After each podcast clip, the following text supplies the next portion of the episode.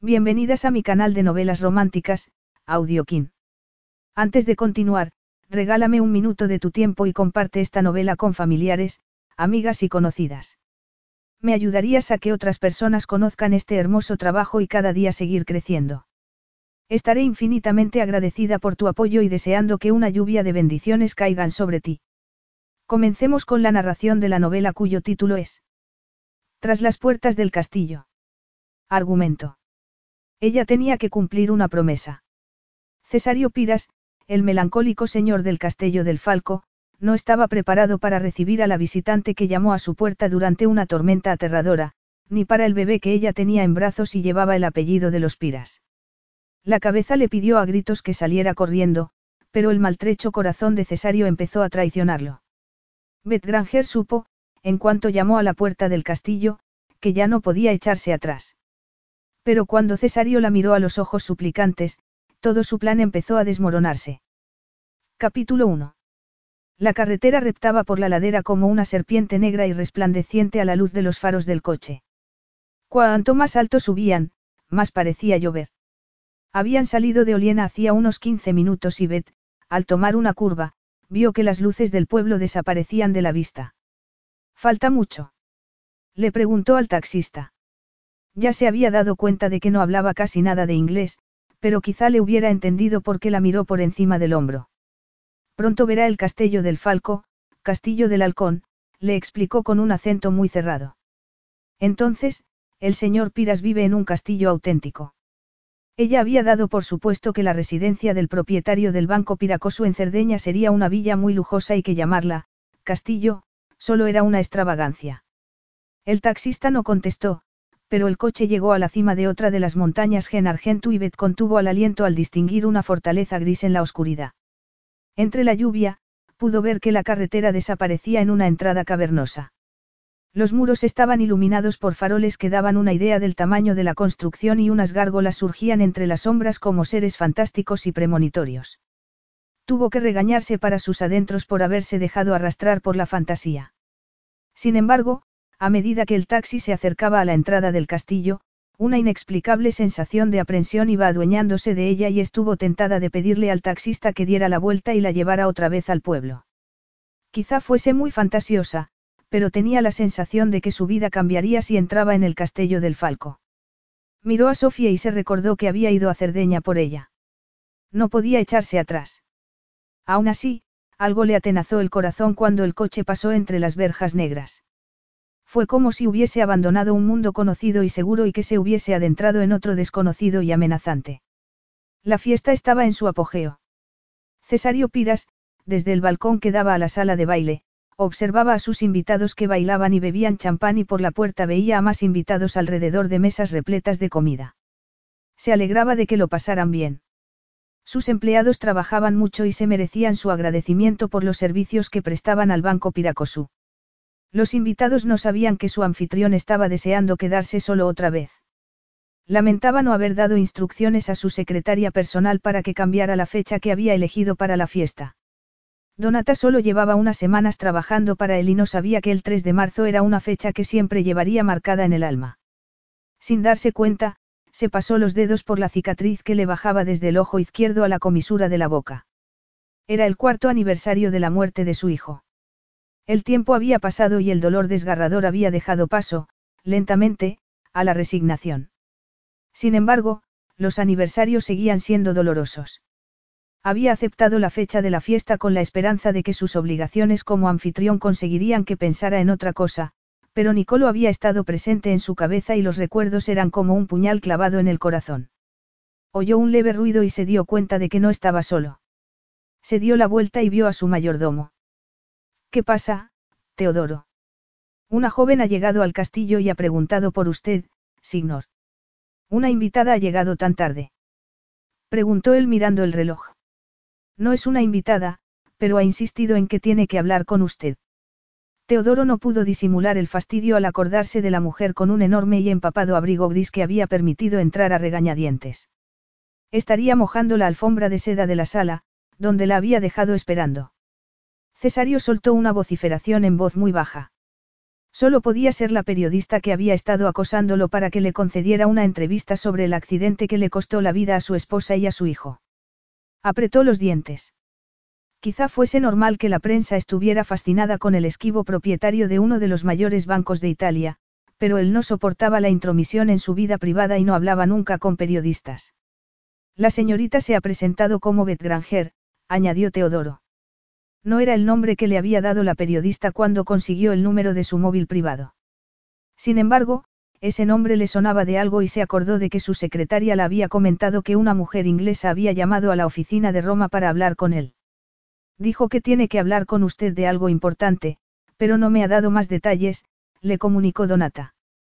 Estaría empleando un seudónimo esa periodista o Granger sería una periodista distinta que también quería hurgar en su pasado. No estaba de humor para descubrirlo. Dile a la señorita Granger que nunca recibo a visitantes imprevistos en mi residencia privada. Indícale que se ponga en contacto con la sede central de Piras, Cosu y que le explique a mi secretaria el asunto que quiere tratar. Luego, acompáñala a la puerta del castillo. La señorita Granger ha llegado en un taxi que ya se ha marchado, y está lloviendo. Cesario se encogió de hombros con impaciencia. Conocía demasiado bien las tretas de los periodistas como para sentir compasión. Entonces, llama a otro taxi. Quiero que se marche inmediatamente. Teodoro asintió con la cabeza y volvió a bajar por la escalera.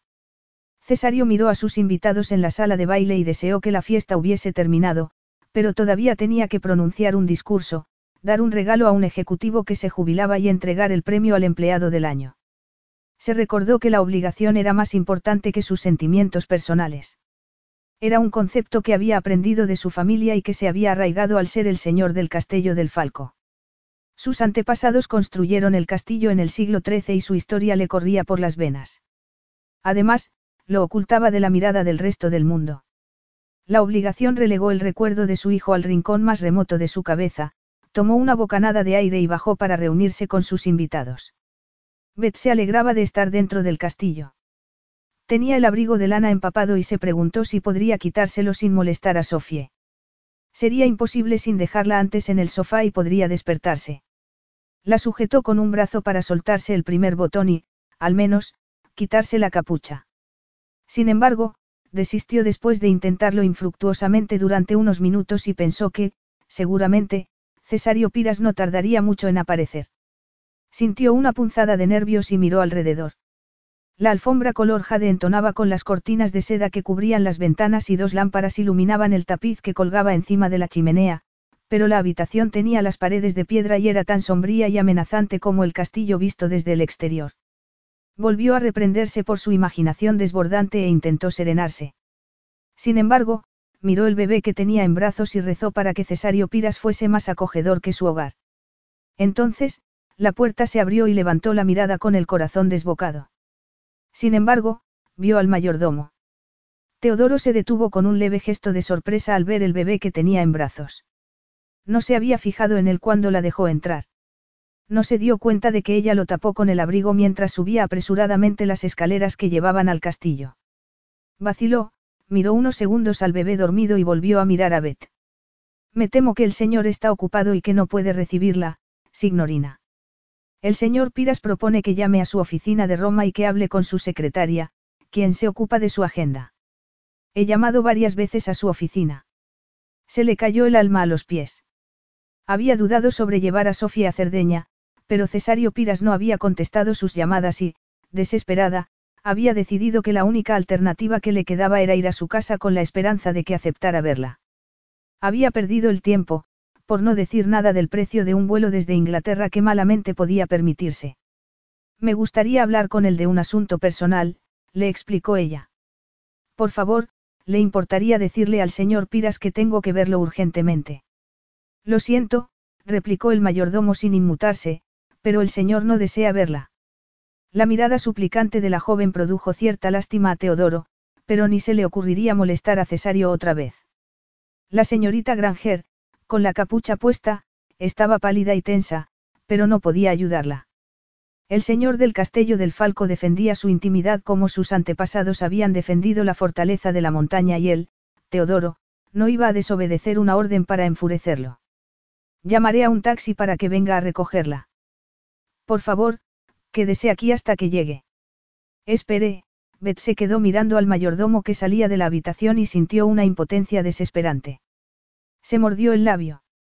Pronto tendría que dar el biberón a Sofie, pero tardaría al menos media hora en volver al hotel de Oliena y tendría que dárselo en el taxi, a no ser que consiguiera convencer al mayordomo de que la dejara darle de comer en el castillo. Salió detrás de él, pero se encontró en el vestíbulo vacío. Se quedó sin saber qué hacer hasta que se abrió una puerta doble y apareció una doncella con una bandeja llena de vasos vacíos. Beth fue a acercarse, pero la doncella desapareció por otra puerta. La puerta doble se quedó abierta y Beth pudo ver a hombres con smoking y a mujeres con trajes de noche. Los camareros, con chaquetilla blanca, se movían con soltura entre los invitados y la música se mezclaba con las conversaciones. Era una fiesta. Beth se indignó. Cesario Pira se había negado a verla porque estaba ocupado en una fiesta. Ni siquiera le había dado la oportunidad de explicarle el motivo de su visita. Miró el rostro diminuto de Sofía y se le encogió el corazón. Había prometido a Mel que encontraría a Cesario Piras y no se marcharía del castillo sin haber hablado con él. Cruzó el vestíbulo, pero vaciló al llegar a la puerta del salón donde se celebraba la fiesta. Las paredes estaban recubiertas de madera oscura que resplandecía a la luz de las arañas que colgaban del techo y unas columnas sujetaban el techo abovedado con refinados murales. Deseó que estuviera vacío para poder apreciar la arquitectura y empaparse de su historia. Su imaginación le permitió ver caballeros con armaduras de una época muy remota. Sin embargo, la habitación estaba llena de personas que la miraban con curiosidad y se separaban en silencio para dejarla avanzar. La música cesó y un hombre subió a un estrado en el extremo opuesto de la habitación. Al parecer, iba a dirigirse a sus invitados, pero se quedó callado al verla y ella pudo captar su sorpresa a pesar de la distancia. Beth se preguntó cuánta distancia habría. El suelo de damero blanco y negro parecía interminable y se preguntó si podría llegar hasta el final. El silencio y las miradas la cohibieron y el corazón le retumbaba en el pecho, pero no podía echarse atrás. La arrogancia y autoridad del hombre en el estrado le indicaron con certeza que era el hombre que Mel le había pedido que encontrara. Cesario miró con incredulidad a la mujer que se acercaba.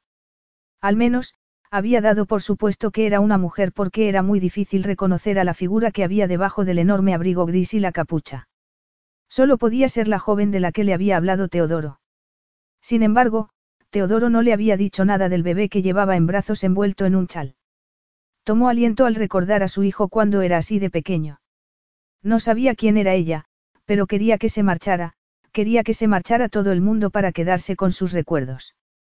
Teodoro, inusitadamente alterado, apareció en el salón de baile y se dirigió hacia el estrado. Lo lamento, señor Piras, estaba organizando el transporte de la signorina, no importa, Cesario levantó una mano. Yo me ocuparé. La mujer vaciló un instante cuando habló Teodoro, pero luego aceleró el paso. Cesario bajó del estrado y se puso delante de ella. Espero que tenga un buen motivo para irrumpir en mi fiesta, señorita Granger.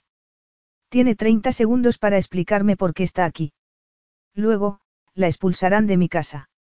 Bet abrió la boca para hablar, pero el cerebro había dejado de funcionarle. Sintió alivio cuando el mayordomo confirmó que era Cesario Piras, pero no sabía cómo reaccionar. Era mucho más alto que ella y tenía que levantar la cabeza para mirarlo a la cara. Clavó los ojos en la cicatriz que tenía en la mejilla izquierda. Evidentemente, desfiguraba sus hermosos rasgos, pero no disminuía su magnetismo sexual, al contrario, le daba un aire a pirata o caballero medieval. No era como se había imaginado a un banquero. Tenía el pelo negro y le caía casi hasta los hombros. La incipiente barba negra era peligrosamente sexy y sus pómulos, como la nariz aguileña, le daban un aspecto despótico. Sin embargo, fueron sus ojos lo que captaron toda su atención. Eran grises como la pizarra y duros como el granito y tuvo la sensación de que podían ver dentro de su alma.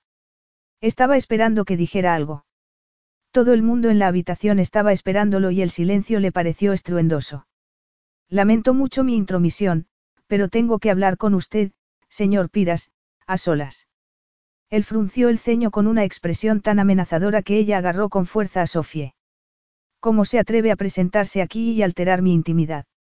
Hablaba perfectamente en inglés, aunque con mucho acento. Su voz era profunda y ronca y Beth sintió que se le ponía la carne de gallina. La miró detenidamente en silencio. Si hubiese estado sola, no habría tenido reparos en ordenar a sus empleados que la expulsaran del castillo. Si era una periodista, tenía derecho a expulsarla, pero también sentía curiosidad por saber el motivo para que hubiera llevado un bebé en una noche tan desapacible. Lo miró y se le encogió el corazón. También tuvo a su hijo en brazos y se maravilló por la perfección de sus diminutos rasgos. También acunó a Nicolo contra el pecho y le prometió que lo protegería. Haber incumplido esa promesa lo atormentaría el resto de su vida. Oyó una ligera tos y volvió al presente. Miró alrededor. Trescientos empleados de Piracosu estaban invitados a la fiesta y todos parecían fascinados por lo que estaba pasando. Acompáñeme, ordenó bruscamente a la joven. Teodoro, dile al grupo que siga tocando. Beth lo siguió apresuradamente a través de la habitación y entraron en una especie de pequeña bodega con estantes llenos de botellas de vino y champán. Oyó que se cerraba la puerta, se dio la vuelta y lo miró con cautela. Parecía más alto en un espacio tan pequeño. ¿Por qué ha venido, señorita Granger? Espero por su bien que no sea periodista. No, Beth, asombrada, sacudió la cabeza. Yo no soy, yo, había ensayado ese momento cientos de veces en la cabeza, pero las dudas la abrumaban y que Cesario Piras fuese tan imponente no facilitaba las cosas. Quizá debiera volverse a Inglaterra sin decir nada, pero se lo había prometido a Mel. Levantó la mirada y el corazón se le aceleró. Encajaba perfectamente en un castillo medieval. Irradiaba poder y autoridad y tuvo la sensación de que era tan fuerte e inalterable como los muros de ese castillo. Sería un brujo que la había hechizado. No podía dejar de mirarlo y sucedió algo inesperado e inexplicable. Sintió un dolor muy agudo debajo de las costillas, como si una flecha se hubiese clavado en su corazón. No podía ser tan ridícula.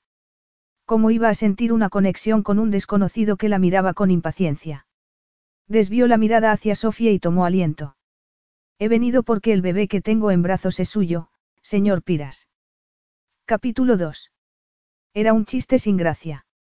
¿De qué estaba hablando esa mujer que mantenía el rostro escondido por una capucha? Explíquese, le ordenó. No tengo hijos. Sofía es hija suya. Se concibió en esta misma noche de hace un año. Cesario alargó un brazo y le bajó la capucha arrancándole un botón. No la reconoció. Se había acostado con algunas mujeres desde que enviudó, pero no con ella. La furia se adueñó de él. Sabía que su fortuna podía atraer a mujeres sin escrúpulos, pero eso era absurdo, jamás había visto a Beth Granger. Esperaba convencer a los jueces de que había sido una concepción sin contacto carnal. La miró con atención. Creo que se equivoca, señorita Granger, replicó él burlonamente.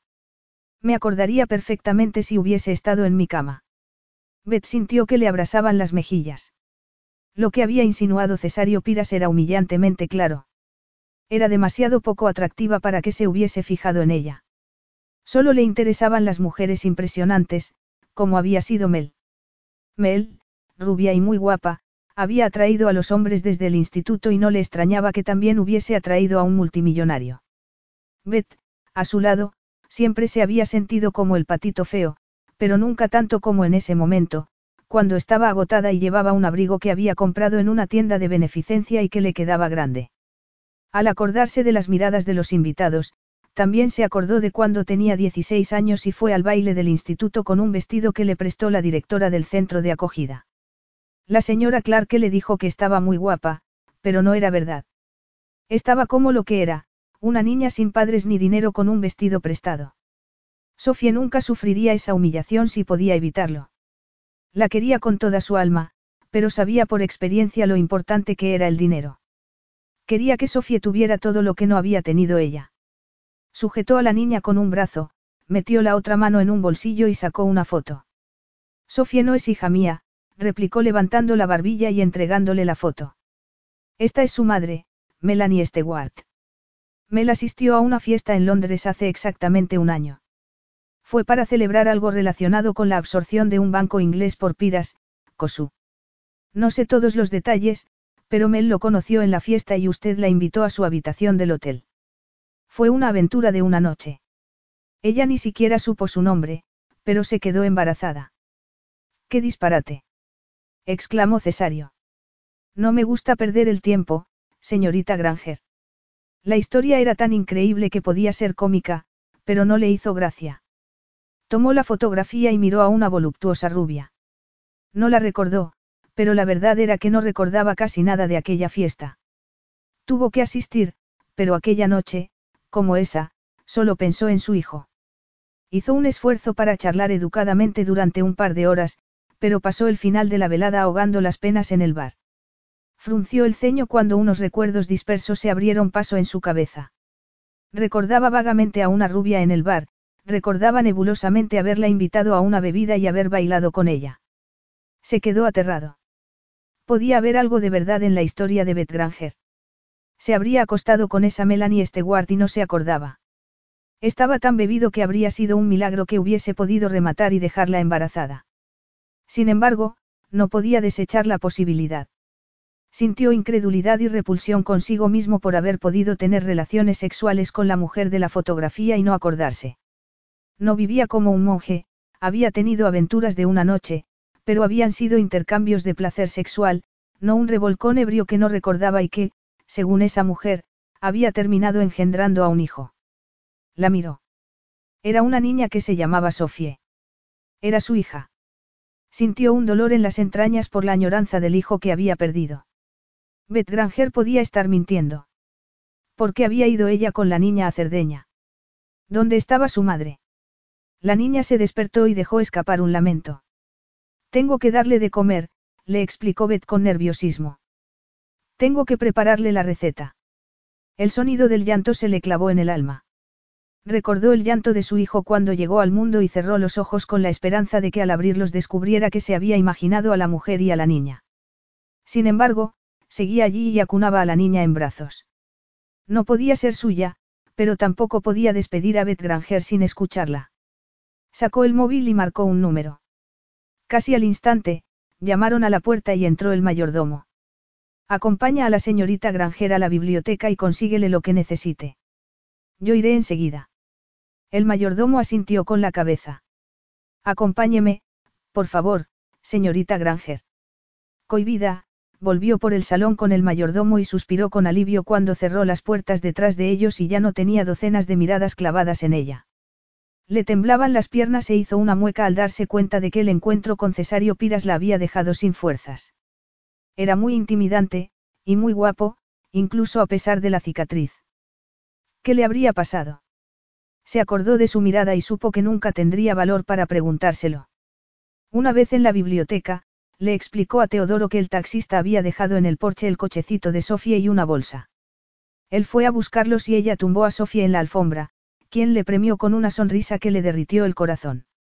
Eres muy guapa, le dijo a la niña con delicadeza. Sofía se rió y agitó las piernas, pero Beth sabía que las risas se tornarían en llanto si no le daba el biberón.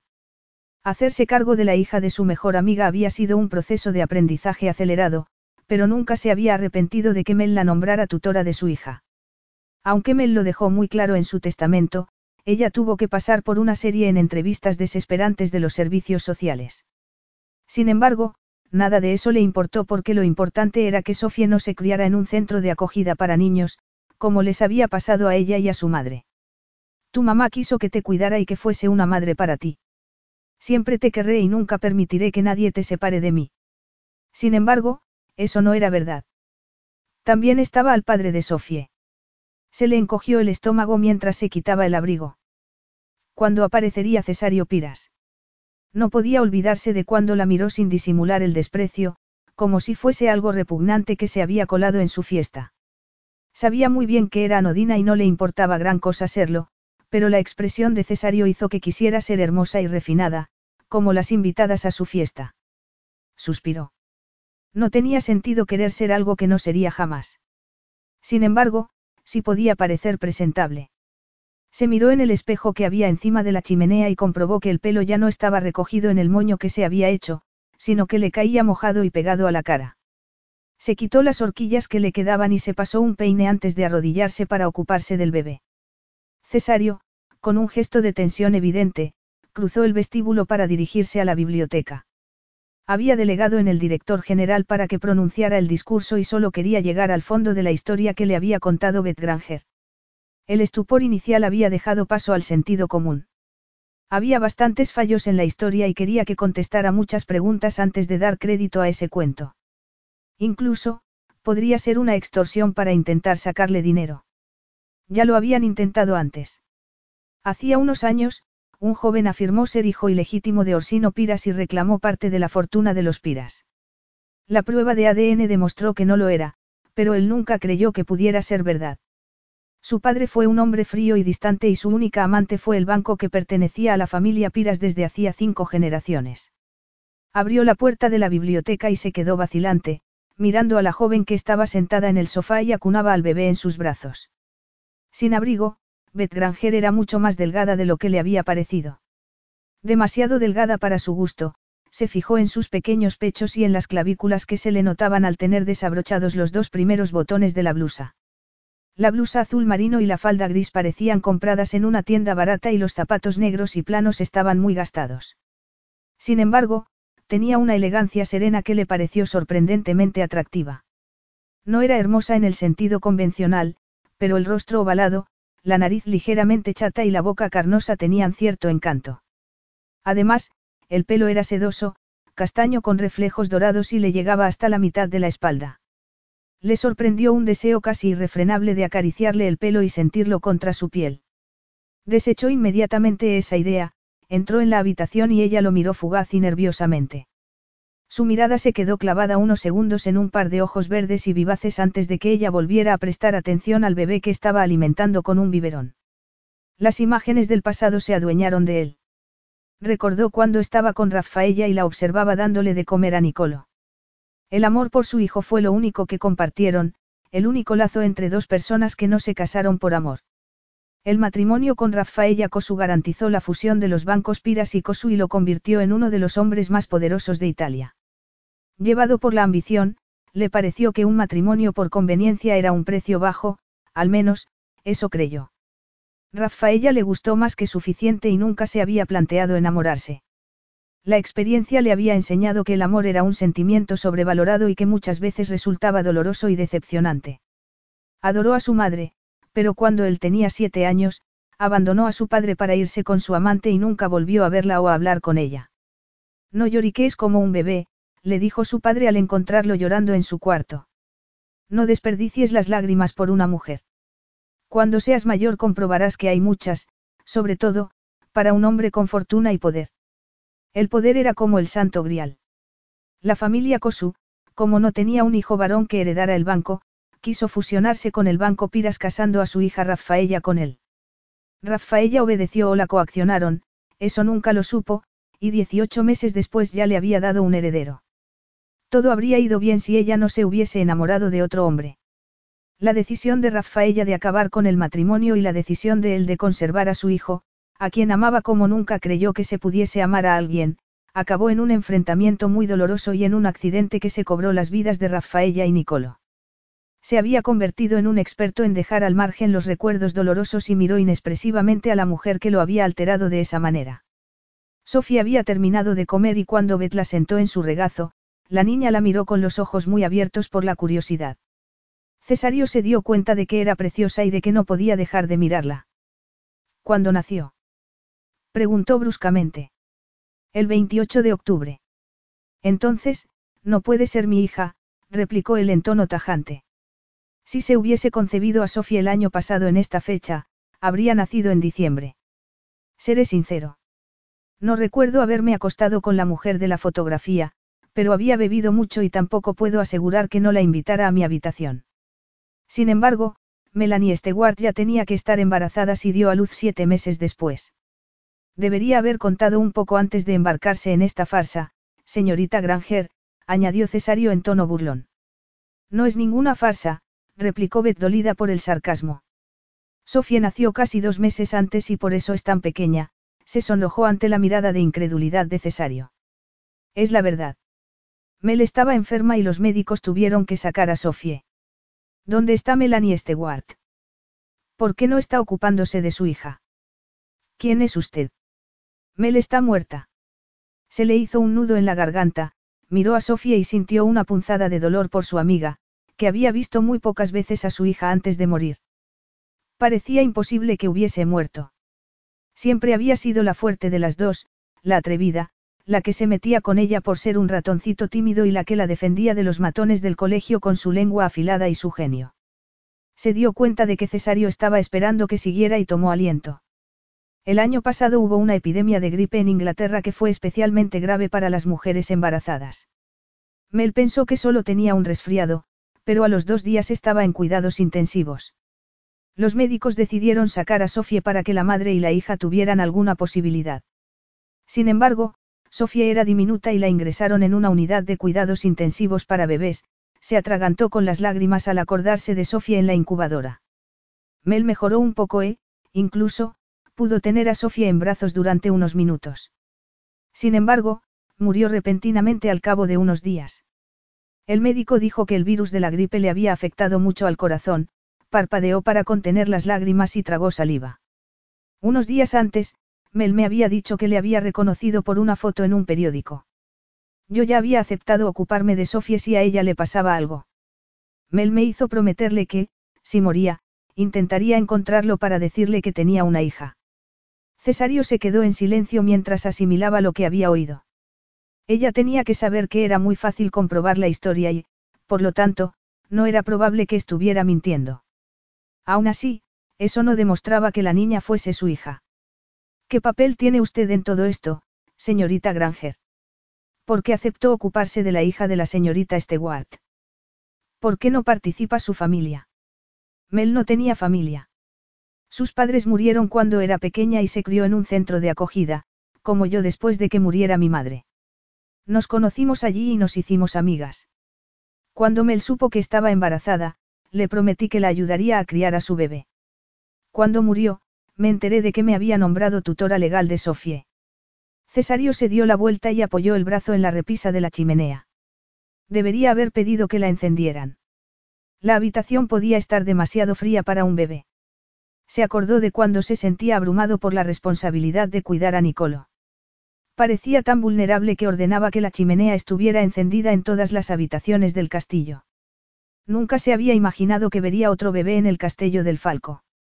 Cuatro años antes prometió que no volvería a casarse ni a tener hijos. Nadie podría reemplazar a Nicolo en su corazón. Sin embargo, increíblemente, se encontraba ante la posibilidad de tener una hija que había concebido en un aniversario de la muerte de su hijo. Era una jugada del destino o una farsa de una mujer desconocida. Solo había una manera de saber la verdad. Se le hará una prueba de ADN, dijo repentinamente. Reconozco que estaba bebido aquella noche en Londres, pero me cuesta creer que me acostara con su amiga y no lo recuerde. No obstante, siguió en tono áspero, acepto la posibilidad y hay que hacer la prueba de paternidad. Hasta que se haya hecho y se sepa el resultado, usted y el bebé se quedarán en el castillo del Falco. Beth se quedó estupefacta tanto por su arrogancia como por la idea de quedarse en ese castillo lúgubre con su amenazante dueño. No hace falta, replicó ella inmediatamente. Supuse que querría hacer la prueba de ADN y he reservado una habitación en un hotel de Oliena para tres días. Cuando se haya hecho la prueba, volveré con Sofía a Inglaterra y esperaremos el resultado. No dijo que estaba segura de cuál sería el resultado, que Mel estuvo segura de haberlo reconocido en el periódico. Le dejó una nota en la que decía que tenía que encontrar a Cesario Piras para que ayudara económicamente a Sofía. Debió de haber sabido que no sobreviviría. Es más normal que la niña y usted se queden aquí hasta que sepamos si es mía, insistió él. Cesario miró a la niña y ella giró la cabeza y clavó en él sus enormes ojos oscuros. Fue como una patada en el estómago. Era preciosa, casi tanto como lo fue su hijo. Se parecía a Nicolo o estaba imaginándoselo. Sería su hija. Era tan increíble que no podía asimilarlo, pero supo algo con certeza. Si Sofía era su hija, la cuidaría y protegería, aunque no podía plantearse la posibilidad de que fuera a quererla. La pérdida de Nicolo estuvo a punto de destrozarlo y la idea de amar a otro hijo le despertaba demasiados sentimientos. El más intenso era el miedo. Había aprendido que el amor era un sentimiento agridulce. Sería preferible que no fuese su hija, pero quería que se quedara en el castillo hasta que supiera la verdad. Eso significaba que Beth Granger también tendría que quedarse, por el momento. Aunque no sabía qué hacer con ella. Parecía increíblemente altruista por quedarse con la hija de su amiga, tenía veintipocos años y, a juzgar por su ropa, no tenía mucho dinero. Podía creerse que había aceptado ser la tutora de la hija de otra mujer por bondad. Señor Piras, no hace falta que se tome ninguna molestia. Sobre todo, esta noche, cuando está ocupado con sus invitados, replicó Beth con cierta desesperación. En el hotel me han facilitado una cuna para Sofía y tengo allí mi equipaje.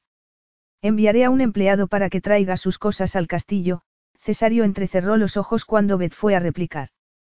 Sigue lloviendo a mares y no creo que le parezca Calcio una buena idea sacar a un bebé con este tiempo. Les invito a que se queden como mis huéspedes, Cesario hizo una pausa. Dadas las circunstancias, creo que deberíamos llamarnos por nuestros nombres de pila. Beth pensó que era tan intimidante que nunca podría llamarlo por su nombre, pero cayó en la cuenta de algo más importante. ¿Pero dónde va a dormir Sofie? Tengo su cochecito, pero no puede dormir ahí toda la noche. En el castillo hay un cuarto de niños con todo lo que puedas necesitar.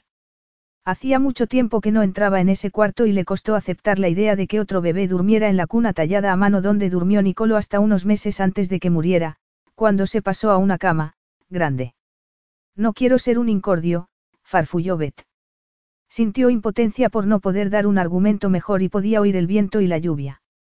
Para Sofía sería mejor que se quedaran, pero el enigmático señor del castillo del Falco ejercía un efecto muy raro en ella.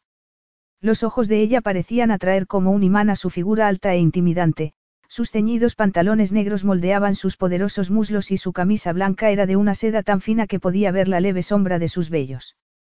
Levantó la cabeza y se ruborizó al encontrarse con su mirada, la había sorprendido observándolo. Seguramente, estaría acostumbrado a que las mujeres quedaran fascinadas por él. La cicatriz de su mejilla no le restaba belleza.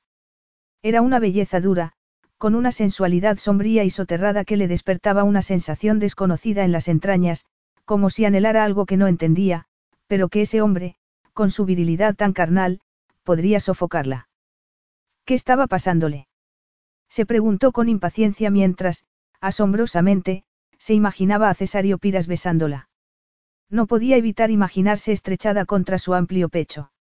Sabía que era ingenua en el aspecto sexual, pero desde que su padre la abandonó siendo una niña con su madre gravemente enferma, no había podido confiar en ningún hombre. Había salido con algunos, pero nunca pasó de un beso de despedida. Notó instintivamente que Cesario no se conformaría con un par de besos castos.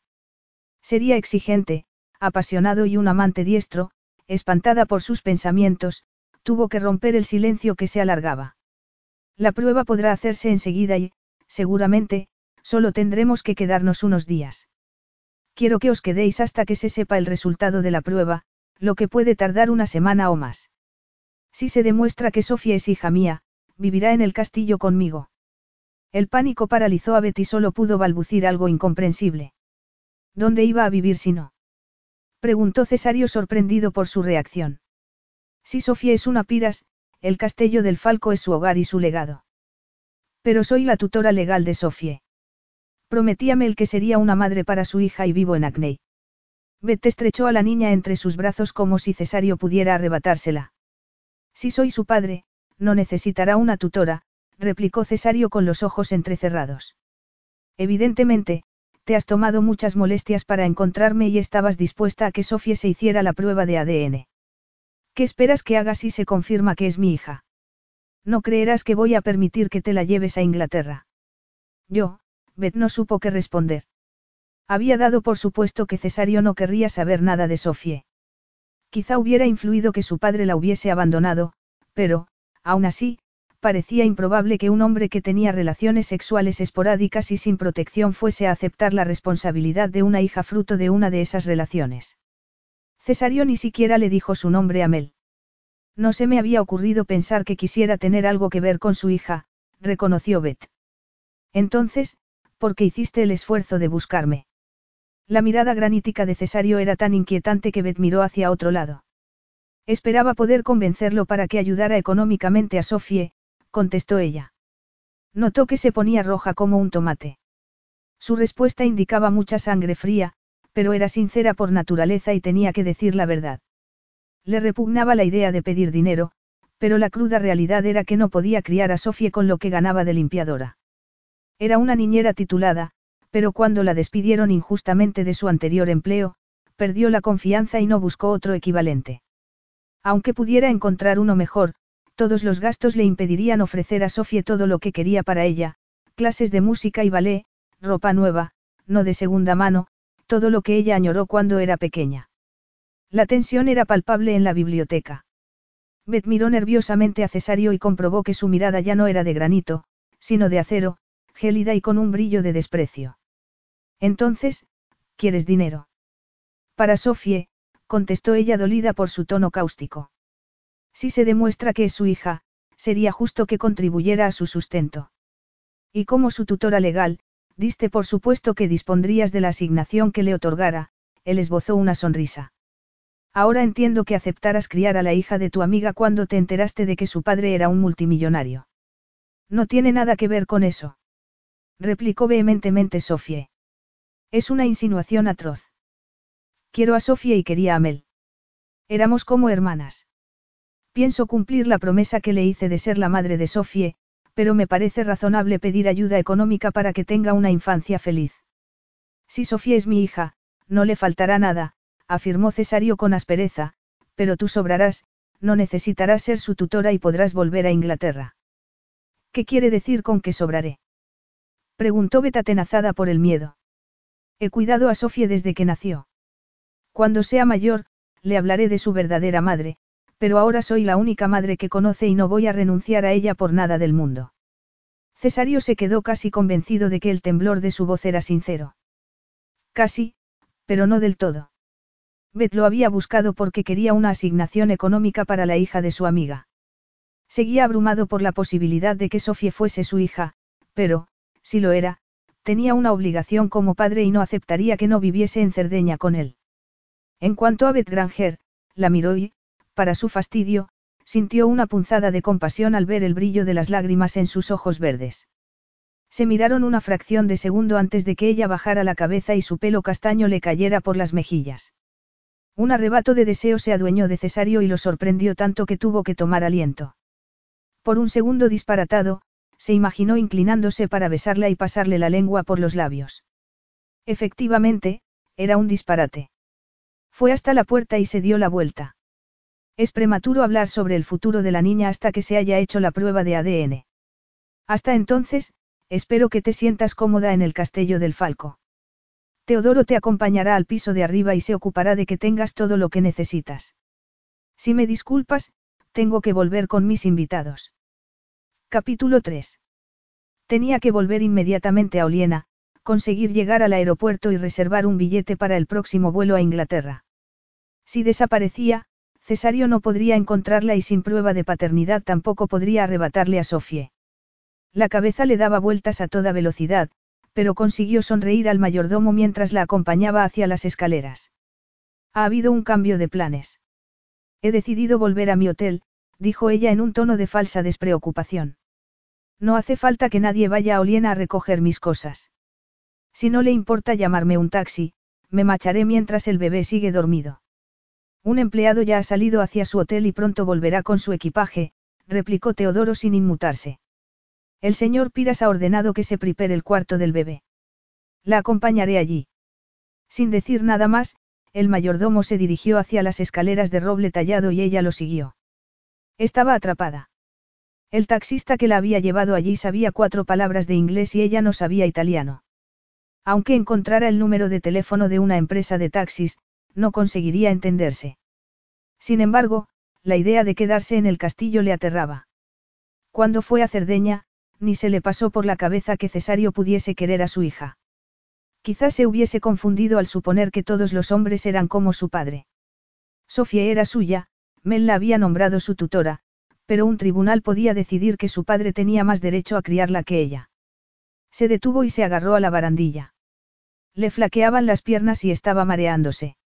Era la misma sensación que había sufrido cuando había tenido que subir andando los cinco pisos de su bloque porque algún gamberro había estropeado el ascensor. Tomó una bocanada de aire para serenarse. No se podía decidir nada hasta que se supiera el resultado de la prueba de ADN. El cuarto del bebé estaba al final de un pasillo del segundo piso.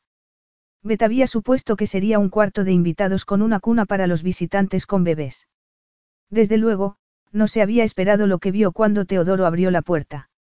Era muy amplio y estaba pintado con un delicado tono amarillento que entonaba con los muebles de roble claro. En el centro había una preciosa cuna antigua y una doncella estaba haciéndola con una ropa de cama de encaje color crema. Se dio la vuelta cuando entró y miró a Sofía con curiosidad. Teodoro le dijo algo en italiano y ella se marchó apresuradamente. Carlotta le traerá todo lo que necesite. Tire de este cordón para llamarla. Gracias. Beth se acercó lentamente a un caballo de madera. Había visto cuartos como ese en revistas y todo era de la mejor calidad, pero tuvo la sensación de que habían puesto amor en cada cosa. Miró a Sofie, que estaba dormida en sus brazos, y se sintió dominada por una inesperada paz. Es un cuarto precioso, comentó ella en voz baja. Había algo que la desconcertaba. Quizá fuese imaginación suya, pero sentía una presencia. Parece como si un niño hubiese dormido aquí hace poco. Era el cuarto del hijo del señor Piras. Entonces, el señor Piras está casado. Preguntó ella sin disimular la sorpresa. Su esposa y su hijo viven en el castillo. Ya no, Teodoro inclinó levemente la cabeza. Si no necesita nada más, me retiraré. Esa puerta comunica con su dormitorio. Le mandaré el equipaje en cuanto haya llegado. Evidentemente, el mayordomo no quería hablar de la esposa y el hijo de Cesario, pero tenía muchas preguntas que hacer. Era el presidente de uno de los mayores bancos de Italia, pero en Internet solo encontró un párrafo en el que se hablaba de la historia de su familia y de que los bancos Piras y Cosu se fusionaron hacía unos años. No se decía nada sobre la vida personal de Cesario y había sido una sorpresa enterarse de que estaba casado. ¿Dónde estaban su esposa y su hijo? Le dolían los brazos de sujetar a Sofía y cómo pronto tendría que bañarla y que darle de comer, intentó olvidarse del señor del castillo, la dejó en la cuna y fue a ver el cuarto donde iba a dormir. Era más pequeño, pero igual de bonito. Tenía las paredes pintadas de color claro y las cortinas y la colcha eran verdes. Le encantaría tomar una taza de té y comer algo. No había comido nada desde que salió de Londres esa mañana. No se atrevió a tirar del cordón. Había trabajado de niñera para algunas familias adineradas y, aunque había tenido cierta intimidad con sus empleadores, nunca se había olvidado de que era una empleada y, naturalmente, nunca había tenido una doncella a su servicio. Se oyó el llanto desolador de un bebé y Cesario se detuvo en lo alto de la escalera. Recordó los primeros meses de vida de Nicolo, cuando Rafaella y él se habían turnado para ir al cuarto de su hijo a intentar calmarlo. Había leído que ser padres por primera vez podía ser motivo de tensión en un matrimonio, pero el nacimiento de su hijo supuso una cercanía inesperada entre Rafaella y él. La adoración por Nicolo creó un lazo entre ellos, pero duró poco y, cuando su hijo cumplió dos años, Rafaella ya tenía una aventura con un artista que habían contratado para que restaurara las pinturas antiguas del castillo. No puedes reprocharme que me haya enamorado de otro hombre, le dijo cuando se lo echó en cara. Nuestro matrimonio fue un contrato empresarial y nunca ha habido amor entre nosotros. Ni siquiera sé si puedes amar algo. Tu corazón es de piedra, como los muros del castillo. Amo a mi hijo, replicó Cesario con rabia. Vete con tu amante si quieres, pero no te llevarás a Nicolo. Nunca renunciaré a él. No podía soportar la idea de que lo separaran de Nicolo ni de que el niño se criara con un padrastro y por eso acudió a los tribunales para conseguir su custodia. Había accedido a que Rafaella pudiera visitarlo. Se acordaba de la desolación que sintió cuando su madre se marchó y nunca quiso que Nicolo viera a su madre. Sin embargo, había infravalorado la fuerza del amor. Rafaella se había quedado dividida entre su amante y su hijo y se habría llevado a Nicolo del castillo si él no hubiera vuelto un día antes de un viaje de trabajo. La discusión subsiguiente fue atroz, fue una pelea entre dos personas que no se habían amado, pero que amaban a su hijo. Se arrepentía de haber perdido los nervios, de no haber intentado alcanzar un acuerdo amistoso. El arrepentimiento fue como un veneno abrasador en sus entrañas. Para intentar calmar los ánimos, la dejó a solas para que se despidiera de Nicolo, pero ella lo montó en su coche y se marchó. Todavía soñaba con los chirridos de las ruedas sobre la carretera mojada. Corrió a toda prisa, pero fue demasiado tarde. Volvió al presente con la respiración entrecortada. El llanto era cada vez más fuerte. Otro bebé iba a pasar esa noche en el cuarto, un bebé que, asombrosamente, podía ser suyo. Apretó los dientes y avanzó por el pasillo para descubrir por qué la tutora de Sofía no estaba cuidándola. Vamos, cariño, Beth suspiró mientras la tomaba en brazos. El bebé llevaba una hora llorando y, aunque solía pasar todas las noches a esa hora, se sintió desesperada. Estaba agotada después de haber pasado cinco meses casi sin poder dormir, pero tampoco podía acostarse sin haber serenado a Sofie. Le dio unas palmadas en la espalda y se acercó a la ventana. Ya estaba oscuro, pero hacía poco pudo ver el destello de los faros de los coches que se llevaban a los invitados a la fiesta. Tuvo la tentación de bajar con Sofía y rogar a alguien que las llevara a Oliena. El descubrimiento de que Cesario tenía esposa y un hijo había complicado más la situación. Por una parte, creía que sería mejor para todos que desapareciera y no volviera a saber nada de Cesario Piras. Podría sacar adelante a Sofie. Tendría poco dinero, pero se defendería. Sin embargo, sería justo para Sofie. ¿Qué derecho tenía a impedir que se supiera la verdad? Si Cesario era su padre, sería mejor para Sofie que él participara en su vida. Los invitados se habían marchado y en el patio solo quedaban las esperpénticas gárgolas. Se estremeció al volver a sentir que estaba atrapada en el castillo de Cesario. No tenía motivos para temerlo, pero tenía grabada en las retinas la imagen de su rostro, con la cicatriz, y el recuerdo de sus ojos grises y graníticos la desasosegaba. Sofía se había tranquilizado un poco cuando la tomó en brazos, pero había vuelto a llorar y no podía apaciguarla. Algunas veces lo conseguía cantándole algo y eso era lo que estaba haciendo cuando oyó una voz en la puerta. ¿Qué le pasa? Cesario parecía más alto e imponente allí que en la biblioteca. Beth lo miró y contuvo el aliento con el corazón acelerado.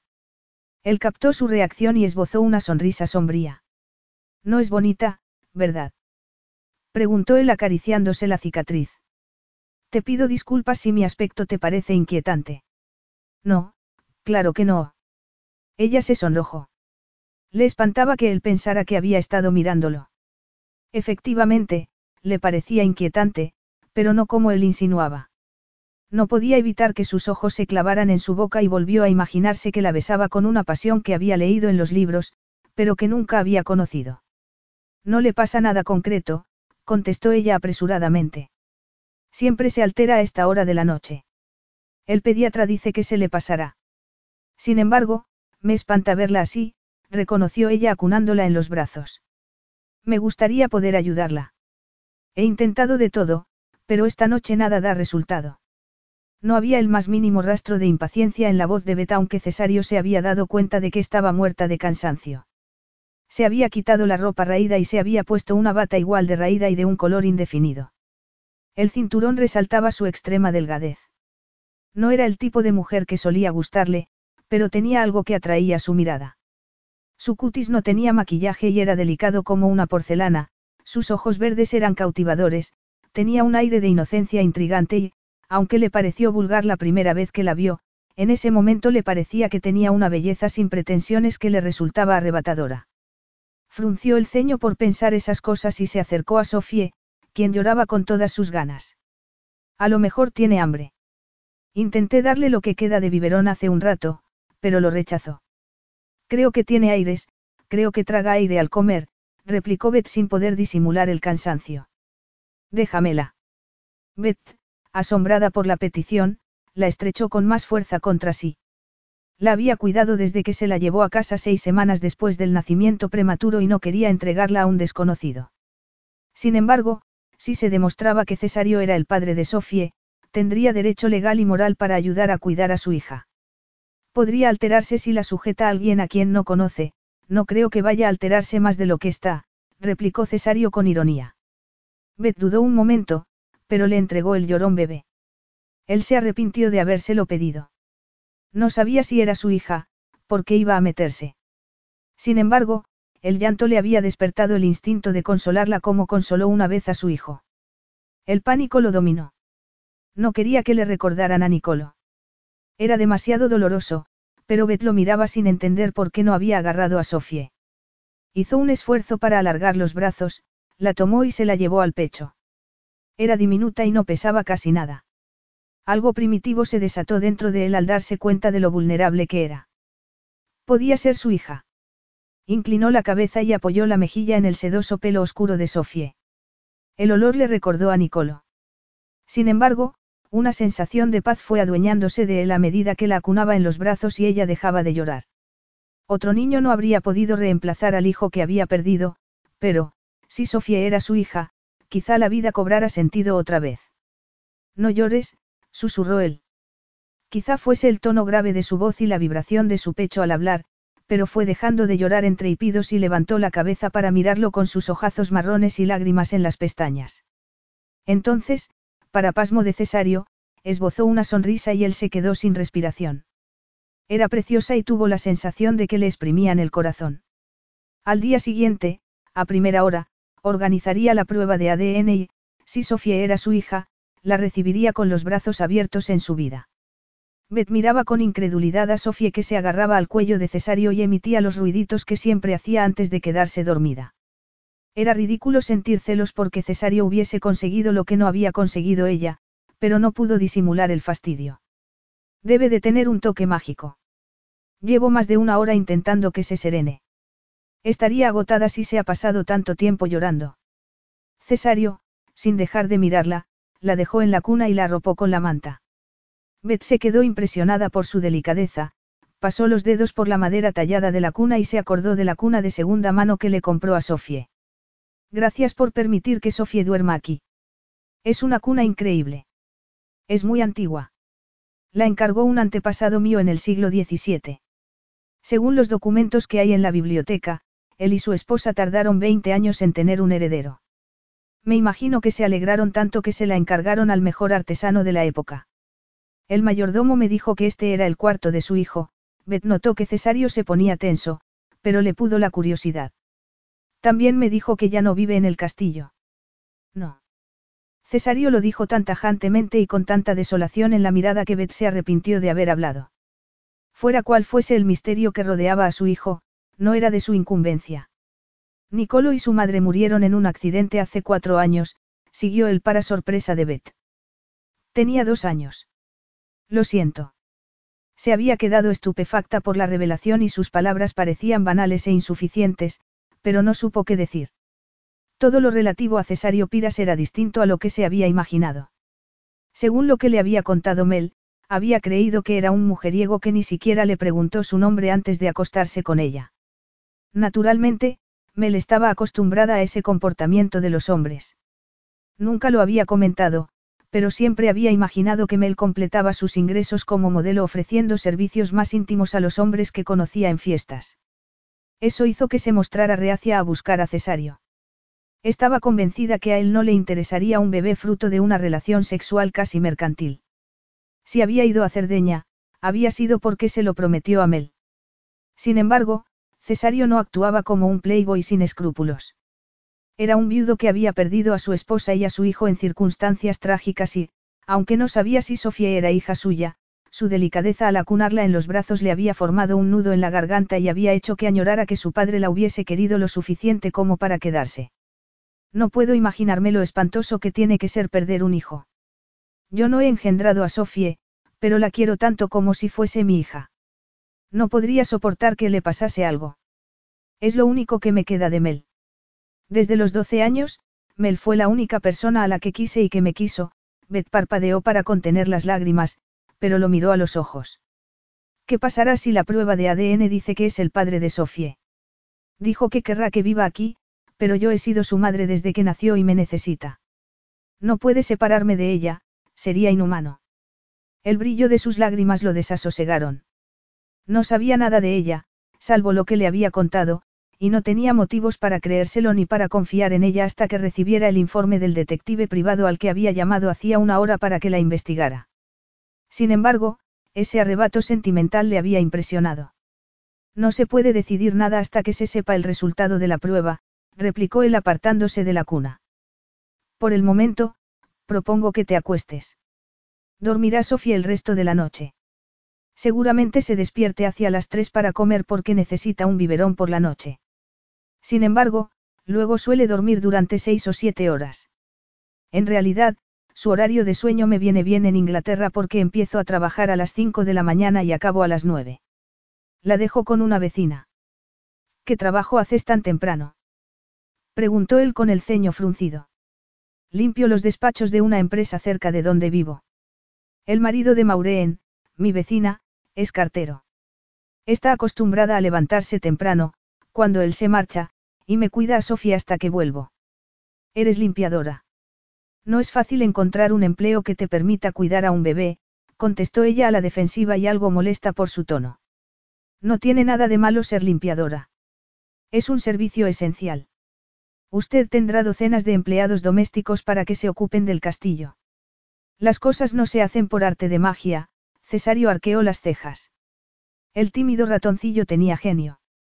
Se había sonrojado antes de quedarse pálida y apretar los labios. No quería criticar tu trabajo, solo creo que no es de extrañar que parezcas un espectro si duermes tan poco y, a juzgar por tu aspecto, tampoco tienes tiempo para comer periódicamente. Beth, al sentirse observada, comprendió que tendría que tirar a la basura su vestido raído. Se miró, vio que lo tenía un poco abierto y se lo cerró apresuradamente, aunque sabía que su cuerpo no era muy excitante. Supuso que a él le gustarían las rubias voluptuosas y que por eso se acostó con Mel hacía un año. Eso, por algún motivo, le produjo una punzada en la boca del estómago. ¿Cómo podía estar celosa de su mejor amiga, que, además, había fallecido? De repente, notó el cansancio y unas ganas enormes de estar sola. Sí como, replicó ella en tono cortante. Soy flaca por naturaleza. Sin embargo, reconozco que estoy muy cansada. Buenas noches, señor Piras. Él no la habría llamado, flaca. No podía entender por qué su fragilidad y sus rasgos de duendecillo tenían un efecto tan intenso en él, pero le despertaban un deseo sexual tan insistente como inesperado. Fue hasta la puerta enojado consigo mismo. Me llamo Cesario, le recordó él. Buenas noches, Beth. Espero que durmáis bien. Capítulo 4. Beth comprobó cómo estaba Sofie, se acostó, dejó de pensar en Cesario y se quedó dormida. Un ruido la sacó de un sueño en el que corría por un pasillo lleno de gárgolas que cobraban vida. Se sentó con el pulso acelerado y encendió la lámpara de la mesilla. Eran las dos de la mañana y se preguntó si el ruido habría sido parte del sueño. Sin embargo, volvió a oírlo. Fue estruendoso como un trueno.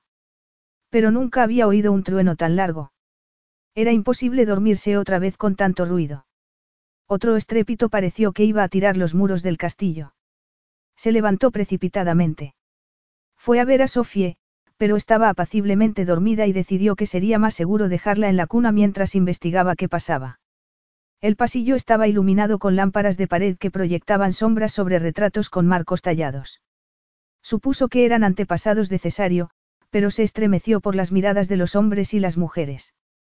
No había señales de vida, como si Cesario y los empleados estuvieran acostados. Sin embargo, un ruido atronador retumbó en todo el castillo. Gritó presa del pánico y una puerta se abrió en el descansillo. ¿Qué ha pasado? Preguntó una voz muy grave. Cesario estaba en la puerta, con los amplios hombros a contraluz.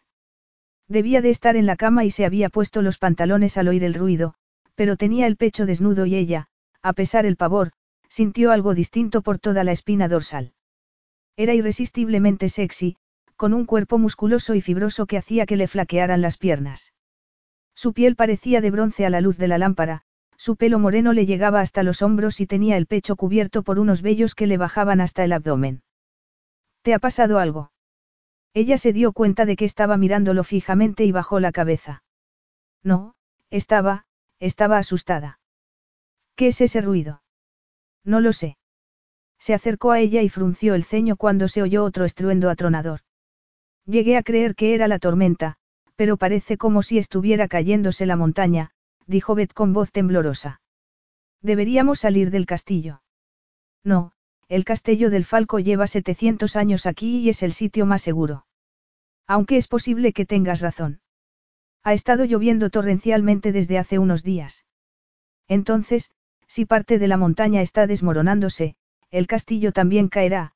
Beth tenía el corazón desbocado, pero solo pensaba en una cosa. Tengo que ir a por Sofie. Se dio la vuelta para salir corriendo, pero sintió un mareo como el que sintió al subir la escalera. Las paredes del pasillo se cerraban sobre ella y gritó mientras caía hacia adelante. Cesario soltó una vociferación, se lanzó hacia ella y consiguió sujetarla. La tomó en brazos y la llevó a su dormitorio. No pesaba casi nada. La miró y apretó los labios al ver sus mejillas hundidas y las clavículas muy marcadas. ¿Por qué hacían dieta las mujeres? La delgadez extrema nunca le había parecido atractiva y por eso le sorprendía más su reacepción hacia ella. No era su tipo. Entonces, ¿por qué sintió esa oleada abrasadora cuando la tomó en brazos? Porque el roce de su pelo castaño en el pecho despertaba una palpitación de lujuria primitiva en sus entrañas. Tampoco ayudaba que su camisón fuese tan fino que transparentaba el contorno de su cuerpo. Un tirante se le había bajado y le dejaba ver el arranque de un pecho pequeño y muy blanco. Además, la piel más oscura del pezón era claramente visible a través de la tela. Las pestañas aletearon un poco antes de abrirse lentamente. Sus enormes ojos verdes se clavaron en él y se sintió abochornado por haberla mirado sin que ella lo supiera. Se sintió como un mirón, le dejó en la cama y se apartó. Sofie. Beth, a pesar del aturdimiento y de la sensación de que iba a vomitar, se aferró a lo único que le importaba. Desorientada, miró alrededor de la enorme habitación desconocida. La cama en la que estaba tumbada tenía cuatro postes tallados y sábanas de seda color vino. Entonces, se acordó de los ruidos y de que Cesario había comentado algo sobre un corrimiento de tierras. Si le pasaba algo a Sofie, fue a bajarse de la cama, pero una mano la agarró con fuerza. Suéltame, quiero volver con Sofie. Acabo de ir a verla y está profundamente dormida. Toma, bébete esto. Le dejó un vaso en la mano y ella, con Cesario mirándola desde encima, tuvo que dar un sorbo del líquido ambarino, pero se atragantó al quemarle en la garganta. ¿Qué es? preguntó con voz ronca cuando pudo hablar. Brandy, contestó Cesario. Te has desmayado. Bébetelo, a lo mejor te devuelve algo de color. Él fue tan tajante que ella no tuvo valor para discutir. Dio otro sorbo y arrugó la nariz. Nunca bebo licores. Ni comes, a juzgar por tu aspecto. Solo puedo dar por supuesto que eres una de esas mujeres obsesionada con su aspecto y que está dispuesta a hacer dieta hasta que parece un esqueleto. Su comentario consiguió lo que no había conseguido el brandy y se sonrojó por la ira. Sí como. Soy delgada por naturaleza. La verdad era que comía poco y muchos días solo se hacía una tostada para cuidar a Sofie. Entonces, ¿por qué te has desmayado? Seguramente esté un poco anémica. Fui al médico hace un par de meses porque me mareaba y el análisis de sangre lo confirmó. Me recetó un suplemento vitamínico y pastillas con hierro. ¿Lo tomaste? Tomé lo que me dio el médico, pero no podía comprar más, reconoció ella sonrojándose. ¿Por qué te interesa tanto mi salud? ¿Cómo podía explicarle que su fragilidad le despertaba el instinto protector? No podía entender que desencadenara a esos arrebatos tan primitivos, como lujuria, desde luego, pero también un deseo inexplicable de cuidarla. Las mujeres que conocía en fiestas o por motivo del trabajo eran capaces de cuidar de sí mismas y no había ningún motivo para pensar que ella fuese distinta. Comprenderás que es importante que cuides tu salud por el bien de Sofie. Aseguras que la adoras, pero ¿qué pasará si enfermas gravemente? Si se demuestra que es mi hija, ¿cómo iba a dejar que te la llevaras a Inglaterra si ni siquiera puedes cuidar de ti misma? La miró con los ojos entrecerrados. Quizá esperaras sacarme una asignación enorme para que pudieras pagar a alguien que la cuide y no tener que hacerlo tú misma, no esperaba nada de alguien capaz de tener relaciones sexuales con una desconocida y sin protección, le interrumpió Bet en tono airado. Era impropio de ella perder los nervios, pero la arrogancia de Cesario y su insinuación de que utilizaba a Sofie como un medio para hincarle el diente a su fortuna le pareció insoportable. Si quieres saber mi opinión, me pareces despreciable. Deberías haber sabido que Mel podía quedarse embarazada y supongo que por eso desapareciste de la habitación del hotel antes de que ella se despertara. No querías responsabilizarte del posible fruto de tu noche de diversión y te largaste sin saber su nombre ni decirle cómo ponerse en contacto contigo si lo necesitaba. Cesario apretó las mandíbulas, pero no pudo rebatir sus acusaciones por la vergüenza. Ya te he explicado que no me acuerdo de aquella noche. Eso no justifica lo que hiciste. O lo que no hice, replicó él con tensión. Mientras no conozcamos el resultado de la prueba, solo tenemos la palabra de tu amiga. Cuando Mel vio tu foto en el periódico, estuvo completamente segura. Beth se sintió intimidada por Cesario, que la miraba desde arriba, y se bajó de la cama, pero, aún así, tuvo que levantar la cabeza para mirarlo. Lo miró disimuladamente con los ojos entrecerrados y sintió un cosquilleo el fijarse en su pecho desnudo. Unos segundos antes estaba furiosa con él, pero en ese momento el corazón se le había acelerado por algo muy distinto. Su cuerpo tenía la perfección de una escultura clásica. Nunca había tocado el torso de un hombre y se sintió pasmada por el anhelo que sintió de acariciar los tersos músculos de Cesario y la hilera de pelos que se ocultaba por debajo de la cinturilla del pantalón. Se recordó que era un mujeriego impenitente. Podía estar mintiendo o no acordarse de la noche que pasó con Mel, pero ninguna de las dos posibilidades le merecía respeto. No era el tipo de hombre que se había imaginado que podría atraerla, pero el misterio del deseo sexual parecía no hacer caso de las cosas que había considerado importantes. El respeto y la admiración no contaban nada en comparación con las ganas de que la estrechara contra su pecho desnudo y la besara con voracidad. El silencio era tan intenso que oía todas las bocanadas de aire que tomaba y una parte de su cerebro se había dado cuenta de que ya no había ruidos. Debería volver a su cuarto y dormir un poco antes de que Sofía se despertara para comer, pero parecía atrapada por unos lazos invisibles y no podía dejar de mirarlo a la cara. El corazón le dio un vuelco cuando vio que la miraba con una intensidad que la derritió por dentro. Se miró y se abochornó al darse cuenta de que su camisón estaba tan gastado que era casi transparente. Notó con espanto que los pezones se le habían endurecido y que la fina tela del camisón no los disimulaba. Desconcertada por sentirse delatada bajó la mirada al suelo y esperó su comentario cáustico. Él resopló como si tampoco hubiera podido respirar. Le tomó la barbilla con la mano para que lo mirara y ella se estremeció al ver su mirada acerada. No me habría olvidado si me hubiese acostado contigo, dijo él con voz ronca. Se sonrojó al recordar que dijo lo mismo cuando habló con ella en el vestíbulo del castillo. La mirada despectiva que le dirigió entonces reveló lo que pensaba de ella. Sé muy bien que soy anodina, replicó ella con orgullo herido. Él dejó escapar una risotada como si le hubiera sorprendido. No puedes creer eso, Cesario le acarició el mentón. Eres hermosa, Beth Granger. Sus rostros estaban tan cerca que pudo notar el aliento en sus labios. Iba a besarla. Era un brujo y estaba cayendo en su hechizo. Así había seducido a Mel. Le había susurrado con ese acento tan sexy y la había hipnotizado con ese brillo sensual de sus ojos. Afortunadamente, el sonido de su nombre le había devuelto la cordura. No era hermosa. Si lo fuese, la habrían adoptado de niña y no habría estado en un centro de acogida hasta la adolescencia. A Mel la adoptaron varias veces, pero ninguno de sus padres adoptivos pudo aguantar su rebeldía y la devolvieron al centro de acogida a los pocos meses. Sin embargo, ella tuvo la ocasión de pertenecer a una familia. Para ella fue una lección positiva saber que la juzgaban por su aspecto, y que la encontraban deseable. Ella se hizo adulta creyendo que no era atractiva. Su mayor virtud era el sentido común. Sin embargo, le avergonzaba reconocer que durante unos segundos estremecedores la mirada ávida de Cesario la había engañado. Un playboy tan apuesto como él no iba a fijarse en una limpiadora tan vulgar como ella. Aunque también era posible que no le importara su apariencia, que solo quisiera seducir a cualquier mujer que considerara a su alcance, como hizo con Mel. Sintió náuseas de que creyera que era una mujer fácil, se apartó bruscamente y se cruzó los brazos para ocultar su bochornosa reacción a su virilidad. Es imposible que me acueste contigo, así que no tienes que preocuparte por los fallos de tu memoria, replicó ella con una dignidad gélida. Creo que deberías concentrarte en recordar la noche que pasaste con Mel, cuando tu hija se concibió. Los ojos de él resplandecieron. Ella supo que lo había enojado y se preparó para su sarcasmo, pero el llanto de un bebé rompió el silencio. ¿Cómo es posible que oiga a Sofía si está en su cuarto? Preguntó ella con el ceño fruncido. He puesto el interfono, Cesario señaló con la cabeza hacia un aparato que había en la pared. Lo usaba siempre cuando Nicolo, estaba aquí. Sabía que estabas cansada y pensé que, si estabas profundamente dormida, quizá no la oyeses. La oigo siempre, no tienes que preocuparte.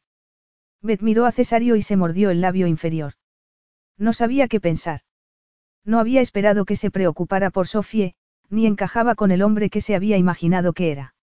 Hacía unas horas ni siquiera sabía que podía tener una hija, pero, en vez de rechazar a Sofie, había dejado muy claro que se haría responsable de ella si era su hija. Sin embargo, ¿qué pasaría con ella si decidía que quería que Sofie viviera en el castillo? Deseó no haber ido a Cerdeña.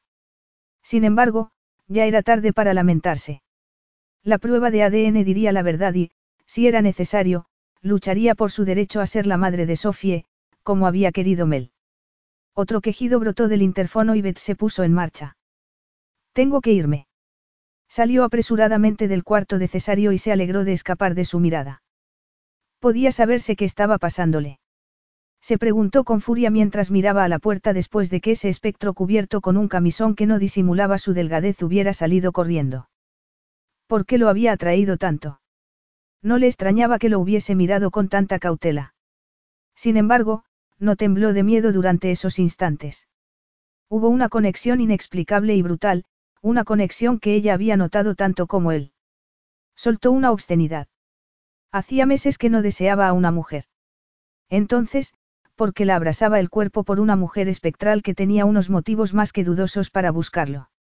A primera hora de la mañana organizaría la prueba de ADN, decidió mientras iba al cuarto de baño contiguo y abría el grifo de agua fría de la ducha. No estaba tan convencido como Beth de que se hubiese acostado con Melanie Stewart, le extrañaba que no se acordase por muy bebido que estuviera. Existían bastantes probabilidades de que Sofía no fuese hija suya y, si era así, se ocuparía de que Beth Granger y su diminuto bebé tomaran el primer vuelo a Inglaterra y él se libraría de esos ojos verdes que lo habían hechizado. Frunció el ceño al acordarse de cómo le contó que trabajaba de limpiadora en el primer turno y que dejaba a Sofía con una vecina. Era evidente que tenía poco dinero. Pensó en el bebé y algo se le revolvió por dentro al acordarse de su sonrisa desdentada. Aunque no fuese su hija, quizá podría ofrecerle algún tipo de asignación económica para que Beth dejara de trabajar y se concentrara en cuidar al bebé. Al fin y al cabo, tenía tanto dinero que no sabía qué hacer con él y la pérdida de Nicolo había hecho que se diese cuenta de que ya no le importaba el dinero y el poder, lo único que le importó una vez. Todo parecía carecer de sentido, hasta su propia vida. El reloj marcaba las nueve y la luz entraba entre las cortinas. Eso indicaba que era de día, que se había quedado dormida y que no llegaría a su turno de limpieza. Espantada, se destapó y tomó aliento mientras se aclaraba las ideas. Había pasado la noche en el castillo de Cesario Piras y, como no tenía el despertador, había dormido hasta esa hora tan bochornosa. Sofía se durmió después del biberón de las tres y en ese momento, cuando Bet entró en su cuarto, seguía apaciblemente dormida. Se apartó de la cuna cuando llamaron suavemente a la puerta y una empleada entró con una bandeja. Ah, está despierta y la niña sigue dormida, fantástico. Soy cocinera del señor Piras y ama de llaves del castillo.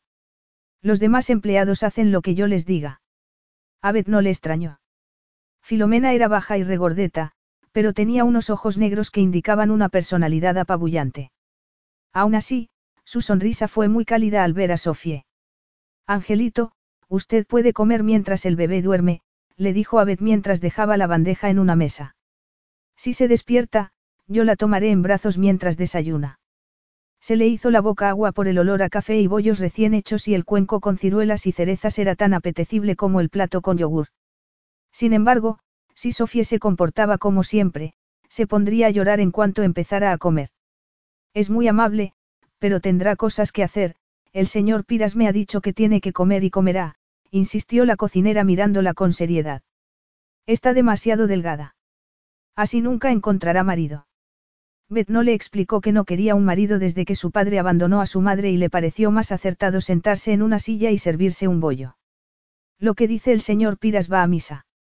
Naturalmente, contestó Filomena con jovialidad. Es el señor del castillo del Falco. El jefe.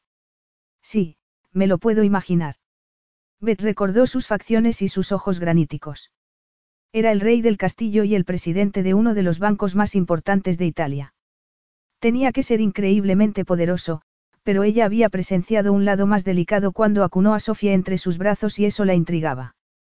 También pensó en esos momentos estremecedores cuando creyó que iba a besarla y, efectivamente, se estremeció.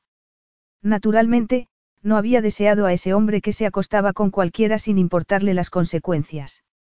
Pero también había ordenado a la cocinera que le llevara el desayuno. Lo habría hecho por ser un buen anfitrión, no por ser amable con ella. La lluvia torrencial se había convertido en una leve llovizna. Bet había pasado la mañana en el cuarto de Sofie, pero en ese momento, después del almuerzo que tuvo que comerse bajo la atenta mirada de Filomena, Unos rayos de sol se habían abierto paso entre las nubes. Vamos a dar un paseo, le dijo a Sofía mientras se ponía un vestido pantalón. En Londres, casi todos los días llevaba a Sofía a dar un paseo. Su apartamento de un dormitorio era una leonera llena de cosas para bebés, pero tenía un parque muy cerca. Teodoro bajó el cochecito, Beth tapó a Sofía con una manta y fue a dar una vuelta por el patio. El castillo era mucho menos amenazante a la luz del día. Estaba construido cerca de la cima de la montaña y rodeado por otras montañas que se elevaban hasta el cielo. Parecía sacado de un cuento. Hasta las gárgolas parecían más traviesas que despiadadas. Sofía se quedó dormida por el balanceo de la silla y Beth decidió que iba a ver el jardín en terrazas que había detrás del castillo. Había senderos de gravilla flanqueados por setos, fuentes y preciosas estatuas de mármol entre la exuberante vegetación. Sería maravilloso que un niño se criara allí. Se acordó con tristeza de las escaleras llenas de pintadas donde se traficaba y de los bloques de cemento donde vivía ella. Sería mucho mejor que Sofía fuese hija de Cesario y que el castillo fuese su hogar. Sin embargo, ¿dónde viviría ella? Podría encontrar algún trabajo en Oliena para seguir siendo parte de la vida de Sofie. Absorta en sus pensamientos, siguió hasta la parte delantera del castillo y se detuvo al ver que Cesario entraba en el patio montado a caballo. Era una imagen imponente y se le alteró el pulso. Era un caballo enorme y poderoso y él iba vestido con unas botas negras, pantalones vaqueros y un chaleco de cuero sobre una camisa gris oscuro. También llevaba un extraño guante de cuero muy grueso que le llegaba casi hasta el codo. El pelo moreno flotaba al viento y la cicatriz era visible incluso desde esa distancia. Sin embargo, no le restaba ni un ápice de belleza. Tenía algo de indomable que le llegaba muy dentro. Era el hombre de sus fantasías, un pirata, un aventurero, un adversario peligroso y un amante apasionado. No estaba a su alcance, pero eso no impedía que su cuerpo reaccionara a su virilidad. Su mirada se encontró con sus ojos grises y resplandecientes y comprendió que no podía extrañarle que su anémica sangre bullera.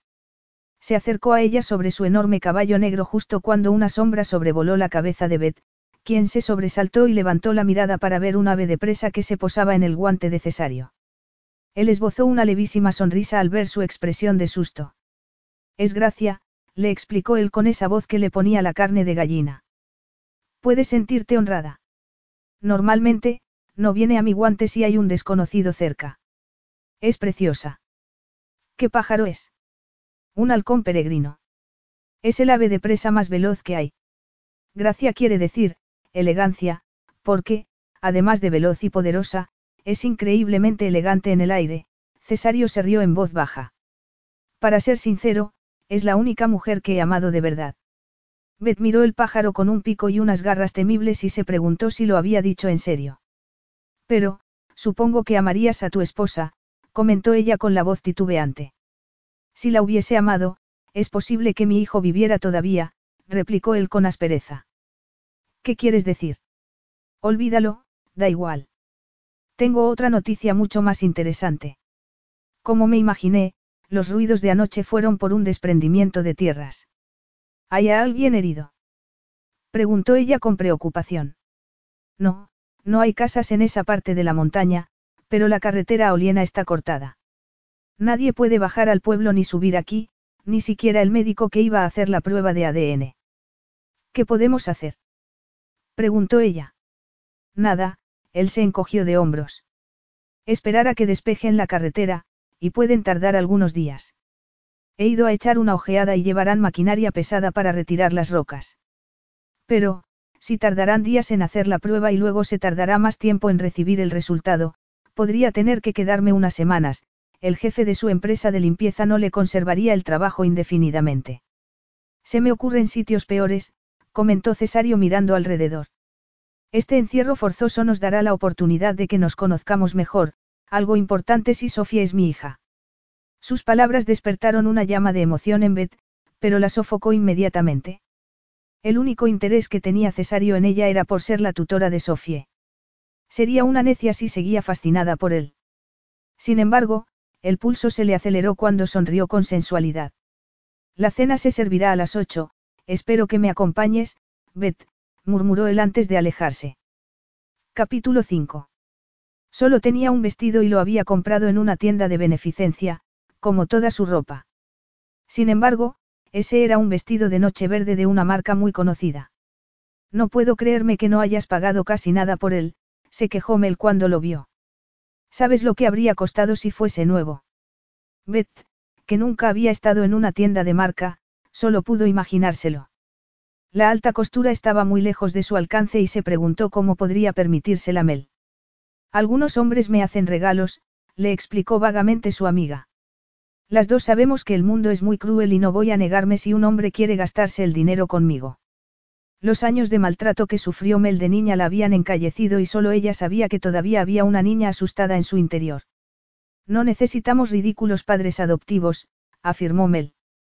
Somos como hermanas y no necesitamos a nadie más. Su último deseo fue que fuese una madre para su bebé y ella se lo prometió. Si la prueba de ADN demostraba que Cesario era el padre de Sofie, ella haría lo que fuese para tener un papel en su vida. Se le encogió el estómago ante la idea de cenar con él y se acordó de la escena en el patio. A pesar de la cicatriz, era el hombre más sexy que había conocido. Irradiaba poder y cuando le sonrió, sintió como si una flecha le hubiera atravesado el corazón.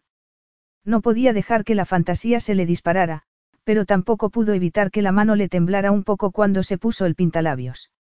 Se dejó suelto el pelo recién lavado y deseó tener una melena ondulada en vez de ese peinado lacio y sin gracia. La única joya que tenía era un relicario de oro con la foto de su madre.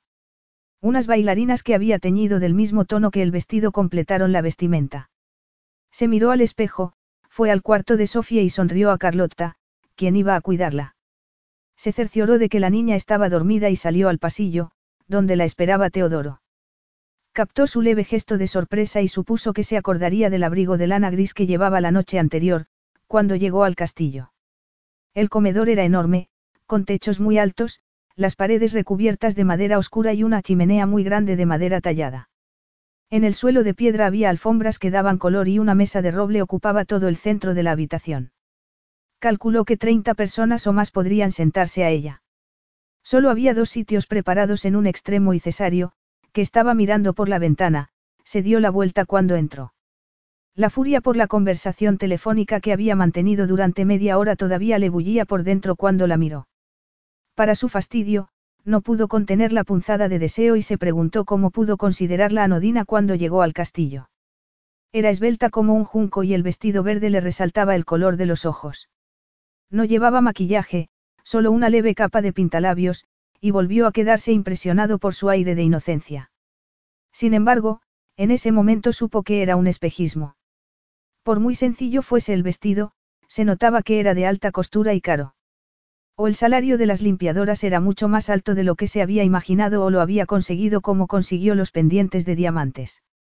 Apretó los dientes, pero disimuló la furia con una sonrisa que solo habrían reconocido, y temido, quienes lo conocían muy bien. Buenas noches, Beth. La miró y notó que se sonrojaba levemente.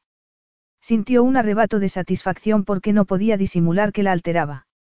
Él tampoco pudo impedir que se le acelerara el pulso y tuvo que hacer un esfuerzo para desviar la mirada hacia su mayordomo. Eso es todo. Gracias, Teodoro. Por favor, ocúpate de que no nos molesten. Teodoro se marchó y Beth se sintió aterradoramente sola con Cesario. Se dijo que no podía ser tan necia y se sentó en la silla que él le separó de la mesa. Sin embargo, siempre había sabido captar los ambientes y notó una tensión soterrada en la habitación. ¿Qué quieres beber?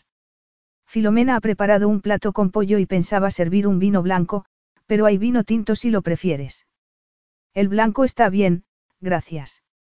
No quería pedir una limonada y parecer inexperta y, además, quizás se relajara con una copa de vino. Sonrió tímidamente cuando le dio la copa, pero él entrecerró los ojos con un brillo que ella no supo definir. Por las nuevas amistades, brindó él en un tono ligeramente cáustico. Se sentó enfrente de ella y le indicó una fuente con embutidos, quesos e higos. Empieza, por favor, y mientras comemos podrás contarme más cosas de Beth Granger. A se le hizo un nudo en el estómago por el tono de él y se quedó sin apetito. Hizo un esfuerzo para probar un trozo de jamón y dejó el tenedor. ¿Qué quieres saber? ¿Por qué no empezamos con tu profesión? No creo que trabajar de limpiadora pueda llamarse una profesión. Sin embargo, tengo entendido que eres una niñera titulada y que hasta hace poco trabajaste en una familia de Berkshire. Se le secó la boca y dio un sorbo de vino con la mano levemente temblorosa. ¿Cómo lo sabes? Te he investigado. ¿Acaso creías que no lo haría? Te has presentado en mi casa con una historia increíble. No es increíble. Mel estaba segura de que eres el padre de Sofie. Era imposible que Cesario supiera lo que pasó cuando trabajaba para los de Vinton, intentó tranquilizarse Beth. Alicia de Vinton accedió a que la policía no interviniera a cambio de que ella se marchara inmediatamente de su casa y sin cobrar el mes que le debían. Fue una idea de Hugo de Vinton, naturalmente.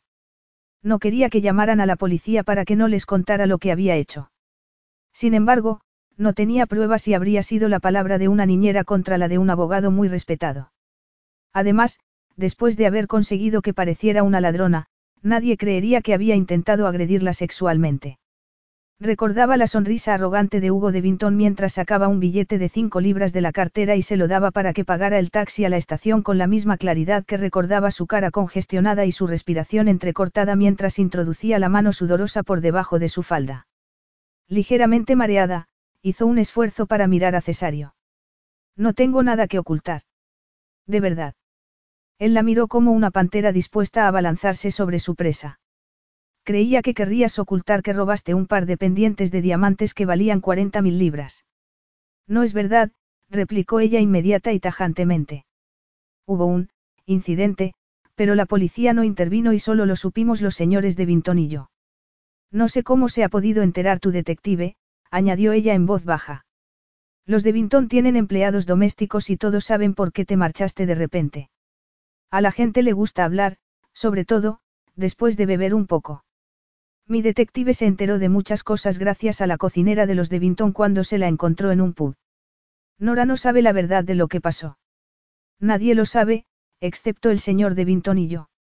Estás diciendo que los pendientes de Cartier no desaparecieron del joyero y los encontraron más tarde escondidos en un cajón de tu cuarto. Preguntó Cesario implacablemente. Beth se quedó pálida. Quiso defenderse, pero se sintió intimidada por la agresión de Cesario. Se acordó de otro incidente que le pasó en el colegio, cuando una de las niñas de su clase dijo que un reloj muy caro le había desaparecido de la taquilla. Stephanie Black era una de las niñas más guapas y adineradas y nunca contó con ella como amiga. Cuando encontró el reloj en el patio, donde debió de haberlo perdido Stephanie, se lo devolvió inmediatamente, pero la niña, en vez de agradecérselo, la miró con recelo y luego la oyó comentar que quizás se lo hubiese robado. Mi padre dice que no puedes fiarte de las niñas en acogida, dijo Stephanie a sus amigas. Seguramente, Betty va a vender mi reloj, pero se habrá puesto nerviosa. Ella tenía 14 años y no tenía tanta confianza en sí misma como para defenderse. En ese momento, miró al rostro autoritario de Cesario y se mordió el labio inferior. Juro que yo no me llevé los pendientes. Me quedé atónita cuando los encontraron en mi cuarto, pero, sé quién los dejó allí. Entonces, ¿por qué no lo dijiste en su momento? Ella se arrugó por su tono sarcástico y comprendió que era inútil intentar convencerlo de su inocencia, de que nadie la habría creído. Ella era una niñera y Hugo de Vinton era un terrateniente con un padre en la Cámara de los Lores. Fue más fácil dejar el empleo que arriesgarse a que la detuvieran por un delito que no podía demostrar que no había cometido. Cesario la miró por encima de la mesa y comprobó que ella no quería mirarlo a los ojos. Dominado por la furia decidió que era claramente culpable, pero no podía entender por qué los de Vinton no la acusaron formalmente. Seguramente, habrían querido que se marchara de su casa y se alejara de sus hijos lo antes posible. Ella lo miró fugazmente y él, para su desesperación, sintió una punzada en las entrañas al captar la súplica en sus ojos. ¿Cómo podía sentir lástima por ella? Su vulnerabilidad era falsa y, probablemente, se habría inventado la historia de que era padre de la hija de su amiga para sacarle dinero. Voy a darte una última oportunidad para que me digas por qué has venido aquí. No creo que la niña sea mi hija, pero, si lo es por algún milagro, no permitiré que tengas nada que ver con ella. Dices que necesita una madre. Me parece que con tu ética no eres el modelo ideal. Beth se sintió tan humillada como siempre, como cuando la acusaron de robar el reloj y en el colegio decían que no era digna de confianza por ser una niña en acogida. Nada había cambiado. Cesario se había erigido en juez y nunca creería su versión de la historia. Mi ética es intachable, Beth se levantó con rabia. No soy una ladrona ni nunca he tocado los pendientes de Alicia de Vinton. No creo que un mujeriego impenitente que se acuesta con cualquiera vaya a ser el modelo ideal para Sofie. Has reconocido que aquella noche estabas demasiado borracho, porque no damos por supuesto que no te acostaste con Mel y nos olvidamos de la prueba de ADN. Me iré a Inglaterra con Sofía y podrás olvidarte de las dos. ¿Quieres decir que estás dispuesta a criarla sin ayuda económica? Solo quería un poco de dinero para darle lo que yo no tuve de niña, ropa bonita, tardes en el cine, alguna semana de vacaciones en la costa, sin embargo, los bienes materiales no me importan. Yo quiero a Sofía y para un niño lo más importante es saber que lo quieren. Era muy convincente, la habría juzgado mal. Sería falsa la historia del robo. Tenemos que seguir adelante con la prueba por el bien de Sofía. Su madre biológica está muerta y tiene derecho a saber quién es su padre por mucho que la quieras. Él resopló y se calmó al pensar que el detective podía haberse equivocado. Había sido injusto al reaccionar de aquella manera sin comprobar la información que le habían dado. Sin embargo, le molestaba la atracción que sentía hacia Beth, no le gustaba cómo se sentía y se había aferrado a un motivo para pensar mal de ella. Siéntate, le ordenó mientras se servía una copa de vino y daba un sorbo. Llamaré a Teodoro para que nos sirva el plato principal. A Beth le pareció que su arrogancia era insoportable. Casi nunca perdía los nervios, pero estaba tan dolida y furiosa que quiso arrojarle algo para borrarle esa expresión de la cara. ¿De verdad crees que voy a seguir con la cena después de esas espantosas acusaciones y de haberme amenazado con arrebatarme a Sofie? ¿Crees que no tengo sentimientos? ¿Crees que soy inferior y no me merezco respeto porque no tengo dinero ni familia? Lo miró con lágrimas en los ojos. No quiero cenar contigo. No eres una compañía agradable y me atragantaría. Beth se dio media vuelta y salió apresuradamente del comedor. Por fin ha dejado de llover, comentó Beth mientras miraba el cielo, que amenazaba más lluvia. No sabía que llovía tanto en Cerdeña. Filomena había llevado la comida al cuarto de Sofía y estaba retirando los platos casi intactos. ¿No le gusta mi pasta con una salsa de tomate especial? Le preguntó la cocinera. Está muy buena, pero no tengo apetito. Filomena la miró con los ojos entrecerrados, pero no dijo nada. Algunos años tenemos primaveras húmedas, pero dentro de unos, algunos años tenemos primaveras húmedas, pero dentro de unos días el sol será demasiado fuerte para su piel tan clara. Seguiría entonces en Cerdeña. Sabría el resultado de la prueba de ADN. Si Cesario era el padre de Beth, estaría enzarzada en una pelea por tener un papel en su vida. Se quedó tan preocupada después del enfrentamiento de la noche anterior que no había dormido casi. Quizás Sofía hubiera captado su tensión y por eso había estado llorando durante casi una hora, aunque en ese momento dormía apaciblemente. Déjela conmigo, le propuso Filomena. Vaya a dar un paseo por el jardín. No quiero dejarla. A lo mejor se despierta y me necesita. Puedo ocuparme de ella. Cree que no sé nada de bebés. He criado a seis hijos. Le vendría bien tomar aire fresco. Quizás se le pasara el dolor de cabeza. De acuerdo, concedió Beth con una sonrisa. Me iré unos 20 minutos. Cuando salió, se dio cuenta de que hacía demasiado calor para llevar abrigo. Un sol tenue brillaba entre las nubes, aunque muchas de las montañas seguían cubiertas por la niebla. Cruzó el patio y se dirigió hacia la puerta del recinto. Quería alejarse de los muros grises y opresivos. Tomó un sendero que al principio descendía abruptamente, pero que llevaba a unos prados llanos, rebosantes de flores silvestres y rodeados de densos bosques. Era agradable olvidarse de las preocupaciones durante un rato y disfrutar del campo. Esas montañas parecían un mundo al margen de Londres y perdió la noción del tiempo mientras paseaba. Hasta que oyó un extraño sonido. Parecía llegar del bosque y era un aullido lúgubre que le heló la sangre. Miró alrededor con miedo y se preguntó si habría lobos en Cerdeña. Volvió a oír el aullido. Pensó que podía ser el llanto de un niño, se olvidó del miedo y corrió hacia los pinos, pero se paró en seco por lo que vio y, espantada, se arrodilló al lado de un perro tumbado en el suelo y con una pata atenazada por una trampa. Comprendió inmediatamente que no podría soltarlo y el corazón se le encogió cuando el perro la miró con unos ojos marrones y rebosantes de dolor.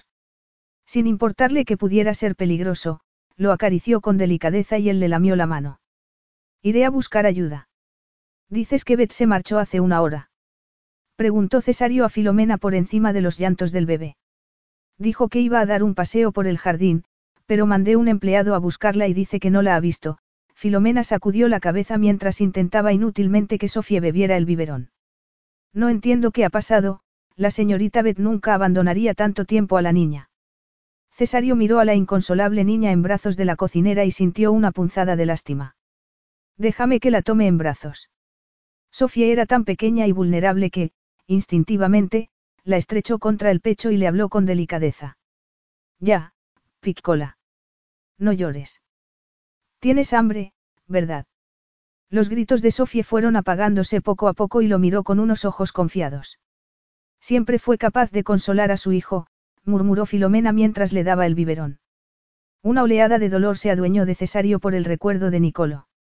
Por un momento, quiso devolverle a Betty marcharse de ese cuarto con tantos recuerdos de su hijo, pero le ofreció el biberón a Sofie, ella lo tomó y empezó a succionar. Era preciosa. Seguía pareciéndole increíble que fuese su hija, pero, si la prueba de ADN demostraba que lo era, no le costaría quererla. Eso hizo que se acordara de la tutora de Sofía y frunció el ceño al mirar por la ventana y comprobar que estaba lloviendo otra vez. Cuando Sofía terminó el biberón, se la devolvió a Filomena y se dirigió a Carlotta. Dile al mozo de cuadras que ensille mi caballo. Iré a buscar a la señorita Granger. Beth corrió desesperadamente por el prado para encontrar ayuda. Entonces, empezó a llover y la blusa y la falda se le empaparon enseguida. Para intentar protegerse, se mantuvo pegada a una fila de arbustos. Notó el sonido y creyó que era el pulso que le golpeaba en los oídos al correr, pero lo oyó cada vez más fuerte. Se hizo un silencio durante una fracción de segundo y lanzó un alarido cuando un ser enorme surgió de los arbustos y estuvo a punto de arrollarla. Aterrada, se tambaleó y se cayó. Oyó una voz masculina que soltaba un improperio antes de que unas manos poderosas la agarraran y la pusieran de pie. Por todos los santos, puede saberse qué estás haciendo. Le preguntó Cesario con furia y el pelo tapándole los ojos. ¿Dónde te habías metido? Dijiste a Filomena que ibas a dar un paseo por el jardín, pero nadie pudo encontrarte. Contéstame. Gritó cuando Beth se quedó mirándolo y temblando. Detrás de él pudo ver a su enorme caballo negro que pastaba tranquilamente. El sonido que oyó tuvo que ser el de sus cascos al otro lado de los arbustos. Si Cesario y su caballo la hubiesen arrollado, habrían podido matarla. Notó que se mareaba y parpadeó débilmente. No, no te desmayes otra vez, mía belleza, oyó que decía él. Cesario no podía explicarse el miedo irracional que se había apoderado de él cuando se enteró de que Bet había desaparecido del castillo. No había motivos para pensar que le hubiese pasado algo, pero se le apareció la imagen de ella la noche anterior, pálida y temblorosa mientras rebatía con rabia la acusación de que había robado los pendientes. El recuerdo de ella intentando contener las lágrimas lo revolvieron por dentro y se sintió alterado por haberla disgustado. En ese momento, al mirar su palidez, se sintió aliviado, pero al ver cómo palpitaban sus pechos bajo la blusa mojada, otra sensación, mucho más primitiva, le abrasó las entrañas. Beth notó un ligero cambio en Cesario.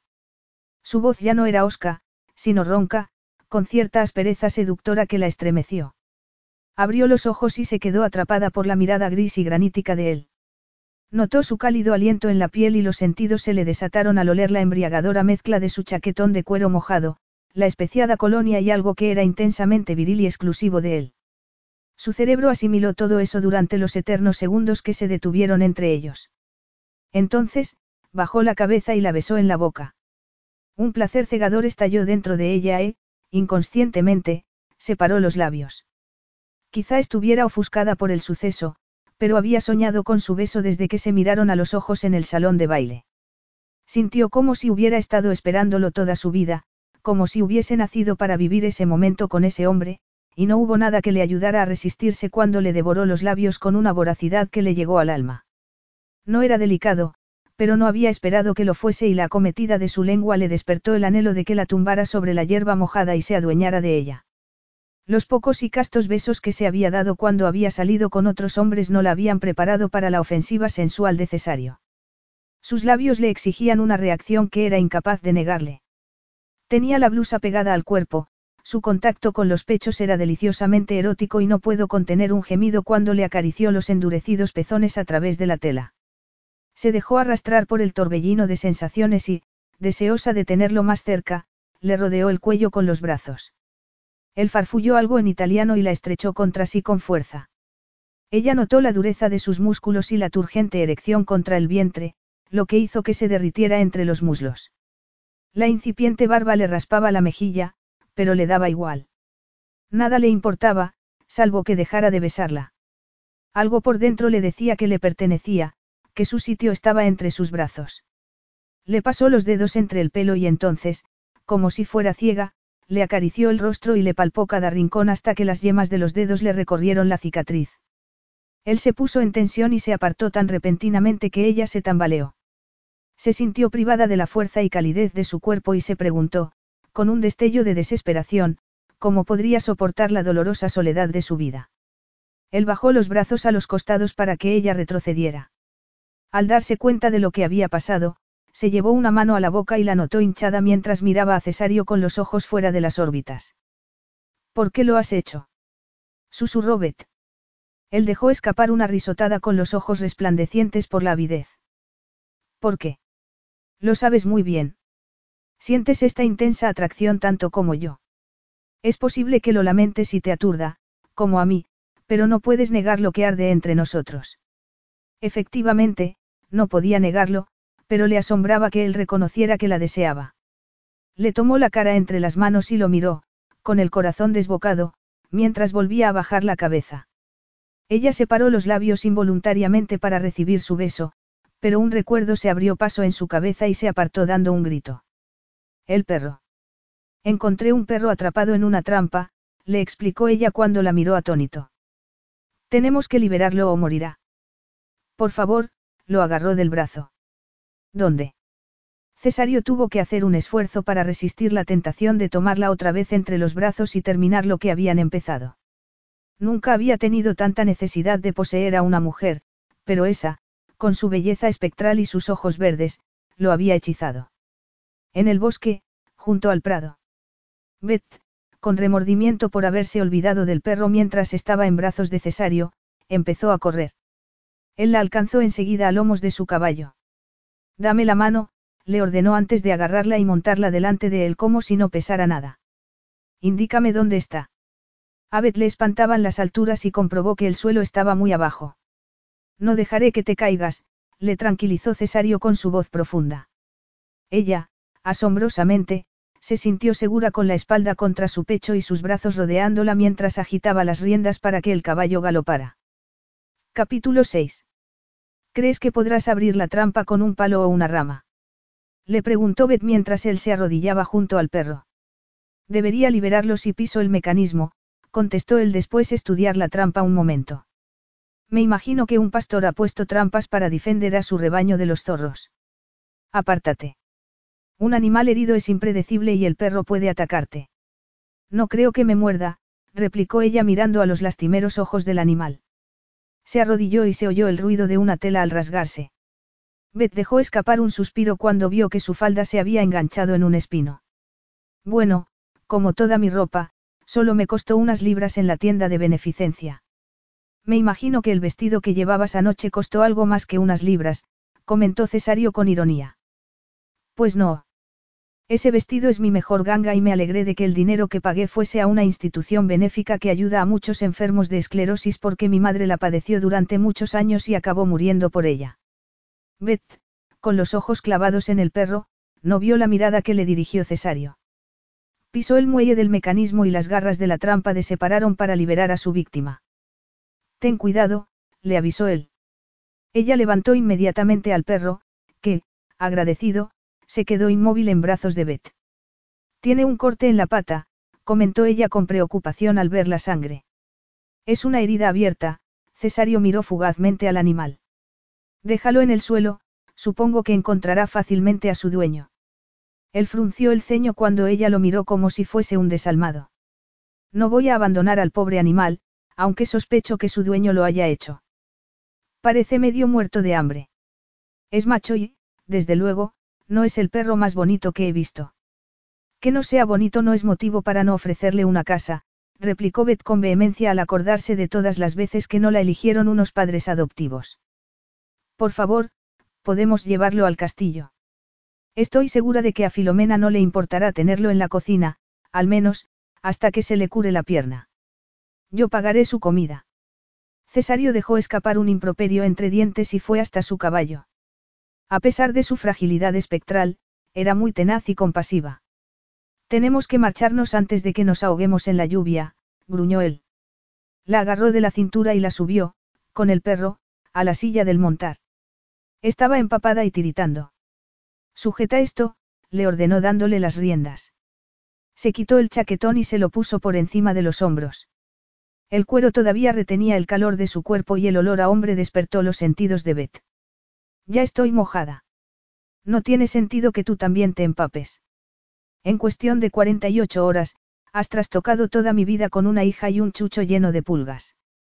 Lo que me faltaba era que cayeras enferma de neumonía, volvió a gruñir Cesario antes de meter el pie en el estribo y montarse en el caballo detrás de ella. Diez minutos más tarde, cuando llegaron al castillo, Cesario fue a los establos, desmontó, bajó a Betty y apretó los dientes cuando su delgado cuerpo lo rozó brevemente. Le desesperó que lo alterara de esa manera. Evidentemente. Llevaba demasiado tiempo sin tener relaciones sexuales. En Roma podía llamar a varias mujeres que sabían que no iba a comprometerse, pero que estarían contentas de satisfacer su libido sabiendo que, a cambio, sería un amante generoso. Tomó al perro y lo tumbó sobre la paja de uno de los cajones para caballos. El corte de la pata no era profundo y Beth se arrodilló a su lado para acariciar al perro y tranquilizarlo mientras él le vendaba la herida. ¿Crees que se curará? Pobre. Ha tenido que pasar un miedo espantoso mientras estaba atrapado. Su ternura natural tocó una fibra muy profunda en Cesario. Miró sus delicados dedos mientras acariciaban una oreja del perro y se imaginó que lo acariciaba él, que tomaba su virilidad con sus blancas manos. El pelo le olía a lluvia y a un leve aroma a limones. Bajó un poco más la mirada y pudo ver el contorno de sus pezones rosas a través de la blusa mojada. Estoy seguro de que se curara, contestó él con la voz ronca. Le diré al mozo de cuadras que le dé abundante comida. Gracias, ella sonrió con timidez, pero su expresión reflejó los nervios. Tengo que volver con Sofie. Me marché hace mucho tiempo y ya tiene que estar despierta. Estaba llorando antes de que fuera a buscarte, pero se durmió después de que le diera el biberón y parecía contenta cuando la dejé con Filomena, le explicó Cesario. ¿Le diste el biberón?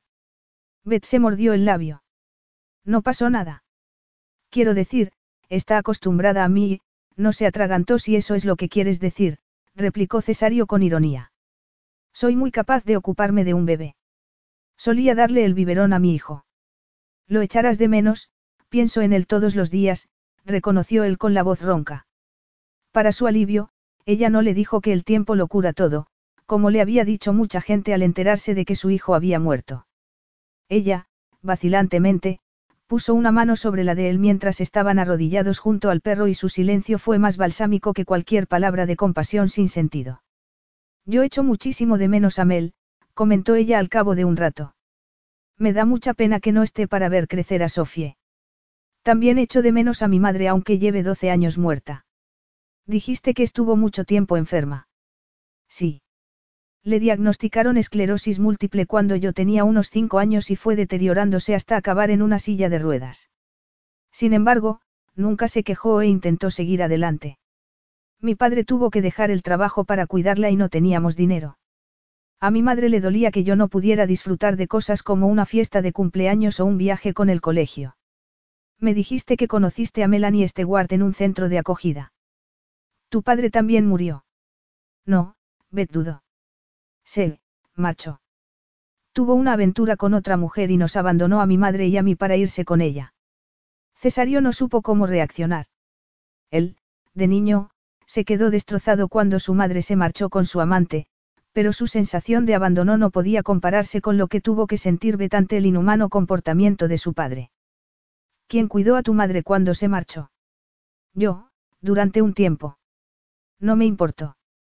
Quería estar con ella, pero cuando la esclerosis empeoró, hubo que ingresarla y murió enseguida. Los servicios sociales le preguntaron a mi padre si podía vivir con él, pero había emigrado a Australia con su nueva pareja y no me quería con él, Beth se encogió de hombros para disimular el dolor y lo miró a los ojos. No tengo una opinión muy buena de los padres. Supuse que no querrías a Sofie, como mi padre no me quiso a mí, y vine a Cerdeña solo porque le prometí a Mel que te buscaría. No quiero tu dinero, añadió con rabia. No espero nada de ti aunque la prueba demuestre que eres su padre. Solo quiero ser una madre para ella. Beth se acordó de Sofía y quiso tenerla entre los brazos. La había dejado durante una hora y ya la echaba de menos. ¿Qué sentiría Cesario, que echaba de menos a su hijo todos los días? No le extrañó que pareciese tan sombrío. Sabía muy bien lo que pesaba el dolor. Todavía lloraba muchas noches por Mel. Sin embargo, tenía la sensación de que Cesario arrinconaba los sentimientos en lo más profundo de su corazón y de que intentaba pasar por alto el dolor. Tengo que volver, siguió Beth levantándose. Llevo demasiado tiempo lejos de Sofie. La cena será a las ocho, Cesario también se levantó. Teodoro irá a recogerte. Ella sintió un escalofrío al recordar el enfrentamiento de la noche anterior. Le avergonzaba recordar lo emocionada que estaba cuando se puso el único vestido bonito que tenía. Él, sin embargo, hizo añicos su ridícula ilusión cuando la acusó de ser una ladrona. Se detuvo al llegar a la puerta y se dio la vuelta. Esta noche prefiero cenar en el cuarto de Sofie. Si Filomena está demasiado ocupada, bajaré a la cocina y me prepararé un sándwich. Beth, estate preparada a las ocho, murmuró él en un tono agradable aunque inflexible. Si no, iré a buscarte. Su arrogancia era irritante y sintió un inusitado arrebato de furia. Abrió la boca para replicar, pero su granítica mirada hizo que se lo pensara y se marchó en un silencio muy digno. Beth bañó a Sofie, le dio el biberón y la durmió. Entonces, comprobó que su práctica falda gris no tenía arreglo y no supo qué ponerse para la cena. No pensaba ponerse el vestido verde y no creía que volviera a ponérselo jamás. Solo le quedaba una falda negra, que era más vieja que la gris y bastante más larga. Afortunadamente, Carlotta le había lavado y dejado en el armario su relativamente nueva camisa azul marino. Parecería que iba a un entierro. Sin embargo, no quería que Cesario creyera que se había vestido para impresionarlo, se recordó a sí misma mientras se hacía un moño en lo alto de la cabeza. Teodoro estaba esperándola cuando salió al pasillo y, mientras lo acompañaba escaleras abajo, notó que el corazón se le había acelerado. Como la noche anterior, Cesario ya estaba en el comedor. Estaba peligrosamente sexy con unos pantalones negros y una camisa de seda blanca abierta en el cuello que le permitía vislumbrar el vello que le bajaba hasta el abdomen. Se puso nerviosa cuando Teodoro salió de la habitación y cerró la puerta. Se quedó sola con Cesario y deseó que él dijera algo o esbozara una de sus infrecuentes sonrisas. Él, sin embargo, la miró fijamente en silencio y con los ojos clavados en el pulso que le palpitaba en el cuello. ¿Crees que por vestirte como una monja vas a ocultarme tu belleza? ¿Acaso esperas que tu anodina vestimenta sofoque el deseo que siento por ti? Estás equivocada. Él alargó una mano y, antes de que Beth supiera qué iba a hacer, le quitó la pinza que sujetaba el moño. El pelo le cayó por la espalda en una cascada sedosa y castaña. Beth quiso reaccionar con indignación, pero él introdujo la mano entre el pelo, le tomó la nuca y la acercó a él. Sus ojos brillaban como el acero, pero captó su avidez y recordó cómo la había besado bajo la lluvia. Mientras estuvo jugando con Sofía y bañándola, había evitado por todos los medios recordar la pasión desenfrenada que había brotado entre ellos. Sin embargo, en ese momento, mientras miraba su rostro esculpido en piedra, se sintió dominada por una necesidad primitiva de que la estrechara contra su pecho y la besara posesiva y enloquecedoramente. Contuvo la respiración mientras él bajaba la cabeza muy despacio. Tembló por el anhelo de sentir sus labios, de que su lengua se abriera camino en su boca. Inconscientemente, se acercó a él, quien, para su vergüenza y pesadumbre, se puso rígido y echó la cabeza hacia atrás como si estuviera dispuesto a sofocar la atracción sexual que los abrasaba por dentro. Vamos a cenar, Cesario retrocedió y le apartó una silla. Filomena nos ha dejado la comida en la fuente caliente para que nos sirvamos. ¿Qué quieres beber? Limonada, por favor. Beth consiguió decirlo de una forma natural, como si él no la alterara. Esa noche no iba a beber vino, tenía que conservar la cabeza despejada. La sopa de pescado le gustó mucho y después, Cesario le sirvió una pasta redonda y rellena de patata y menta con salsa de tomate y albahaca. Es una receta típica de Cerdeña, le explicó él antes de dar un sorbo de vino tinto. Teodoro me ha dicho que le has preguntado por la historia del castillo. Beta sintió con la cabeza y aliviada porque la conversación no tratara de su vida personal. Es un sitio fascinante. ¿De cuándo dijiste que era? El edificio original es del siglo XIII. Se ha ampliado con el tiempo y recientemente se le ha instalado la electricidad y una fontanería mejor. Me imagino que mis antepasados no se bañaban mucho cuando había que subir el agua del pozo y llevarla a las habitaciones más altas, comentó él con un brillo burlón en los ojos. Él siguió contándole la historia del castillo y ella fue relajándose con las distintas anécdotas y la voz grave que le acariciaba los sentidos como si fuera terciopelo en la piel. Es increíble que la gente viviera aquí hace cientos de años, susurró ella. Además, se sorprendió al darse cuenta de que se había comido todo el plato mientras lo escuchaba. Se sabe que el pueblo nurágico vivió en Cerdeña hace más de unos cientos de años, le explicó él ofreciéndole una taza de café. Hay más de 7.000 construcciones de piedra que se llaman nuragas. Según los arqueólogos, son de unos 15 siglos antes de Cristo. ¿Y se mantienen en pie? Preguntó ella con los ojos como platos. Me encantaría verlas. Naturalmente, algunas se han derrumbado, pero la estructura básica se conserva. Hay un asentamiento llamado Serraorrios en Dorgali, cerca de Oliena, y también hay un sepulcro antiguo que se llama la tumba de los gigantes, Cesario sonrió con sinceridad por el entusiasmo de ella. Es posible que podamos visitarlo mientras estás aquí. A Beth se le cayó el alma a los pies al caer en la cuenta de que su estancia en el castillo dependía de cuándo se pudiera hacer la prueba de ADN. Sin saber qué decir, miró los cuadros que había colgados en las paredes y, especialmente, el retrato de un hombre serio con vestimenta moderna. Es mi padre, comentó Cesario al darse cuenta. Parece muy, aristocrático. Era un hombre frío y distante, Cesario miró el retrato. Me aterraba cuando era niño. Nunca me hizo nada físicamente, pero hay muchas maneras de ser cruel. Creía que los hombres piras nunca debían tener sentimientos y mucho menos expresarlos, dejó escapar una risotada sarcástica. ¿Ves la enseña que cuelga de la pared con dos espadas? El lema de mi familia es, la victoria y el poder lo es todo. A mi padre solo le importaba el nombre de los piras y el poder y se empeñó en transmitirme esos valores. ¿Y tu madre? Beth intentó disimular la impresión que le había causado la confesión de Cesario. Teodoro le contó que su padre había muerto hacía unos años, pero no dijo nada de su madre. Su retrato no está aquí, añadió ella al darse cuenta de que los retratos de mujeres eran de unos 500 años antes. No, mi padre eliminó cualquier rastro de ella cuando dio por terminado el matrimonio.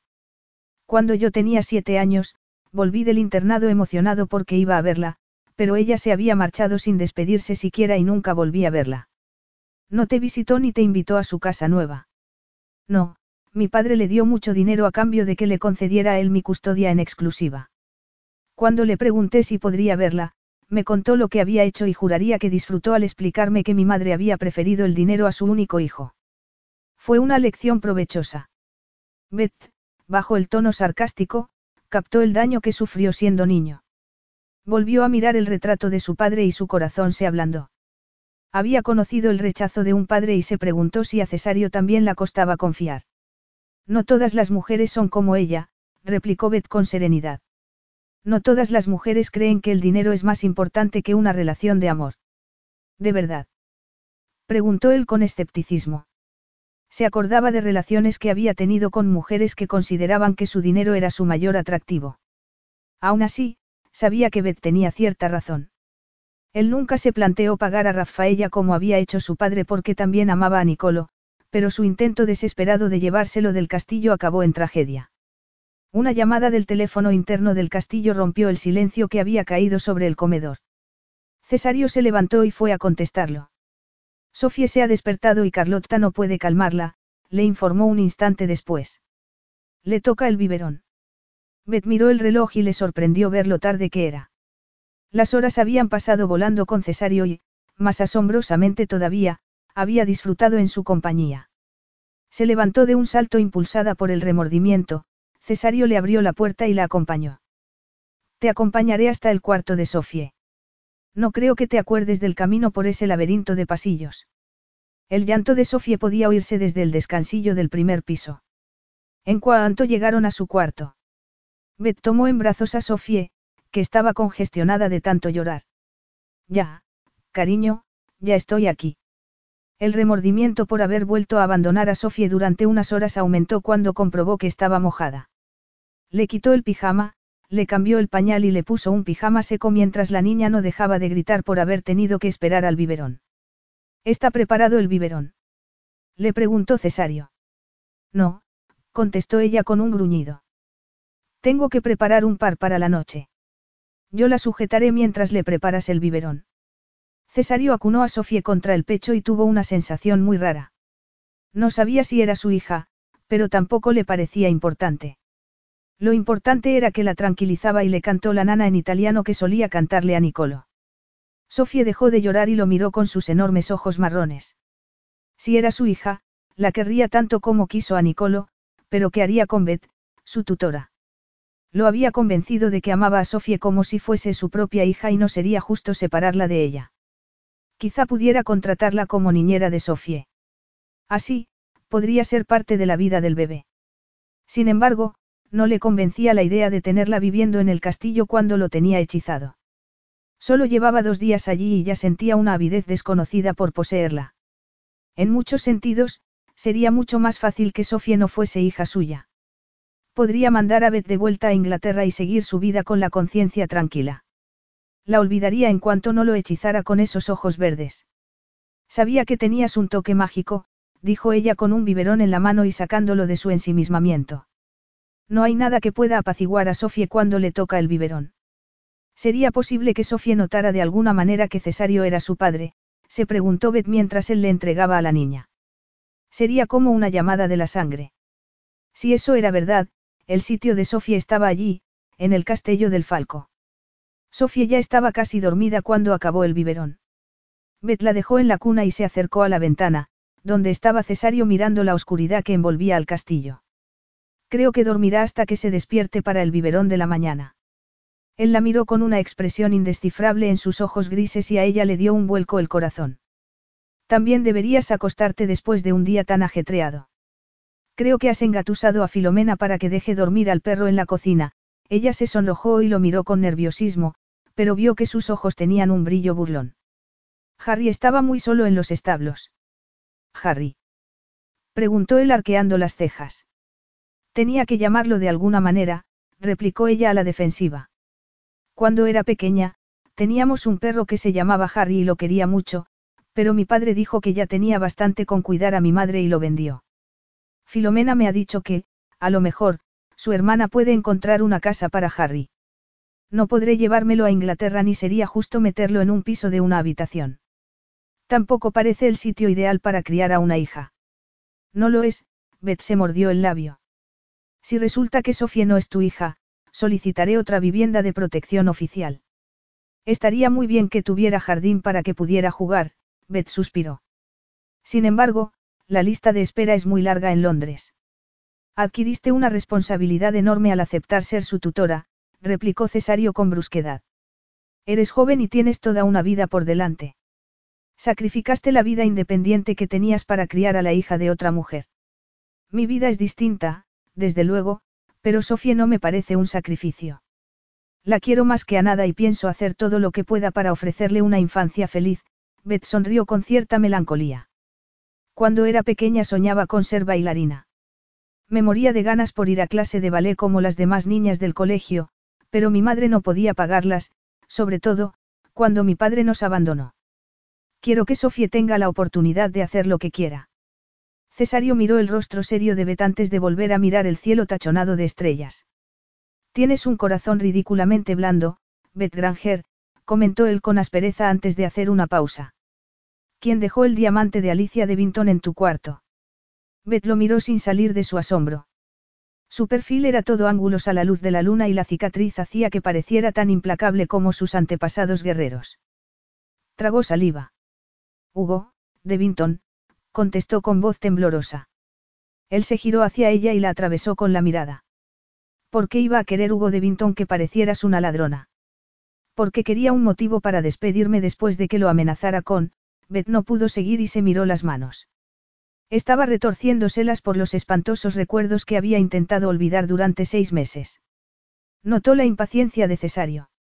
Después de que lo amenazara con decirle a la señora de Vinton que había intentado agredirme. ¿Qué quieres decir con agredirte?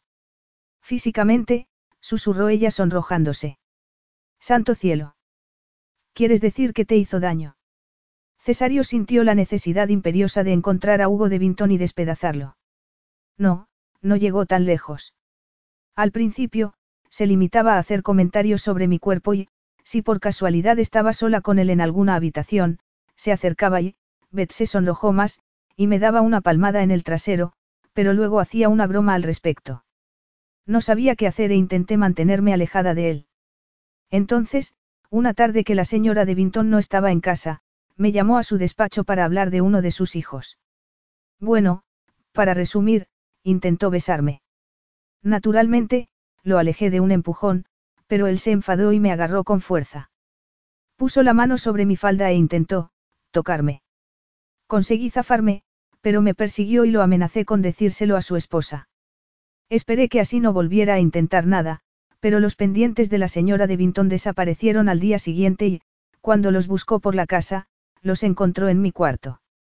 Quiso llamar a la policía para que me detuvieran, pero Hugo lo impidió y la convenció de que sería mejor despedirme inmediatamente. ¿Por qué no insististe en que llamaran a la policía? preguntó Cesario. No habías robado los pendientes, ¿por qué no intentaste defenderte? ¿Por qué no comunicaste a la policía que Devington te había agredido sexualmente? No tenía pruebas y nadie creería mi palabra antes que a la de un famoso abogado. Tú no me creíste, le recordó ella.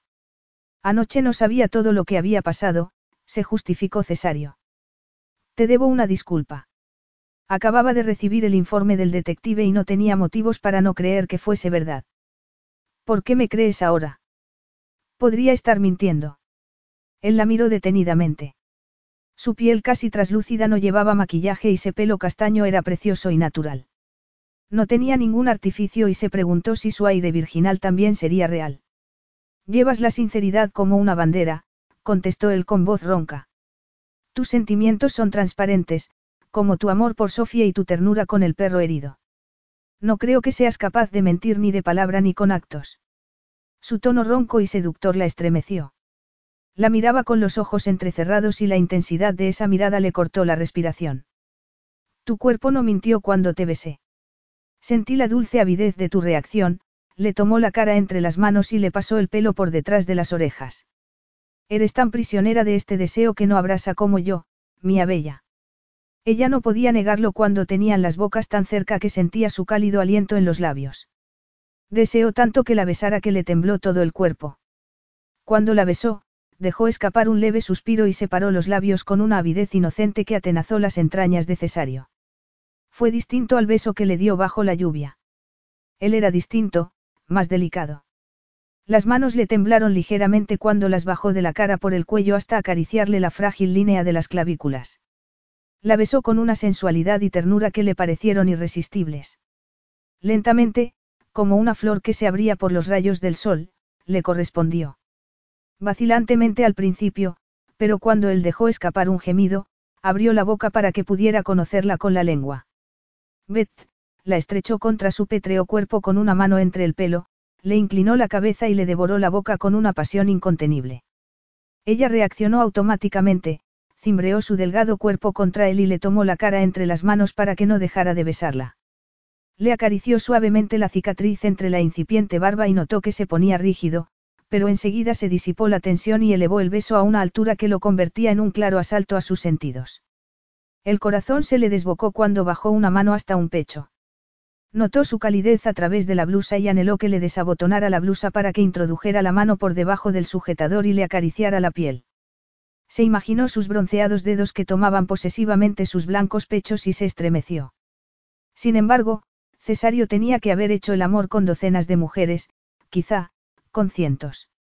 Mel lo había descrito como un mujeriego. Llegó un leve murmullo de la cuna, un suspiro de Sofía al cambiar de postura, pero bastó para que rompiera el hechizo y se apartó de Cesario temblando como una hoja en una tormenta. No, no puedo hacerlo, le dijo con el pánico reflejado en la voz. ¿Qué estaba haciendo? ¿Cómo podía plantearse la posibilidad de entregarse a un hombre que había tenido una aventura de una noche con su mejor amiga y podía ser el padre de su hija? Cesario entrecerró los ojos, pero bajó las manos a los costados con el ceño fruncido. ¿Qué pasa? Le preguntó. El cuerpo le palpitaba por el deseo y solo podía pensar en cuánto quería llevar a Bet a su dormitorio, quitarle la ropa y ponerse entre sus delgados muslos, pero el cansancio de su mirada le obligó a sofocar su incontenible deseo con un formidable ejercicio de dominio de sí mismo. Recordó que su anterior empleador había intentado agredirla sexualmente y sintió una náusea. ¿Tienes miedo de mí? Volvió a preguntar él con los dientes apretados. No, no de ti, Beth tragó saliva al notar el desaliento de Cesario. Tengo miedo de mí, de esto. Había acertado al juzgarla. No podía mentir ni para salvar el orgullo. Somos casi unos desconocidos, siguió ella con voz temblorosa. Si no hubiese sido por Sofie, nunca nos habríamos conocido. Dices que me deseas, pero es posible que solo desees una mujer, cualquiera, para que comparta tu cama un tiempo. Yo estoy a mano, como lo estuvo Mel. Cesario contuvo la necesidad de tomarla otra vez entre los brazos y besarla desenfrenadamente para que se diera cuenta de que la deseaba como no había deseado a ninguna mujer. Sin embargo, tenía razón en el fondo, solo sería una breve aventura. No creía que su deseo fuese a saciarse en una noche, pero tampoco quería una relación duradera y siempre perdía el interés por sus amantes al cabo de unas semanas. Además, tenía que pensar en Sofie, la que podía ser hija de una mujer que ni siquiera recordaba. No le extrañó que Beth lo mirara con una desconfianza tan profunda. Se oyó otro lamento y Beth se puso tensa. Tienes que marcharte, susurró ella. Estamos molestándola. Cesario hizo una mueca al pensar en la larga noche que se le avecinaba. Sería un infierno cuando ardía por esa rosa blanca que lo excitaba con una sola mirada o con solo vislumbrar su tímida sonrisa. Sin embargo, ella tenía razón, naturalmente. Sofía era lo primero. Que duermas bien si puedes, Beth, se despidió él en tono sarcástico. Capítulo 7. El cielo estaba completamente azul cuando Beth abrió las cortinas a la mañana siguiente y, a pesar del cansancio por haber pasado la noche en vela y pensando en Cesario, se sintió animada.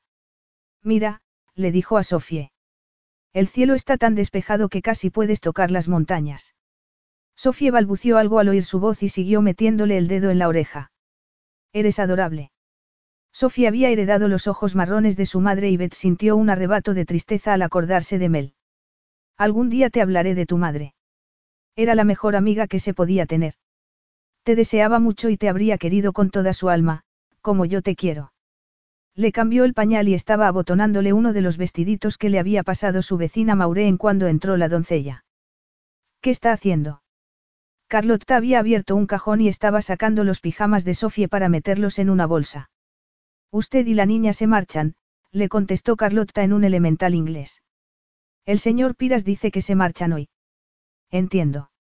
Beth, con el corazón en un puño, tomó a Sofía en brazos y salió del cuarto. Había decidido Cesario no hacer la prueba de ADN y las mandaba a casa. Si era así, lo hacía porque ella había puesto freno a la pasión la noche anterior. Cuando llegó al pie de la escalera, él salió de su despacho y cruzó el vestíbulo para acercarse a ella. El pirata aterrador se había transformado en un elegante banquero. Estaba impresionante con un traje gris oscuro, una camisa azul y una corbata azul marino. Incluso, había conseguido peinarse un poco el rebelde pelo moreno. Sin embargo, tanta sofisticación no disimulaba su dominante virilidad, era imponente, poderoso e implacable. Sus ojos grises y duros como el acero la miraron fijamente y sin disimulo y captaron el leve tono rosa de sus mejillas. ¿Por qué está recogiendo Carlotta las cosas de Sofie? Ha dicho que nos marchamos. Hoy tengo algunas reuniones del Banco Piras, Cosu en Roma y he decidido que vais a acompañarme. He hablado con una clínica de allí que hará la prueba de ADN. Nos darán los resultados dentro de dos semanas. Estoy seguro de que estarás de acuerdo en que cuanto antes sepamos la verdad, mejor, contestó él con frialdad. Ya se ha despejado la carretera. No, pero el tiempo ha mejorado y mi helicóptero podrá aterrizar en el castillo. No voy a montar a Sofía en un helicóptero. El vuelo hasta Cerdeña ya había sido bastante enervante. Había sido la primera vez que Beth se había montado en un avión y no le había gustado nada. Es completamente seguro, le tranquilizó Cesario. Voy muchas veces a Roma en helicóptero. Miró a Sofía y le sonrió con ternura. Para sorpresa de Beth, la niña, que solía ser tímida con los desconocidos, también le sonrió y alargó los brazos hacia él. Ven, pequeña. La tomó en brazos con una expresión más afable y la apoyó en un hombro. Se dirigió hacia la puerta principal, pero se detuvo, se dio la vuelta y miró a Beth con impaciencia. Veo que te has vestido como si fueses a pedir un papel en sonrisas y lágrimas. Beth sintió tal furia que se olvidó del miedo a volar. Sabía muy bien que su falda negra era demasiado larga y que su camiseta gris era demasiado sosa. No hacía falta que él le recordara que no sabía nada de moda. No tengo mucha ropa, replicó ella cortantemente mientras lo seguía hacia el helicóptero. También nos ocuparemos de eso mientras estemos en Roma. Ella no pudo preguntarle qué había querido decir porque el piloto la ayudó a subir y le dijo que se pusiera el cinturón de seguridad. Miró los amplios asientos de cuero y los muebles de nogal pulido, un mueble bar entre ellos, y los comparó con diminutos asientos de la línea aérea barata en la que había volado a Cerdeña. Nada ilustraba mejor la categoría de multimillonario de Cesario que ese helicóptero. Ella no pertenecía a ese mundo, pero, si Sofía era su hija, no podría negarle la vida de privilegios que podía ofrecerle. El helicóptero despegó y ella cerró los ojos para no ver cómo se alejaba la tierra. Intenta relajarte, le aconsejó Cesario sin ironía y tomándole una mano. Si miras a la derecha, podrás ver el lago Cedrino y más allá el monte Corrasi, el más alto de Cerdeña. Bet abrió los ojos con cautela y comprobó que la vista era impresionante. Cesario siguió indicándole distintos sitios y fue relajándose poco a poco, aunque no tanto como Sofie, quien se había quedado dormida. Pronto empezaron a cruzar el mar hacia la Italia continental. Llegaremos a Roma dentro de unos 20 minutos, comentó Cesario al cabo de un rato. Iremos directamente a mi piso. He organizado que alguien de la clínica se encuentre con nosotros allí y que nos tome las muestras para hacer la prueba de ADN. No sé por qué tenemos que ir contigo, Beth seguía dándole vueltas. No podías haberlo organizado para que esa persona de la clínica hubiese volado al castillo. Sí, pero tengo otro motivo para llevaros a Roma. Tengo entradas para el ballet. La orquesta y el ballet del Teatro de la Ópera interpretan Romeo y Julieta. Esta noche es el estreno y pensé que os gustaría acompañarme. Nunca he ido al ballet, solo lo he visto por televisión, Beth contuvo de inmediato la emoción. Si has reservado las entradas, será porque habías pensado ir con alguien. No puedes, hacerle eso y llevarme a mí. Mi invitada ya no puede ir y sería una pena desperdiciar su entrada. Entiendo. Beth sintió un inexplicable arrebato de celos al pensar que Cesario había pensado llevar a su amante al ballet. Sería una mujer impresionante y sofisticada, a la altura del multimillonario más codiciado de Italia. Será mejor que no vaya. Podría complicar las cosas entre tu amiga y tú. Cesario captó la desilusión en su voz y quiso agitarla o besarla, besarla sería mucho mejor. No tengo amiga. Compré la entrada para mi secretaria personal por todo lo que trabaja, pero le ha surgido algo y no puede salir esta noche. Solo era una pequeña mentira piadosa, se tranquilizó Cesario. No iba a reconocerle que la noche anterior, cuando ella le contó cuánto le habría gustado dar clases de ballet, llamó a uno de sus contactos para que sacara las entradas al precio que fuese. Cesario estaba rebuscando en el maletín, pero ella tuvo la sensación de que no quería mirarla. Acompáñame esta noche si quieres, comentó él despreocupadamente. Creía que te gustaba el ballet, pero si no te interesa, me encantaría, pero ¿qué hago con Sofie? No te preocupes. Todo está organizado. Estará bien cuidada mientras estamos fuera. El helicóptero había sobrevolado la ciudad mientras hablaban y en ese momento iba a aterrizar en el helipuerto de un edificio muy alto. Se puso tan nerviosa otra vez que no se enteró de por qué había buscado una niñera antes de saber si iba a acompañarlo al ballet. El helicóptero aterrizó en la azotea de la sede central del Banco Piras, COSU. Bajaron en ascensor hasta el vestíbulo recubierto de mármol y salieron para montarse en una limusina. El piso de Cesario daba a una plaza que se llamaba Campo dei Fiori, donde todas las mañanas se instalaba un mercado de frutas, flores y verduras. El piso estaba en un edificio histórico, pero el interior del ático era moderno, con suelos de mármol y paredes y muebles blancos. Tu casa de la ciudad es muy distinta al castillo, comentó ella aunque no le dijo que le parecía tan aséptica y poco acogedora como un hospital. Lo decoró mi esposa. A Rafaella no le gustaba el castillo y prefería vivir en Roma. Para mí, el piso solo es un sitio donde quedarme cuando tengo que ir al banco. Nunca me he molestado en decorarlo otra vez. Cesario había subido con Sofie, pero se la entregó a Bet antes de entrar en la sala. Había dos hombres y Cesario se los presentó después de hablar en italiano con ellos. El más joven era de una clínica que hacía pruebas de paternidad y el mayor, canoso, era un médico. La muestra de ADN se obtiene metiendo un bastoncillo en la boca y no duele nada, le aseguró el representante de la clínica Abet. Primero tomaré una muestra del señor Piras y luego de la niña.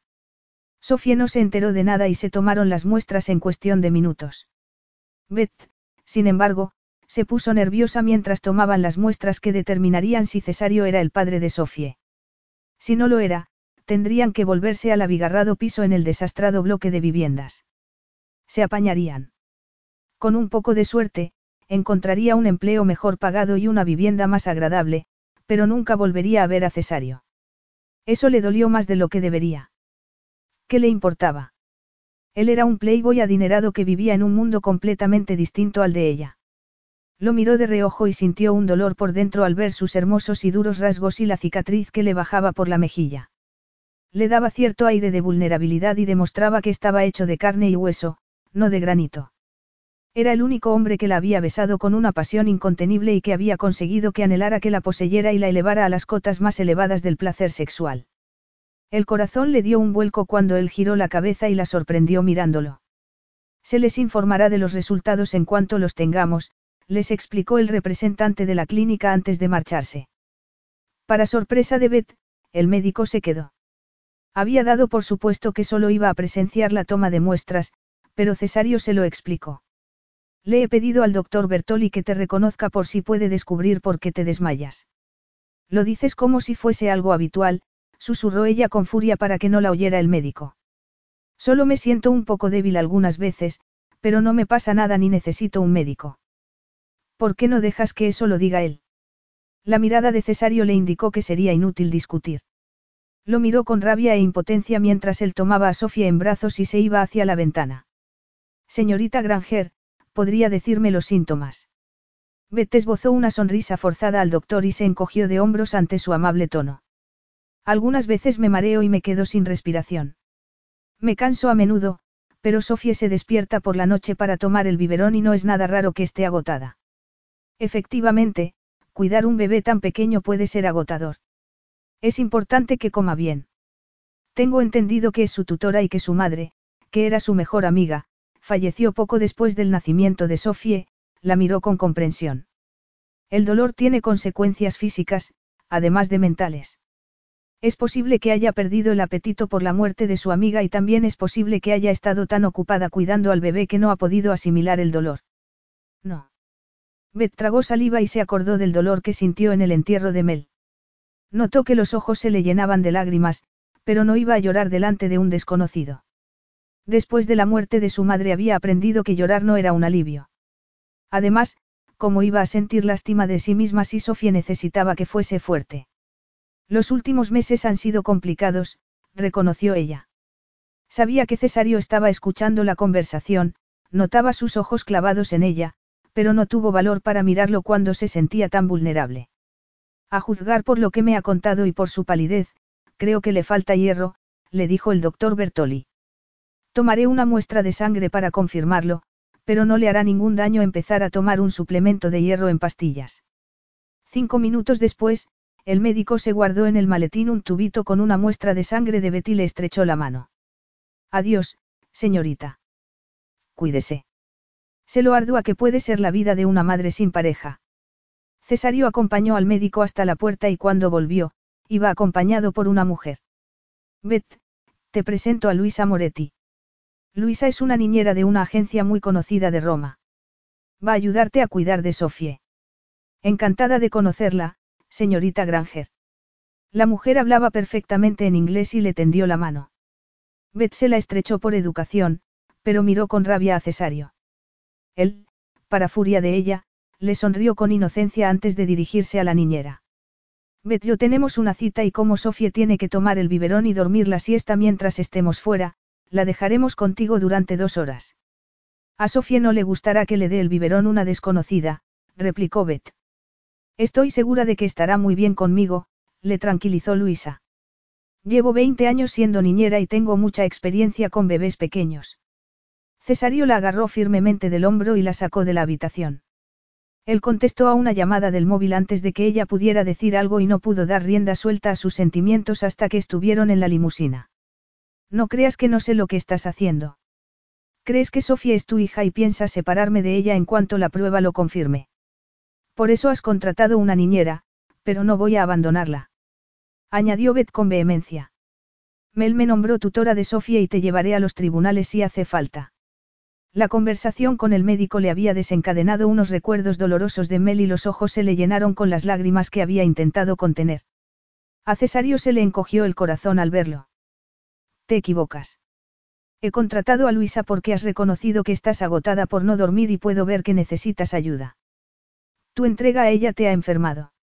Si soy el padre de Sofie, te prometo que también la criarás. ¿Qué quería decir eso?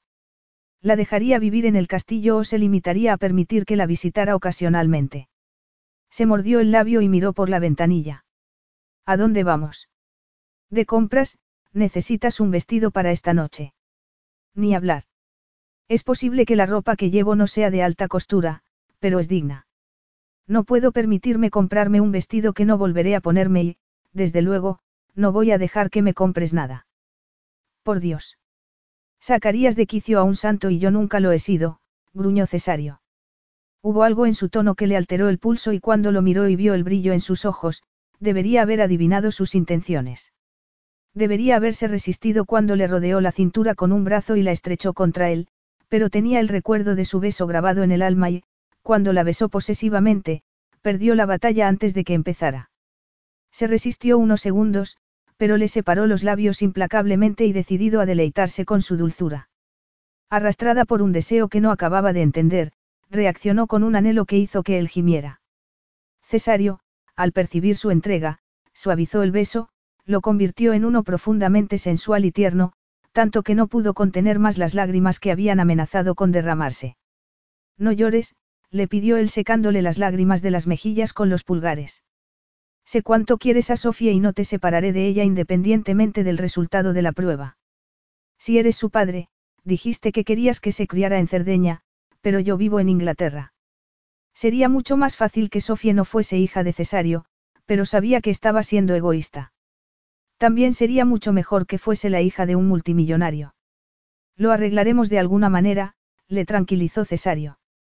No sabía cómo, pero el miedo de Beth le había encogido el corazón y el remordimiento se adueñó de él al recordar la desesperación de Rafaella por conseguir la custodia de Nicolo y la decisión de él por conservarlo. No hubo vencedores en aquella encarnizada batalla. Miró a Beth y la acercó para que apoyara la cabeza en su hombro. Te doy mi palabra de que siempre tendrás un sitio en la vida de Sofie. La decoración del cuarto de los niños, como la de toda la casa, era completamente blanca. Seguramente sería muy elegante, pero, para Beth, no era tan acogedor como el del castillo. A Sofie, sin embargo, parecía darle igual y se había quedado dormida después del biberón de la tarde. Beth se inclinó sobre la cuna y la besó con cariño en la mejilla. Se ha bebido todo el biberón y se ha dormido sin rechistar, le comunicó Luisa. La cuidaré muy bien mientras están fuera, por favor, no se preocupe por ella, la niñera sonrió. Es un vestido precioso, señorita Granger. Llámame Beth, por favor. Luisa era muy afable y Beth congenió enseguida con ella. Además, si era sincera, era un alivio descargar algunas responsabilidades en una niñera tan experimentada. Es un vestido impresionante, ¿verdad? Preguntó ella mirándose al espejo. Sin embargo, nunca me he vestido de rojo y no sé si sabré llevarlo. Ya le había expresado esa misma duda a la estilista que había contratado Cesario para que la acompañara por Via Condotti, donde estaban las mejores tiendas de ropa. La estilista la convenció para que se probara docenas de prendas, pero ella, aterrada por los precios, se negó a comprar nada con la tarjeta de crédito que le había dado Cesario y solo accedió, a regañadientes, a comprar el vestido rojo porque estaba impaciente de volver con Sofie. Con su figura tan esbelta, el vestido le queda maravillosamente, comentó la estilista. Luego fueron a una peluquería y salón de belleza y Beth, para su sorpresa, disfrutó con la desconocida experiencia de que la mimaran. No puedo creerme que esté tan elegante, le dijo a Luisa. La estilista le recomendó que se peinara el pelo a capas y que se pusiera un poco más de maquillaje para la noche. Unas sandalias de tacones plateadas y un bolso de mano completaban la vestimenta. Se miró por última vez en el espejo y fue a buscar a Cesario. Él estaba esperándola en el salón. Estaba impresionante con un smoking negro y una camisa de seda blanca. Beth se quedó parada en la puerta y se le aceleró el corazón cuando la miró con los ojos entrecerrados. Sin embargo, captó el brillo de sus ojos cuando se acercó a ella. Bellísima. Me has dejado sin respiración, dijo él con una intensidad que la estremeció. La tensión sexual entre ellos era casi palpable. Beth tomó aliento.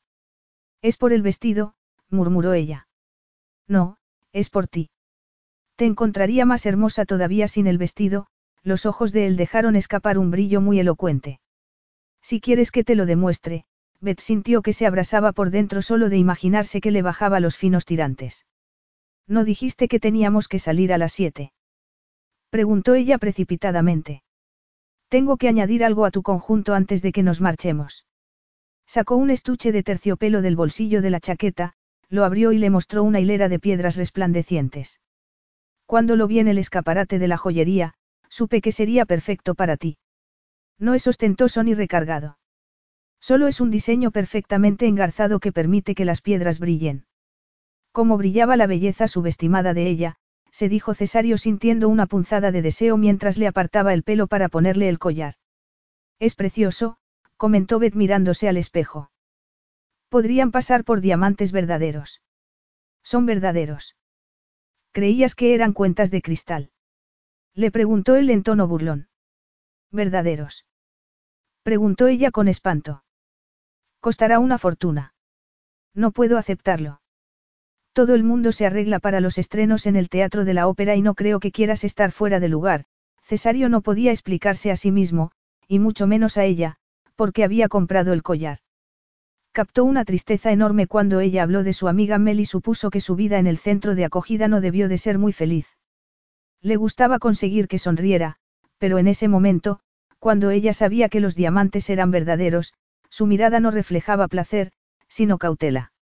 Disfruta esta noche con el collar, pero no te preocupe que pueda significar algo, le aconsejó él con naturalidad. Se espera que lleves joyas y como no las tienes, yo te he proporcionado una. Nada más. Él observó los sentimientos que se reflejaron en sus ojos, el alivio seguido por cierta decepción que disimuló inmediatamente. Cuando me miras así, solo quiero llevarte a mi cama, añadió él con voz ronca. No deberías decir esas cosas, empezó a decir ella en tono indignado. Sin embargo, no pudo acabar la frase porque él le tomó la cara con una mano y la besó con una pasión que la dejó muda. ¿Por qué no si es verdad? Le provocó él. Sin embargo, en vez de besarla otra vez, como deseaba ella, abrió la puerta para que saliera. Vámonos antes de que mi fuerza de voluntad se ponga más a prueba. Capítulo 8. Beth se quedó maravillada con la grandiosidad del teatro de la ópera. La sala, con forma de herradura, tenía palcos hasta la cúpula pintada con magníficos frescos y de la que colgaba una impresionante lámpara de cristal. Se tambaleó por los tacones y Cesario la agarró del brazo. ¿Te pasa algo? Le susurró él al oído. Estoy abrumada, reconoció ella. No había estado nunca en un teatro. Es increíble, Beth miró a la gente que tomaba sus asientos. Ahora entiendo por qué te empeñaste en que me arreglara. Las únicas personas que he visto con tantas joyas son los maleantes de mi barrio. Él farfulló algo en voz baja y le rodeó la cintura con un brazo. ¿Por qué vives allí? Porque es el único sitio donde puedo pagar un alquiler. No quiero que vuelvas allí, dijo Cesario con aspereza. Te encontraré un sitio más seguro para que críes a Sofía aunque no sea hija mía. Beth no podía soportar que las considerara una cuestión de beneficencia. Si resulta que ella no es responsabilidad tuya, ¿por qué iba a preocuparte lo que le pasara? Cesario se dio cuenta de que le preocupaba.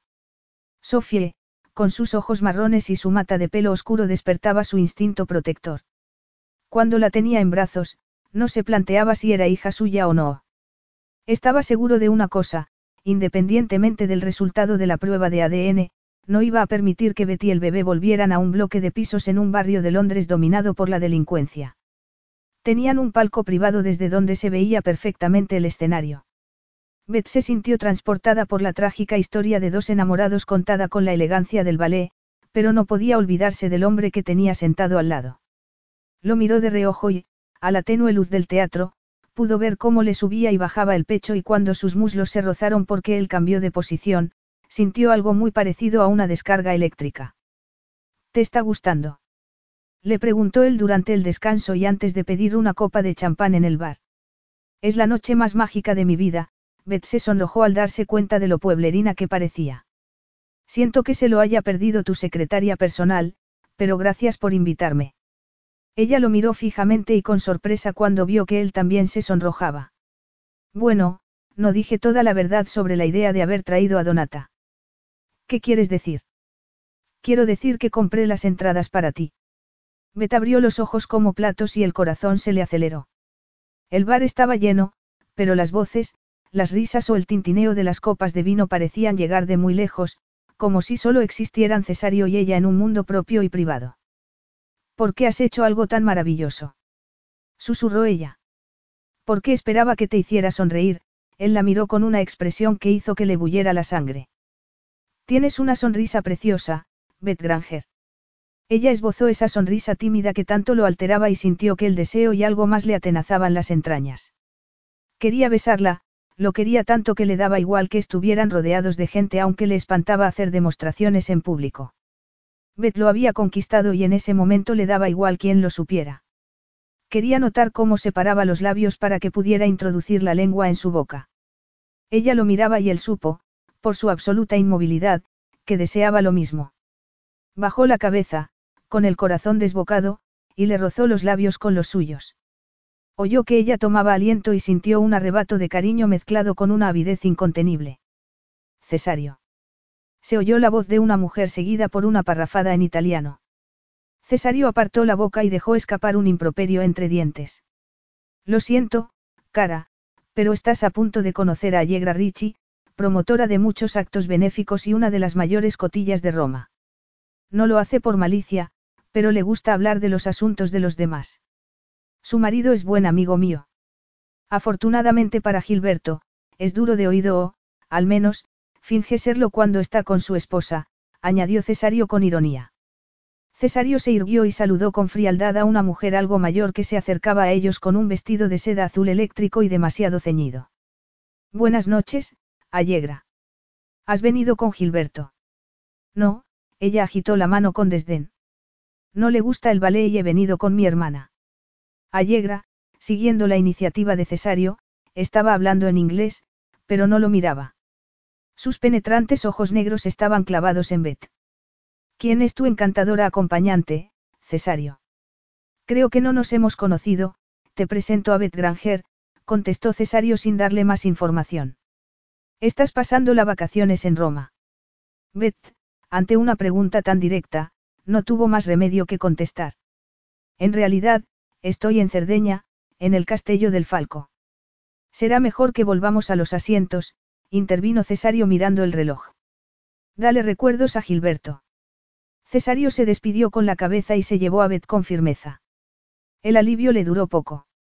Tenía que pasar inevitablemente por el cuarto de baño y vio con horror que Allegra la seguía. Entonces, estás invitada en casa de Cesario. Preguntó la mujer. Qué raro, nunca había invitado a sus amigas al castillo. Siempre solventa sus asuntos aquí, en Roma, y he sabido que nunca conserva mucho tiempo a sus amantes, miró a Beth en el espejo y sonrió con una amabilidad inusitada. Eres muy joven. Discúlpame por decírtelo, pero me temo que Cesario te queda grande. Sé que es encantador, pero he oído decir que también tiene una parte tan despiadada como la de sus bárbaros antepasados. Su esposa la descubrió cuando la expulsó del castillo y no le permitió ver a su hijo pequeño. No se puede reprochar a la pobre Rafaella que quisiera llevarse a Nicolo. ¿Qué madre soportaría que la separaran de su hijo? Naturalmente, fue una tragedia que los dos murieran y la terrible ironía del destino para Cesario es que Rafaella y Nicolo estén enterrados juntos en la capilla del castillo y él esté solo. Beth intentó concentrarse en el ballet durante la segunda parte, pero no podía dejar de darle vueltas a los insidiosos comentarios de Allegra Ricci sobre el accidente que le costó la vida al hijo y a la esposa de Cesario. ¿Por qué había separado a Rafaella de su hijo pequeño? Nicolo solo tenía dos años cuando murió. A esa edad necesitaba a su madre, no pudo hablar de vuelta al piso de él y Cesario también parecía absorto en sus pensamientos mientras la limusina se abría paso entre el denso tráfico aunque era casi medianoche. Cuando llegaron y Beth fue directamente al cuarto de Sofie, la niñera le informó de que la niña no se había movido en toda la noche. Me iré a la cama ahora que has llegado, susurró Luisa. Beth se quedó inclinada sobre la cuna para oír la suave respiración de Sofie. Ese mismo día, se sintió aliviada cuando Cesario le prometió que no la separaría de Sofía independientemente del resultado de la prueba de paternidad. Sin embargo, después de la conversación con Allegra Ricci, estaba muy preocupada. Allegra lo había descrito como despiadado y se estremecía al verlo montado en su caballo negro con el halcón en el brazo. Era tan inflexible como los muros del castillo y haría mal en olvidarlo. Estuvo tentada de llevarse a Sofía inmediatamente del piso, pero el sentido común la detuvo. No conocía Roma, no hablaba italiano y tampoco tenía dinero ni los pasaportes. Estaba atrapada allí, como lo estuvo en el castillo. Además, aunque consiguiera escapar, ¿qué vida iba a ofrecer a una niña en una zona deprimida de Londres que era la única donde podía vivir? Sería mucho mejor que Cesario fuese su padre. Lo esencial era el bienestar de Sofie. Sin embargo, no podía desdeñar el temor a que la apartara de la niña como, al parecer, apartó a su esposa de su hijo. Lo encontró en su despacho con una copa de brandy en la mano y mirando por la ventana. Se había quitado la chaqueta y la corbata y, a pesar de las advertencias de Allegra, sintió la conocida debilidad que no tenía nada que ver con su anemia y mucho con ese hombre de expresión enigmática se había adueñado de sus pensamientos. ¿Qué tal está Sofie? Le preguntó él dándose la vuelta. Dormida. Según Luisa, no la ha oído en toda la noche. Voy a acostarme. Por algún motivo ridículo, se sonrojó y el corazón se le aceleró cuando él se le acercó. ¿Quieres beber algo para dormir mejor? Ella negó con la cabeza. Te he dicho lo guapa que estás esta noche. Varias veces. Beth sonrió porque la voz le había temblado ligeramente y contuvo el aliento cuando él, con naturalidad, le tomó un mechón de pelo entre los dedos. El brillo de su mirada la estremeció y cerró los ojos mientras intentaba contener la excitación que despertaba en ella. Había venido a devolverte el collar, pero no puedo abrir el cierre. Date la vuelta y levántate el pelo. Ella obedeció y se quedó rígida mientras sus dedos le rozaban el cuello.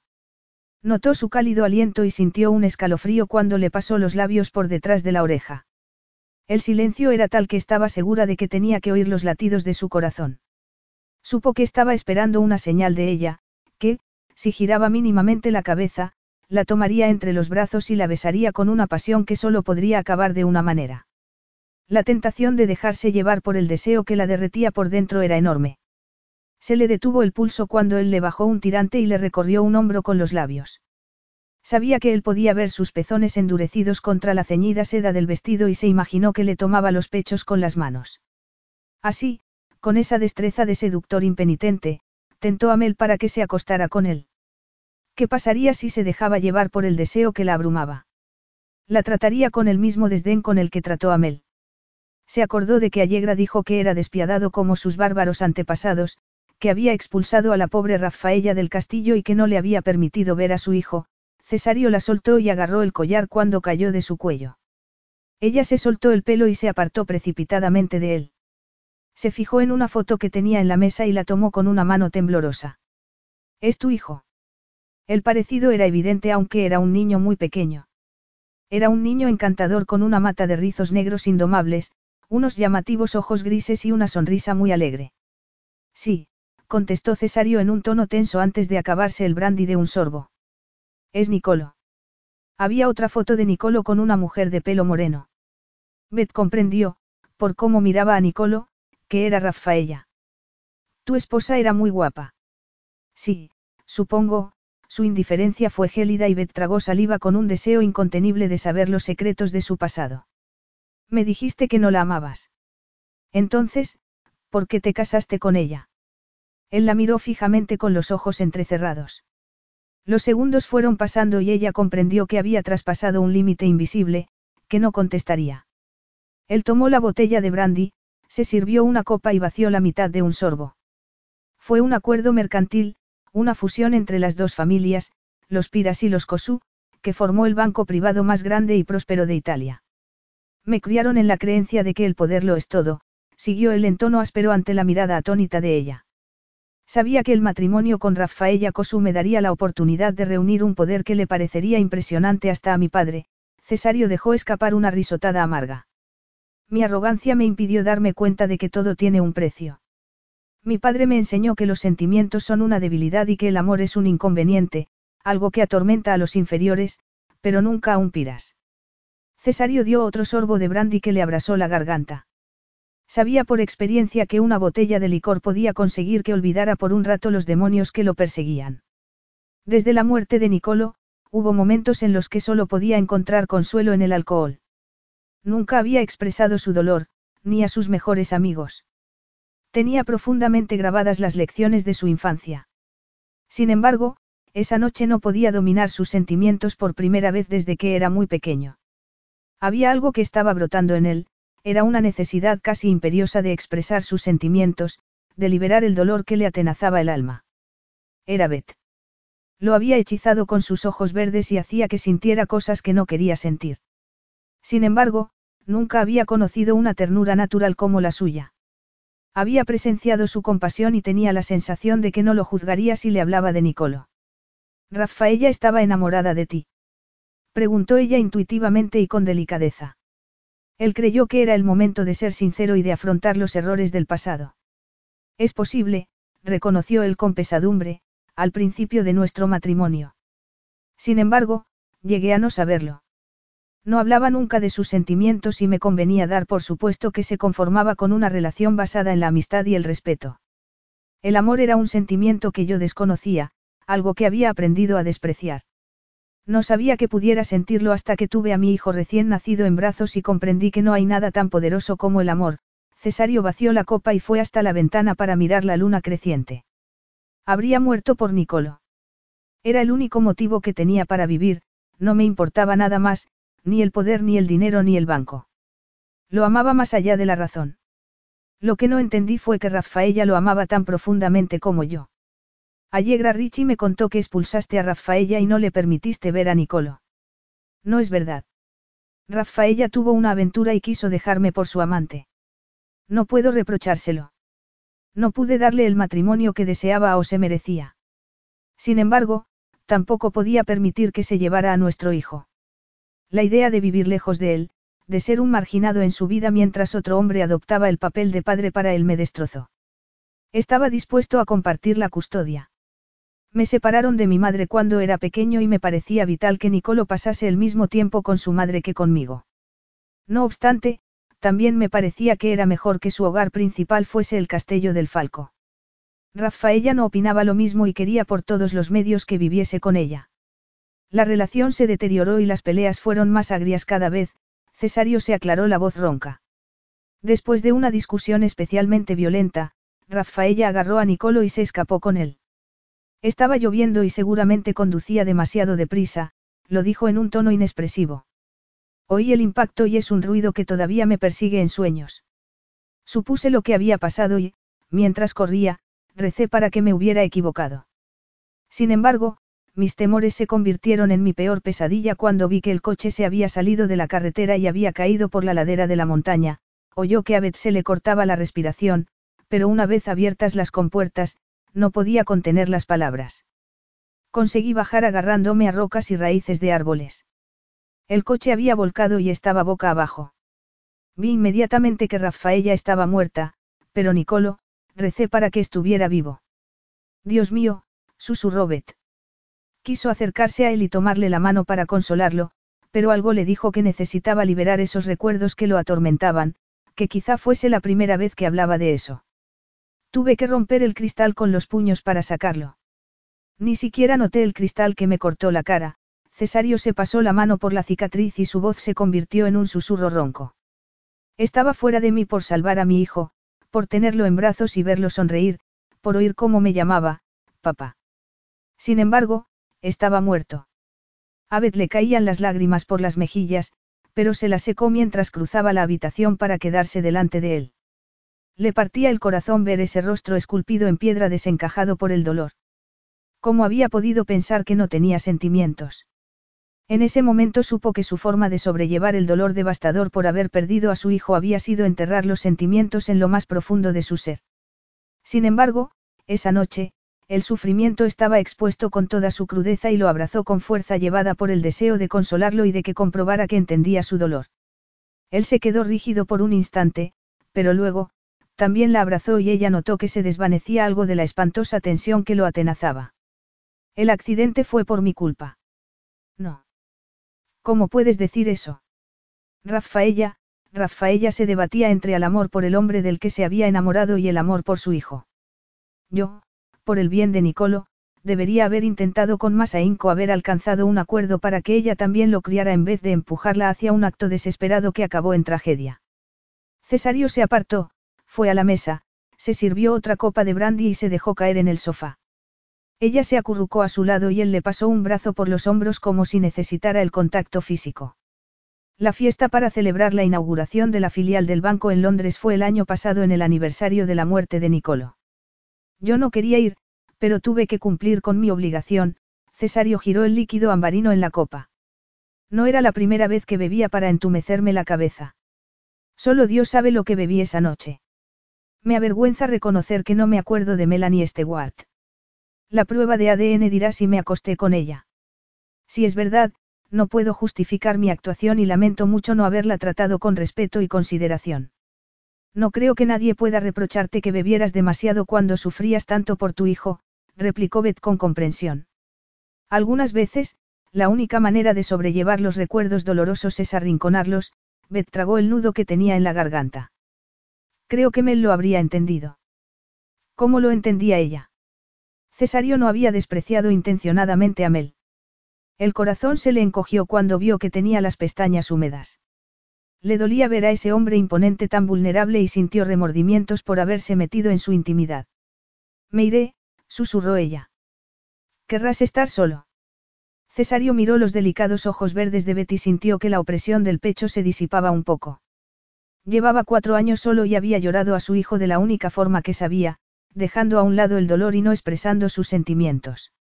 No podía explicar por qué se había abierto a una mujer que casi no conocía, pero, en cierto sentido, le parecía que había conocido a Beth desde siempre y confiaba en ella más de lo que había confiado en ningún otro ser humano. ¿De dónde se había sacado eso? Su pelo sedoso le rozó la mejilla y olió a limones. Cerró los ojos e inhaló con fuerza. Todavía notaba el regusto amargo de las lágrimas en la garganta, pero haber hablado de Nicolo le había dado una extraña sensación de liberación. Quédate un rato, le pidió él abrazándola con más fuerza. Cesario había vuelto al castillo. Betoyó el ruido del helicóptero mientras miraba los primeros rayos del amanecer. Se alegró de volver a verlo, pero también sintió cierto temor. Habían pasado tres días desde que se despertó en el piso de Roma con el vestido rojo que llevó al ballet. Comprendió que debió de haberse quedado dormida en el sofá y que él la había llevado a su cuarto. La doncella le informó de que él ya se había ido al banco y de que lo había organizado todo para que ella volviera al castillo con Sofía y Luisa Moretti. Ella se preguntó si la habría eludido intencionadamente y lamentaba haberle confesado sus sentimientos. Demasiado inquieta para quedarse en la cama, se levantó de un salto y abrió el armario. La ropa nueva que encontró allí cuando volvió de Roma, era algo que tenía que tratar con Cesario. El vestido rojo fue necesario para ir al ballet, pero no podía aceptar toda esa ropa de seda, de cachemir y de preciosos colores que contrastaban con las prendas anodinas que había llevado. Por el momento, tenía que elegir algo entre las muchas posibilidades. Su ropa había desaparecido y Carlotta no contestó cada vez que le preguntó qué había pasado con ella. Tomó un vestido azul claro, fue al cuarto de baño, se duchó y se vistió. Había dado el biberón a Sofía a las 5 de la mañana y dormiría varias horas. Salió del cuarto y fue apresuradamente hasta la puerta principal, que daba al patio. El cielo estaba despejado aunque las cimas de las montañas estaban cubiertas por las nubes. Había querido ir a sentarse en el jardín de la parte trasera del castillo, pero oyó los cascos de unos caballos, miró por encima del hombro y se le cortó la respiración cuando vio que Cesario entraba a caballo en el patio.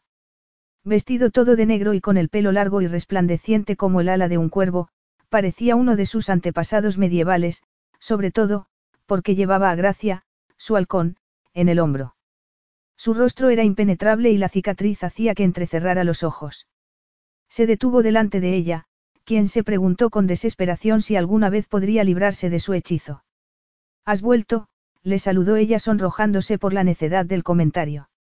Quiero decir, no sabía hasta cuándo te quedarías en Roma. Cesario se dio cuenta de que ella había sentido el mismo arrebato de placer que lo había abrasado por dentro cuando la vio en las escaleras del castillo.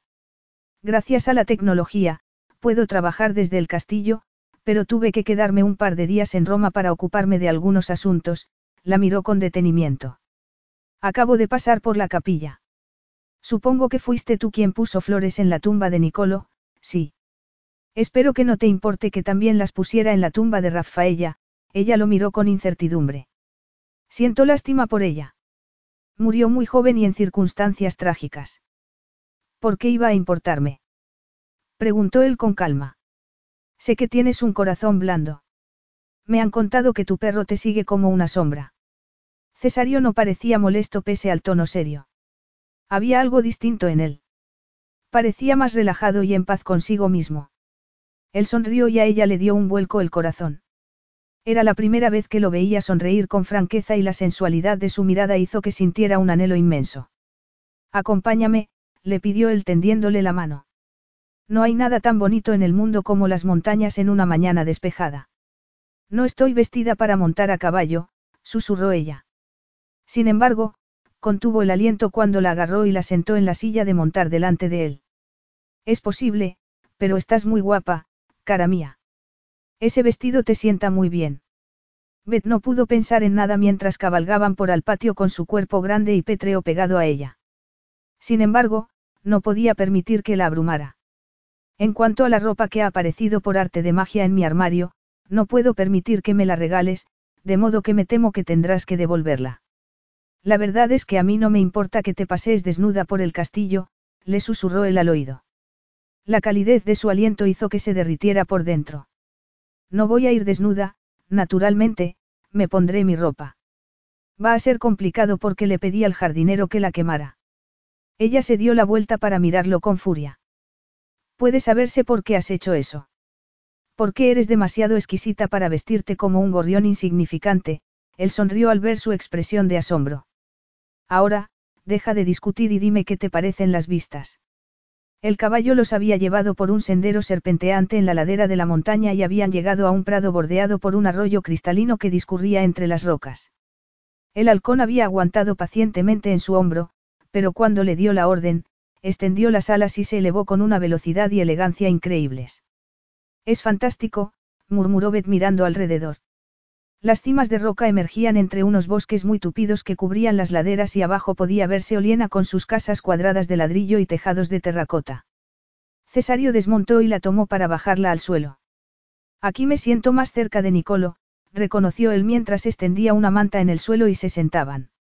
Ahora tendría seis años y me lo imagino subiendo aquí conmigo montado en su pony o dando patadas a un balón en el patio, se quedó un instante con la mirada perdida en el infinito, pero se volvió otra vez hacia ella. He estado pensando en mi hijo desde que hablamos el otro día y, por primera vez desde el accidente, he podido mirar fotografías de él y recordarlo con alegría.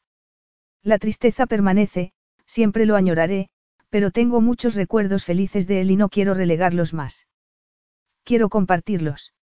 Háblame de Nicolo, le pidió ella tomándole la mano instintivamente. Perdieron la noción del tiempo mientras hablaban. Él le contó cariñosos recuerdos de Nicolo y ella le habló del nacimiento prematuro de Sofía y de lo mal que lo pasó mientras el bebé estaba en una unidad de cuidados intensivos. También le habló del dolor por la muerte de Mel y de su amistad, que empezó en un centro de acogida para niños. Notó una brisa fría, miró alrededor y se sorprendió al comprobar que el sol había desaparecido entre las nubes. ¿Crees que va a llover? Sin duda. Cesario miró hacia la cima de la montaña y Beth se quedó boquiabierta al mirar también y ver unos amenazantes nubarrones negros. Se oyó un trueno tan estruendoso como un cañonazo y empezaron a caer unas gotas enormes que los empaparon enseguida. Vamos. Cesario la subió al caballo y se montó detrás de ella. ¿Y Gracia? Preguntó Beth con nerviosismo. Cesario hizo sonar un silbato y el ave se posó en su hombro unos segundos después. Azuzó al caballo, pero en vez de descender, subió entre los árboles hasta que llegó a un claro del bosque donde había una cabaña. Entra. Le gritó él para que la oyera entre la lluvia torrencial. Beth, empapada y temblorosa, corrió a cobijarse mientras él llevaba al caballo y al halcón a una cuadra. La cabaña solo tenía una habitación con unos fogones, una mesa con un par de sillas y, en un rincón, una anticuada cama de hierro. Se había intentado que fuese acogedora con alfombras de colores y unas sábanas de algodón blanco en la cama. ¡Qué diluvio! exclamó Cesario al entrar mientras se agitaba el pelo. Desapareció un instante por una puerta y volvió a salir enseguida para tirarle una toalla a ella. Ya se había quitado la camisa y los ojos de Beth se clavaron en las gotas de agua que tenía en el vello negro del pecho. Él frunció el ceño cuando ella no se secó. Estaba tiritando. Vamos, tienes que quitarte la ropa mojada. Cesario se acercó a ella y empezó a deshacerle el nudo del cinturón. No, el cambio del sol a la lluvia había sido tan brusco que estaba temblando y casi no podía ni hablar. Intentó apartarle las manos, pero él no hizo caso y consiguió soltarle el cinturón. No llevo, ella no consiguió acabar la frase porque él le abrió el vestido y resopló, sujetador. Eso veo, él, sin apartar la mirada de su cuerpo, dejó caer al suelo el vestido mojado. Madre mía, eres exquisita. Capítulo 9. La avidez primitiva que transmitía la voz de Cesario la estremeció. La lluvia golpeaba en el tejado, pero el silencio entre ellos era tan profundo que estuvo segura de que él podía oír los latidos desbocados de su corazón. Cesario levantó una mano y le acarició levemente las clavículas y luego, lenta y delicadamente, como si tuviera miedo de que pudiera romperse, bajó los dedos hasta su pecho. Ella contuvo el aliento mientras le recorría el pequeño contorno. Tenía los ojos entrecerrados, pero ella vislumbró el brillo salvaje y no pudo contener un ligero gemido cuando alcanzó un pezón. La sensación de sus dedos rozándole la sensible carne fue tan intensa que una descarga ardiente le llegó hasta el vientre. Eres hermosa, Beth. Su voz profunda y sensual la acarició como si fuese de terciopelo. Le tomó el otro pecho y ella dejó escapar un sonido gutural cuando le acarició el pezón endurecido entre el índice y el pulgar. Te deseo, eres como un veneno en mi sangre. Tú también me deseas. Tu cuerpo no miente, cara mía, afirmó él tajantemente. La atracción brotó entre nosotros desde que nos conocimos y no podemos pasarlo por alto ni un minuto más. Beth se reconoció que era verdad. Sintió una sintonía inexplicable con él cuando lo vio la noche que llegó al castillo. Recordó que sintió como si una flecha le atravesara el corazón y volvía a sentirla en ese momento, pero ya sabía qué era. Era amor. Había mirado a los ojos grises como el granito de Cesario y se habían apoderado de ella para siempre. Naturalmente, se lo había negado a sí misma. El amor a primera vista solo ocurría en los cuentos de hadas y Cesario no era un príncipe, era un playboy despiadado que estuvo tan bebido que ni siquiera se acordaba de haberse acostado con Mel. Se había convencido de que lo despreciaba, pero a medida de que fue enterándose de cosas de su pasado su corazón se ablandó al entender que el dolor por la pérdida de su hijo había hecho que se comportase de una manera que lamentaba. Beth, la llamó con una voz ronca, como si temiera que su silencio significara que se había equivocado al creer que ella también lo deseaba. Notó la tensión en su mandíbula y le acarició la cicatriz con una mano temblorosa. Me equivoqué al creer, al esperar, que el fuego que me abrasa por dentro también te abrasa a ti. No, susurró ella, no te equivocaste. Se puso de puntillas y lo besó. La abrazó y la estrechó contra sí para sentir sus pezones sobre el vello que le cubría el pecho. Fue una sensación tan deliciosamente erótica que ella contuvo el aliento. Él la besó con una voracidad que le indicó que no podría echarse atrás. Iba a poseerla y ella agradecía su avidez incontenible. Separó los labios para que introdujera la lengua y luego volvió a contener el aliento cuando separó la boca para besarle el cuello. Le acarició los pechos otra vez y entonces, ante su asombro y deleite, bajó la cabeza, le tomó un pezón entre los labios y se lo succionó hasta que el placer fue casi insoportable. Dejó escapar un leve gemido y se aferró a él mientras le lamía el otro pezón hasta que estuvo duro como una piedra. Se estremeció por el deseo abrasador que se adueñaba de ella. Se derritió entre los muslos y anheló que la acariciara hasta alcanzar el alivio que su cuerpo le pedía a gritos. La habitación osciló cuando Cesario la tomó en brazos y la llevó hasta la cama. La tumbó sobre las sábanas y la miró a los ojos mientras introducía los dedos debajo de la cinturilla de las bragas. La sencilla prenda de algodón tenía algo increíblemente sexy. El miembro ya le oprimía contra los pantalones mientras le bajaba las bragas para desvelar el triángulo de rizos que ocultaba su feminidad. Quería que ella lo desvistiera y le acariciara la palpitante erección con sus delicadas manos, pero solo de pensarlo llegó a tal punto, que se desnudó con más precipitación que elegancia y se tumbó junto a ella. Le pasó los dedos entre el sedoso pelo, le tomó la cara entre las manos y volvió a besarla con sensualidad. Ella reaccionó con un anhelo cargado de dulzura que le atenazó el corazón. Sin embargo, aunque lo besaba con una pasión arrebatadora, parecía asombrosamente tímida y no lo acarició descaradamente como habría hecho una amante experta.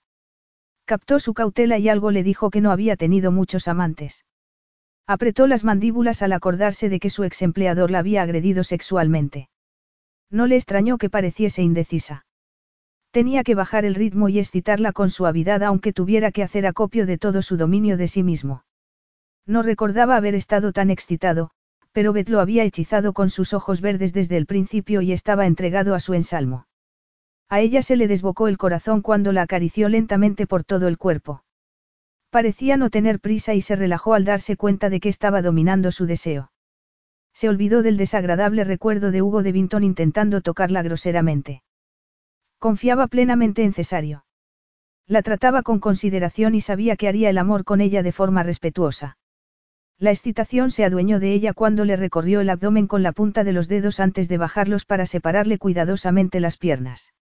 Era algo nuevo y maravilloso y contuvo la respiración mientras le acariciaba con una delicadeza exquisita la húmeda abertura.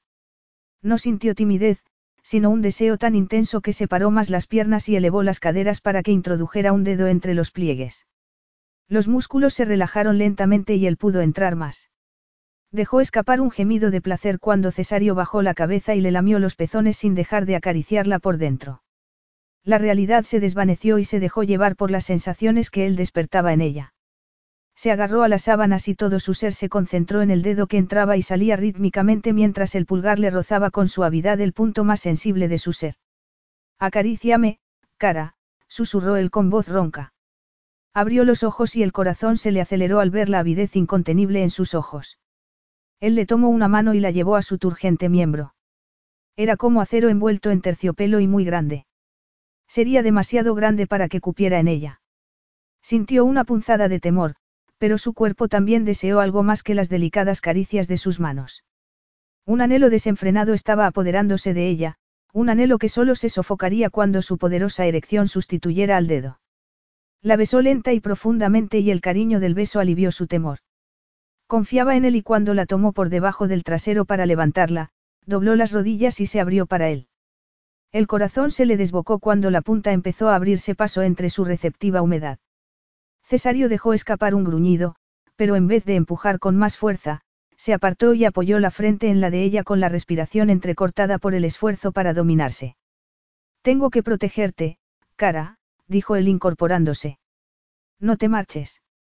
Atónita, lo vio cruzar la puerta que daba a un cuarto de baño diminuto. ¿Por qué la había dejado? Había decidido no hacer el amor con ella. El cuerpo le palpitaba por el deseo insatisfecho. Sin embargo, volvió al cabo de unos segundos, se puso un preservativo en el dilatado miembro, se arrodilló y entró en la hendidura que le separaba los muslos. Carisima, susurró él antes de detenerse ante la delicada barrera de su virginidad. Beth, es la primera vez. Le preguntó mirándola a los ojos. Sí, contestó ella agarrándolo de los hombros con fuerza al notar que se apartaba. ¿Vas a parar? ¿Quieres que pare? Ella negó con la cabeza. Quiero que seas el primero, reconoció Beth con sinceridad. Cesario dejó escapar un suspiro entrecortado. Era una preciosidad y ya sería verdaderamente suya. Si lo hubiese sabido, habría ido más despacio. Inclinó la cabeza y le tomó los pezones entre los labios. Oyó que ella gemía levemente y entró con mucho cuidado. Notó la resistencia de su cuerpo y la besó en la boca para recibir su leve lamento mientras rompía la delicada membrana y entraba en ella. Beth pensó que encajaba perfectamente y se dejó llevar por la deliciosa laxitud mientras la punzada de dolor se esfumaba rápidamente. La llenaba, la completaba, y arqueó las caderas para recibir cada embestida de su erección. Al hacerlo, se dio cuenta de que estaba llevándola a un viaje de un placer tan intenso que esperaba que no acabase nunca. La laxitud dio paso a la premura y giró la cabeza en la almohada mientras entraba en ella con unas acometidas largas y rítmicas que la llevaron al límite de algo desconocido y la retenía allí jadeando su nombre mientras sentía los primeros espasmos. Vio las gotas de sudor en sus bronceados hombros y supo instintivamente que hacía un esfuerzo para dominar las exigencias de su cuerpo. Tenía la piel tersa sobre los prominentes pómulos y los ojos le brillaban con una voracidad primitiva que hizo que sintiera un arrebato de excitación por todo el cuerpo. Volvió a arremeter, con más fuerza todavía, y su delgado cuerpo se arqueó entre espasmos y una oleada de placer indescriptible. La agarró de las caderas y aceleró el ritmo hasta que también explotó con un gemido que le salió de lo más profundo del alma y hundió la cabeza entre el pelo de ella. Cesario tardó en levantar la cabeza. Sus respiraciones entrecortadas fueron calmándose poco a poco y Beth se dio cuenta de que la lluvia ya era un leve tamborileo sobre el tejado de la cabaña. La tensión se adueñó de ella cuando Cesario se apoyó en los codos y la miró a los ojos con una expresión más enigmática que nunca. No sabía lo que esperaba. Tenía que hacer algún comentario ingenioso o halagarle por su comportamiento. ¿Qué hacían dos personas que habían disfrutado con una relación sexual esporádica? El corazón le dio un vuelco por el alivio cuando sonrió levemente e inclinó la cabeza para besarla con cariño en la boca. Ha sido tu primera lección para hacer el amor, él se rió levemente por la expresión de asombro de ella al notar su imponente erección contra la cadera. Como notarás, soy un maestro impaciente y mi cuerpo está deseoso de darte la segunda lección. ¿A qué esperas entonces? preguntó ella osadamente al notar una oleada de calidez entre los muslos. Él, para decepción de ella, se apartó y se levantó. Tengo que tener paciencia para que tu cuerpo se recupere de la irritación, Cesario volvió a besarla levemente en los labios. Tenemos mucho tiempo, cara. Beth no quería pensar en el tiempo. El resultado de la prueba de ADN se sabría al cabo de unos días y si Cesario no era el padre de Sofie, ella volvería a Inglaterra con la niña y, seguramente, no volvería a verlo jamás. Había demostrado cuánto la deseaba, pero no se hacía la ilusión de que quisiera algo más que una breve aventura con ella. Nerviosa, se sentó en el borde de la cama y, ante su espanto, vio una mancha de sangre en la sábana. Cesario volvió del cuarto de baño y ella se sonrojó cuando miró fugazmente la mancha. Lo siento. Cambiaré las sábanas, unas sensaciones contradictorias la abrumaron e, inexplicablemente, empezó a llorar. Querida, Cesario la abrazó y el corazón se le encogió por la angustia de ella. Las sábanas dan igual. Ven. La llevó al cuarto de baño, donde estaba llenándose la bañera, y la introdujo entre las aromáticas burbujas. Beth dejó escapar un suspiro y notó que la tensión se disipaba. No sé por qué estoy siendo tan tonta. Estaba abochornada por las lágrimas y se las secó inmediatamente. No eres tonta, le tranquilizó él con su voz profunda y aterciopelada. Eres encantadora y mucho más inocente de lo que me había imaginado. Sabía que debería tener remordimientos por haber acabado con su virginidad, pero no pudo lamentar la experiencia más conmovedora de toda su vida. Se sentía honrado porque lo había elegido y también tenía otra extraña sensación, como un resplandor dorado dentro de él que no sentía desde hacía mucho tiempo y que, para su sorpresa, se dio cuenta de que era felicidad. Puedo hacerlo yo sola, dijo Beth cuando Cesario se puso champú en la palma de la mano. Él la miró a los ojos con una sonrisa que hizo que el corazón le diera un vuelco por el anhelo de que él, se mordió el labio y se dijo que tenía que ser sensata. Que hubiera hecho el amor tan maravillosamente con ella no quería decir que la amara. Sin embargo, cuando la miraba de esa manera, no podía evitar pensar que la quería un poco. Dame el gusto, murmuró él. Le lavó y le secó el pelo antes de sacarla de la bañera y arroparla con una toalla. Para ella era una novedad que la mimaran y se entregó al delicado contacto de sus manos mientras la secaba y la llevaba otra vez a la cama. Se tumbó al lado de ella, la besó, le separó los labios y se deleitó profunda y sensualmente. Tenía la piel como la seda, pensó mientras le recorría el cuerpo con los labios y le lamía los endurecidos pezones antes de bajar entre las piernas y acariciarla de la forma más íntima posible. Ella contuvo el aliento y él sonrió sin dejar de utilizar la lengua y toda su destreza y paciencia hasta que gimió su nombre y alcanzó el clímax debajo de él. Duerme un rato, susurró él abrazándola. Ella lo miró con desconcierto. ¿No quieres? Era solo para ti, cara. Él dominó su palpitante anhelo y la miró mientras parpadeaba. Había mucho tiempo para hacer el amor plenamente y sentir el placer de la satisfacción mutua. Fuera cual fuese el resultado de la prueba de ADN, no había motivos para que Beth no pudiera quedarse en el castillo. Aunque no para siempre, naturalmente. Él no se ataba para siempre. Frunció el ceño y se preguntó por qué le fastidiaba pensar en el final de su relación, cómo acabaría sucediendo. Sin embargo, tampoco podía imaginarse que el deseo que sentía por ella se esfumara en un futuro próximo. Estaba cautivado por una bruja de ojos verdes y no tenía prisa por escapar de su hechizo. Estoy segura de que Sofía ha engordado un poco, comentó Beth mientras acunaba al bebé antes de entregárselo a Cesario. Luisa tiene básculas para bebés y va a pesarla luego. Estaban en el jardín del castillo disfrutando del sol primaveral, aunque Sofía estaba sobre un montón de almohadones y protegida por una sombrilla. Cesario la tomó con un brazo y le cubrió con un sombrero antes de llevarla a una de las fuentes para que viera el agua caer. No me extrañaría que tú también hubieses engordado un poco, siguió él cuando Beth se acercó. No tengo ninguna queja. Tienes los pechos más redondeados. ¿Cómo esperas que pueda trabajar si eres una distracción tan sexy? Ella se rió y se pasó el pelo por detrás de los hombros con los ojos resplandecientes y la cara tan bronceada como el resto de su delgado cuerpo. Ya no estaba anémica gracias a las pastillas con hierro y a la buena comida. Todavía no dormía mucho por la noche, pero tampoco podía reprochárselo a Sofie.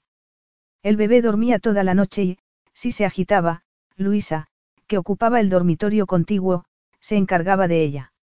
Sus noches en vela eran por otro motivo, pensó mientras notaba el conocido vuelco del corazón cuando Cesario le sonrió de esa manera que conseguía que la sangre le bullera en las venas. Si tenemos en cuenta todas las veces que hicimos al amor anoche, me había imaginado que querrías encerrarte en tu despacho para recuperar algo de energía. Estoy plenamente recuperado, replicó él con una mirada burlona y abrasadora. Algo que pienso demostrar en cuanto Sofía vaya a echarse la siesta. Él se rió cuando Beth se puso roja como un tomate. No sé qué pensara el servicio del tiempo que pasamos en la cama, dijo ella. Sabes que todo el servicio está encantado contigo. Hasta Teodoro sonríe cuando se dice tu nombre y lo he sorprendido varias veces dándole algo de comer a tu espantoso perro. Harry no es espantoso, es adorable.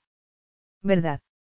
Beth se inclinó para acariciar a su fiel perro, que la miró con la adoración reflejada en sus melancólicos ojos marrones. Estaba loco por sentir celos de la atención que Beth le dedicaba a un chucho, se preguntó Cesario con impaciencia. Se consoló al saber que pronto la llevaría al dormitorio principal y la tumbaría en su enorme cama. La desvestiría y ella lo desvestiría a él, le acariciaría el pecho y los muslos y le tomaría el miembro erecto con la mano. Miró a Sofía y vio que se había dormido en sus brazos. Era preciosa, como una muñeca, y sintió que el corazón se le encogía mientras la llevaba dentro del castillo y se la entregaba a la niñera. Faltaba un día para que la clínica les dijera algo. Era un disparate esperar que fuese su hija. Las circunstancias de su concepción no eran las ideales. Seguía costándole creer que, bebido, se hubiese acostado con una mujer que no recordaba, pero tenía que aceptar esa posibilidad. Si Sofía era suya, no lamentaría que hubiese nacido. Creo que deberíamos imitar a Sofía y echarnos una siesta, comentó mientras tomaba a Bet en brazos y se dirigía hacia las escaleras. Ella le rodeó el cuello con los brazos y pareció plantearse la propuesta. Es posible, pero también podrías darme otra lección de equitación o podríamos visitar los halcones o sentarnos en la biblioteca y leer sobre la historia del castillo y de tus antepasados, bastante sanguinarios, por cierto. Cesario reflexionó sobre las dos semanas anteriores, que, si era sincero consigo mismo, habían sido las más felices desde que perdió a su hijo. Además, se lo debía a la mujer que tenía en brazos. No me extraña que trabaje tan poco cuando prefiero pasar todo el tiempo contigo. Se detuvo en el descansillo y la besó con pasión hasta que la realidad se esfumó y ella se aferró a él con el cuerpo deseoso de que la poseyera. Ojalá no tuvieras que marcharte hoy. Cuatro días son muchos y voy a echarte de menos. Beth suspiró sin importarle que estuviera entregándose demasiado. No se habían apartado casi ni un minuto desde que se hicieron amantes y le espantaba pasar cuatro días y cuatro eternas noches sin cesario. Me temo que el viaje a Japón es ineludible, querida. También te echaré de menos, reconoció él con voz ronca. Como se había infiltrado en su vida sin que se diera cuenta de lo importante que era para él. No le apetecía el viaje de trabajo porque pasaría cuatro noches sin que ella se durmiera entre sus brazos y se despertaría en una cama vacía, no frente a su sonrisa. Es posible que pueda terminar pronto y volver a casa enseguida. Además, no tengo que marcharme todavía. ¿Qué quieres hacer durante la próxima hora? Me gustaría que me hicieras el amor, por favor, contestó ella en un tono inocente que no se correspondía con el brillo de sus ojos. Cesario se rió a carcajadas, pero se detuvo bruscamente y la miró con asombro. El castillo no está acostumbrado al sonido de la risa. Era algo muy extraordinario cuando era pequeño y ha sido un lugar triste desde la muerte de Nicolo. Tampoco hubo muchas risas durante mi infancia, reconoció ella. Nunca me imaginé que pudiera sentirme así, Beth se apartó temerosa de que pudiera adivinar lo que sentía por él, pero no sabía ocultar las cosas. Me haces feliz. Cesario quiso decirle que ella también le hacía feliz, pero llevaba muy grabadas las lecciones que aprendió en su infancia. Nunca había dicho a nadie lo que sentía ni sabía expresar con palabras sus sentimientos. Sin embargo, cada vez que hacía el amor con ella le demostraba con sus caricias que lo había conquistado y que no podía imaginarse que llegara a querer que se marchara. Le sonó el móvil cuando entraba en el dormitorio y dejaba a Beth sobre la cama. Sintió una punzada de remordimiento por su secretaria cuando fue a apagar el teléfono. Donata había pasado un par de semanas posponiendo sus citas y dando excusas, pero cuando miró la pantalla, vio que no era su secretaria y se le alteró el pulso. Lo siento, querida, pero tengo que contestar. Yo tengo que pasar por el cuarto de baño. Beth se bajó de la cama y Cesario esperó a que hubiera cerrado la puerta del cuarto de baño para contestar. El dormitorio estaba vacío cuando ella volvió. Beth supuso que había sido una llamada de trabajo y que habría ido a su despacho. Sin embargo, oyó voces a través de interfono del bebé. Era Cesario que hablaba en voz baja con la niñera. Salió apresuradamente al pasillo al imaginarse que Sofía estaría despierta y se encontró con Luisa que salía del cuarto del bebé. ¿Pasa algo? Estaba llorando Sofía. No, está profundamente dormida, le tranquilizó Luisa. Beth, perpleja, abrió la puerta. Cesario estaba de pie junto a la cuna y miraba a Sofía con una expresión muy extraña. Tuvo un presentimiento inexplicable y entró silenciosamente en el cuarto. Él la miró, se dirigió hacia la ventana y le hizo una señal para que lo acompañara. La llamada era de la clínica que hizo la prueba de ADN, le dijo él sin preámbulos. No soy el padre de Sofie. No. Un cúmulo de sensaciones se adueñó de Beth. Sintió asombro y cierto alivio porque Cesario no podría reclamar a Sofie, pero acto seguido sintió lástima por el bebé, cuyo futuro quedaba sentenciado por esa noticia trascendental. Sofía ya no tendría la cómoda infancia que le habría proporcionado ser la hija de un multimillonario. Más importante aún, nunca conocería la identidad de su padre. No tendría un padre que la protegiera y a quien amar. Además, con su madre muerta, Sofía quedaría muy vulnerable y completamente dependiente de ella. Miró con nerviosismo a Cesario mientras asimilaba las consecuencias de la noticia. Mel tuvo que haberse equivocado. A no ser que, una duda espantosa se abrió paso en su cabeza mientras recordaba el día en el hospital cuando Mel le contó que había visto en el periódico la foto del hombre con el que se acostó hacía unos meses. El periódico dice que es Cesario Piras, el multimillonario propietario del banco Piracosú. Es el padre de Sofía y ella tiene derecho a una asignación enorme, aseguró su amiga. Se habría inventado Mel la historia de que se había acostado con Cesario. No tendría sentido mentir cuando la prueba de ADN podía determinar la paternidad. Sin embargo, quizá Mel no pensara en la prueba de ADN. Era posible que, gravemente enferma y consciente de que no viviría mucho tiempo, hubiese visto la foto de Cesario, se hubiese acordado de que él bebió mucho y hubiese supuesto que no se acordaría de nada de lo que hizo esa noche. A no ser que. Preguntó Cesario. Beth siguió dándole vueltas a la cabeza. Habría tramado una jugada desesperada para garantizar la seguridad económica de su hija al afirmar falsamente que Cesario era el padre de su hija. Si era así, la había implicado conscientemente en una extorsión para intentar sacarle dinero. No le extrañaba la expresión seria de él. A juzgar por su mirada granítica, creía que Mel había mentido y que ella había sido cómplice de la farsa. A no ser que. Repitió él. Su mirada ocultaba sus pensamientos, pero Beth supo que estaba enfadado. Nada, susurró ella. Evidentemente, todo ha sido un error monumental. No podía soportar su mirada implacable cuando unos minutos antes la había mirado como si la quisiera un poco. Tragó saliva. Era una necedad. Naturalmente, no la quería, había disfrutado acostándose con ella. Sin embargo, ya no había ningún motivo para que se quedara en el castillo. Su aventura había terminado, se llevaría a Sofía a Londres y Cesario no tardaría en olvidarse de que existían. No creo que Mel mintiera, afirmó ella tajantemente. Era mi mejor amiga y siempre éramos sinceras la una con la otra. No puedo entender por qué estaba tan segura de que eras el padre de su hija. A mí siempre me costó creerme que hubiera pasado la noche con una mujer y no me acordara de ella. Ahora sé que no me acosté con Melanie Stewart. El resultado es irrebatible. Según ellos existe un 0% de posibilidades de que Sofía sea hija mía, es decir, una certeza del 100% de que no lo es. Las palabras le pesaron como plomo en el pecho. No tenía una hija. La niña angelical que dormía en la cuna ajena a todo lo que pasaba a su alrededor no era suya. Se acercó a la cuna y miró a Sofía. Beth tenía razón, había engordado durante las dos semanas pasadas. Estaba tumbada, con los brazos extendidos y sujetando con la manita la cinta de seda que llevaba su osito de peluche favorito. Sus mejillas rosadas eran como pétalos y el pelo moreno todavía le recordaba a Nicolo, aunque sabía que cualquier parecido con su hijo era fruto de la imaginación. No se había imaginado que se sentiría tan desolado al saber que no era suya. La deliciosa Sofie, con sus ojos redondos y su sonrisa desdentada, era adorable. Solo una persona con el corazón de piedra no la querría y él había descubierto hacía poco que tenía un corazón muy blando. Esa niña diminuta era muy vulnerable y nunca conocería a su padre ni a su madre. Tenía a Beth, claro, y sabía que Beth la amaba, pero Beth vivía en un bloque de viviendas donde los delitos y el tráfico de sustancias era lo más normal del mundo. No podía permitir que volvieran allí.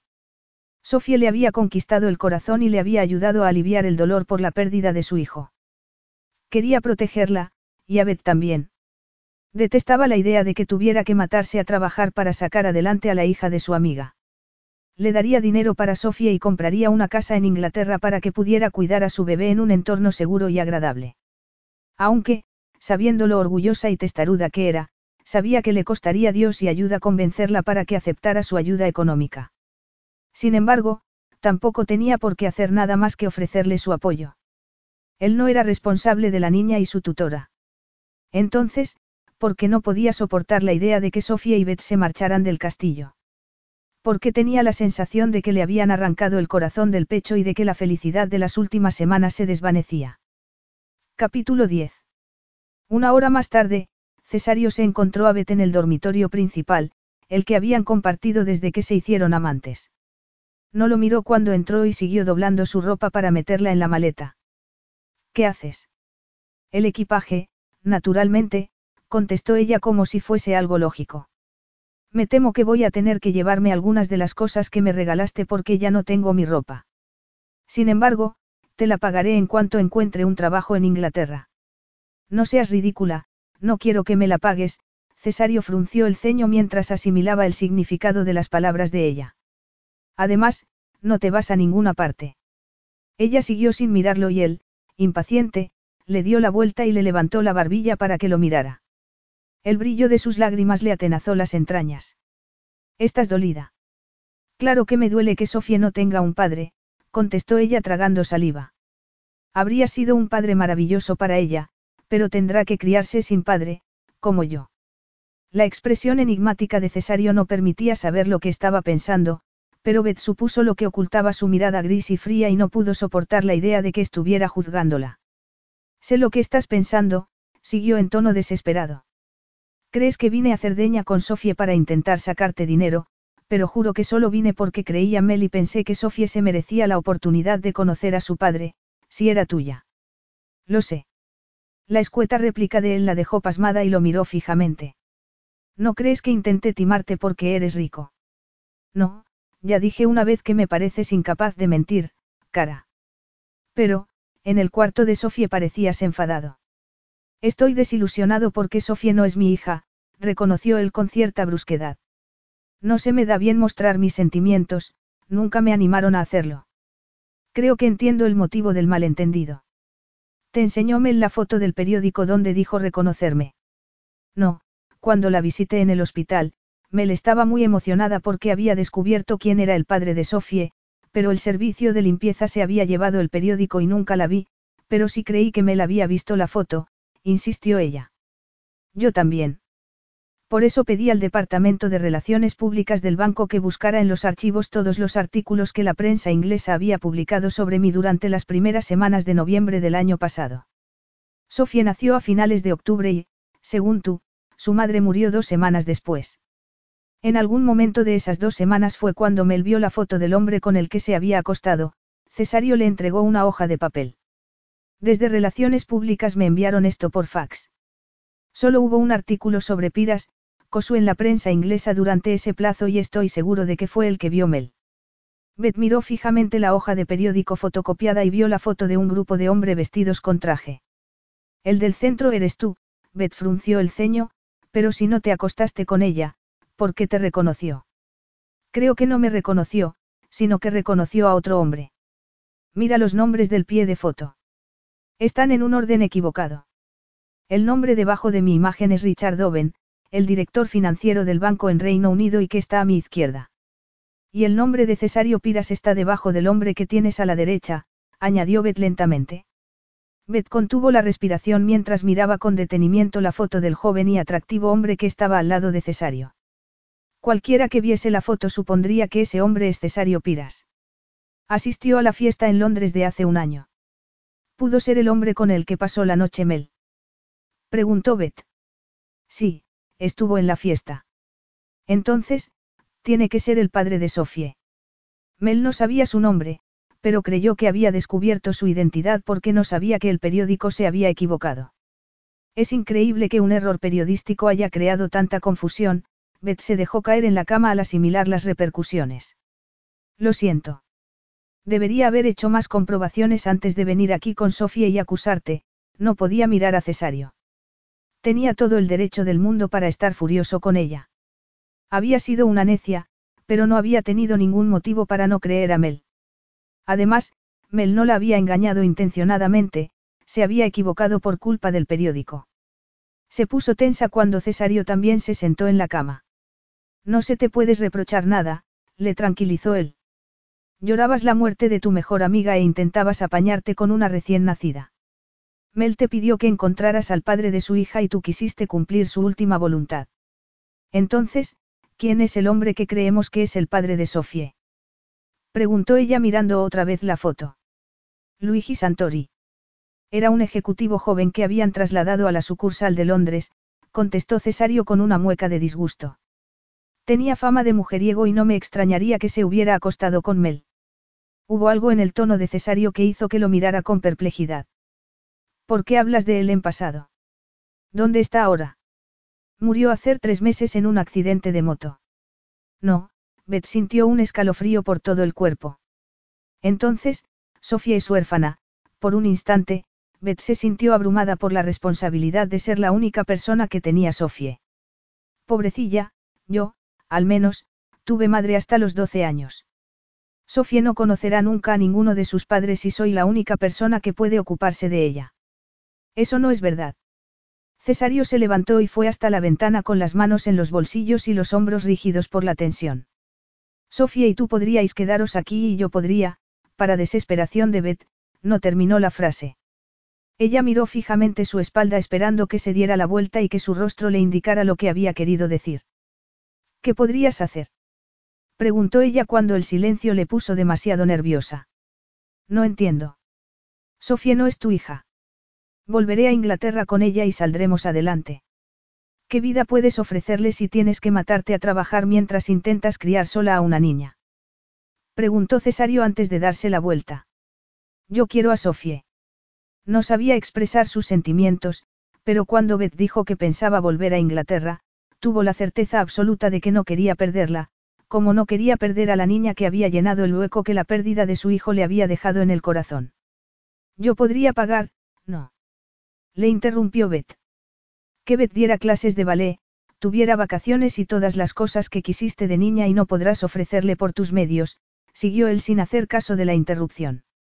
Tu orgullo es más importante que el bienestar de Sofie. No, pero, Beth sacudió la cabeza como si quisiera ordenar las ideas. No tienes por qué mantenernos a Sofía y a mí. No somos nada para ti. Sabes que eso no es verdad. He llegado a amar a Sofie. Cesario se sentía como si fuese ciego, como si quisiera seguir un camino por donde no había pasado nunca. Le costaba expresar sus sentimientos, pero, al menos, hablar de Sofía le resultaba más fácil que hacer frente a lo que sentía por Beth. No sabía lo que sentía, solo sabía que con ella había encontrado algo que no había vivido con ninguna mujer, y que no estaba dispuesto a que esa relación terminase. Lo que propongo es ser tutor conjunto de Sofía y que las dos viváis en el castillo. Soy un padre sin hijo y Sofía es una hija sin padre. Quiero formar parte de su vida. Beth lo miró fijamente e impresionada por la intensa emoción que se había reflejado en su voz. ¿Y yo? No puedes querer que me quede, pero nunca abandonaré a Sofie. Pienso ser una madre para ella, como le prometí a Mel. ¿Por qué no ibas a quedarte?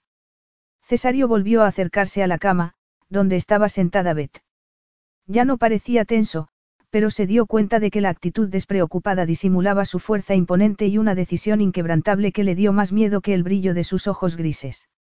Se levantó de un salto con el corazón desbocado y sintió la necesidad de salir corriendo del cuarto, de alejarse de él, pero él la rodeó de la cintura con un brazo antes de que pudiera dar un paso. ¿Por qué no ibas a quedarte? repitió él mirándola a los ojos como si pudiera verle el alma.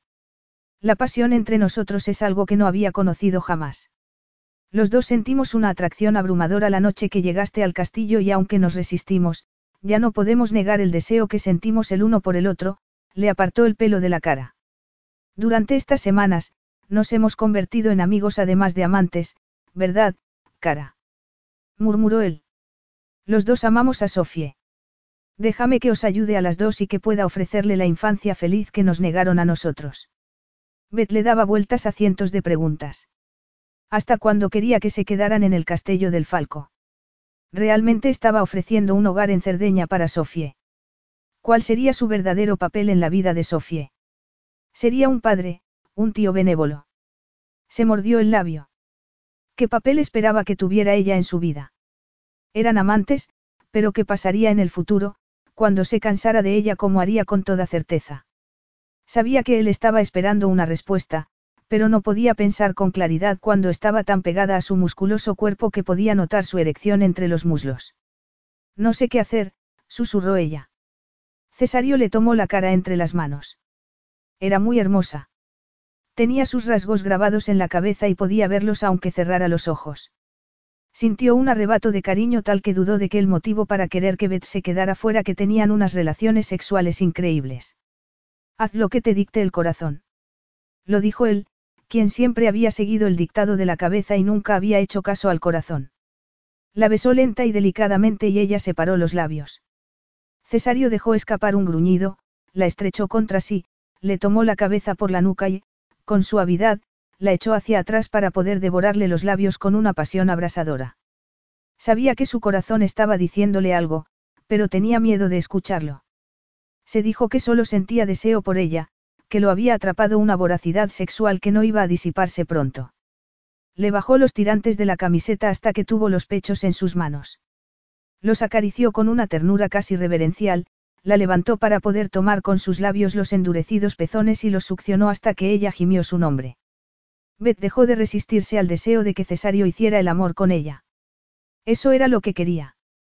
Quería estar en sus brazos, que sus manos los desvistiera a los dos con ansia. La tumbó en la cama y ella le rodeó el cuello con los brazos para atraerlo sobre sí y sentir su piel desnuda, la aspereza de los pelos del pecho sobre la suavidad de sus pechos.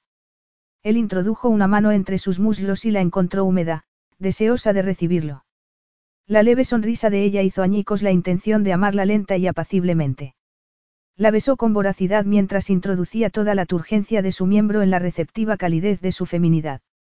La tomó con avidez, pero también con tanto respeto y cariño que Beth notó el escozor de las lágrimas mientras alcanzaba el punto mágico y su cuerpo se estremecía entre los espasmos de un clímax deslumbrante. Cesario estalló casi simultáneamente sin poder dominar el placer devastador que siempre sentía con ella. Después, se quedaron tumbados y entrelazados mientras recuperaban poco a poco la respiración. Él se apoyó en un codo y sonrió al ver que ella tenía las mejillas congestionadas y la boca un poco hinchada. Entonces, te quedas. Fue una afirmación más que una pregunta, como si nunca lo hubiese dudado. Sin embargo, cuando Beth lo miró levantarse e ir al cuarto de baño contiguo, un mar de dudas se adueñó de ella. No habían hablado de los detalles de que Sofía y ella vivieran en el castillo, pero cuanto más lo pensaba, más inconvenientes veía. Tendré que encontrar un trabajo, comentó Evet cuando él volvió al cabo de cinco minutos secándose el pelo con una toalla. Te agradezco la oferta de ayudar económicamente a Sofie, pero yo soy responsable de mí misma y no puedo aceptar que me mantengas mientras, ella vaciló. Bueno, mientras me quede aquí, la idea de vivir de cesario sin hacer nada era insoportable para su orgullo. Se había criado en un centro de acogida, había detestado la idea de depender de la beneficencia y había trabajado para mantenerse desde que salió del colegio. Tendría que dar un curso acelerado de italiano y luego quizá pudiese encontrar un empleo en Oliena, aunque quien se ocuparía de Sofía mientras ella estaba fuera. Cesario se puso los pantalones y sacó una camisa limpia del armario antes de acercarse a la cama. Comentaremos los detalles cuando vuelva, murmuró mientras se inclinaba y la besaba levemente en los labios. Quizás se le aclararan las ideas si pasaba unos días lejos de ella y así pudiera decidir lo que quería de verdad. Sabía que había sorprendido a Beth al pedirle que se quedara con él. En realidad, también se había sorprendido a sí mismo. Era normal que ella le preguntara si tenía pensado algún plazo, pero, asombrosamente, cuanto más lo pensaba, más quería que fuese para siempre. El sonido del helicóptero que aterrizaba en el patio fue casi un alivio. Le esperaban cuatro días de tensas negociaciones y tenía que concentrarse, no podía pensar en la chica con unos ojos verdes y una sonrisa que lo derretían por dentro. La besó sin prisa en la boca y se preguntó si no podría enviar a Japón a uno de sus ejecutivos más experimentados. Cuatro días pasan enseguida. No le dijo que le parecían una eternidad. Tomó la chaqueta y cruzó la habitación, pero vaciló al llegar a la puerta y se dio la vuelta. Date prisa en volver, le pidió ella en un susurro. Lo haré, tesoro. Súbitamente, todo cobró sentido para Cesario. La miró fijamente con el pulso alterado, pero sonó su móvil y supo que era el piloto del helicóptero para recordarle que tenían que despegar inmediatamente si querían llegar al aeropuerto a tiempo para tomar el vuelo a Japón. No era el momento de hablar con Beth sobre planes para toda la vida. No lo dije antes, pero tú también me haces feliz, dijo él con la voz ronca y mirándola a los ojos. Hasta pronto, mía bella. El castillo parecía vacío sin cesario, como Beth. No dejaba de recordarse que no le habría dicho que le hacía feliz si no fuese verdad, pero por la noche, durante las interminables horas en vela, las dudas la asediaban sin contemplaciones.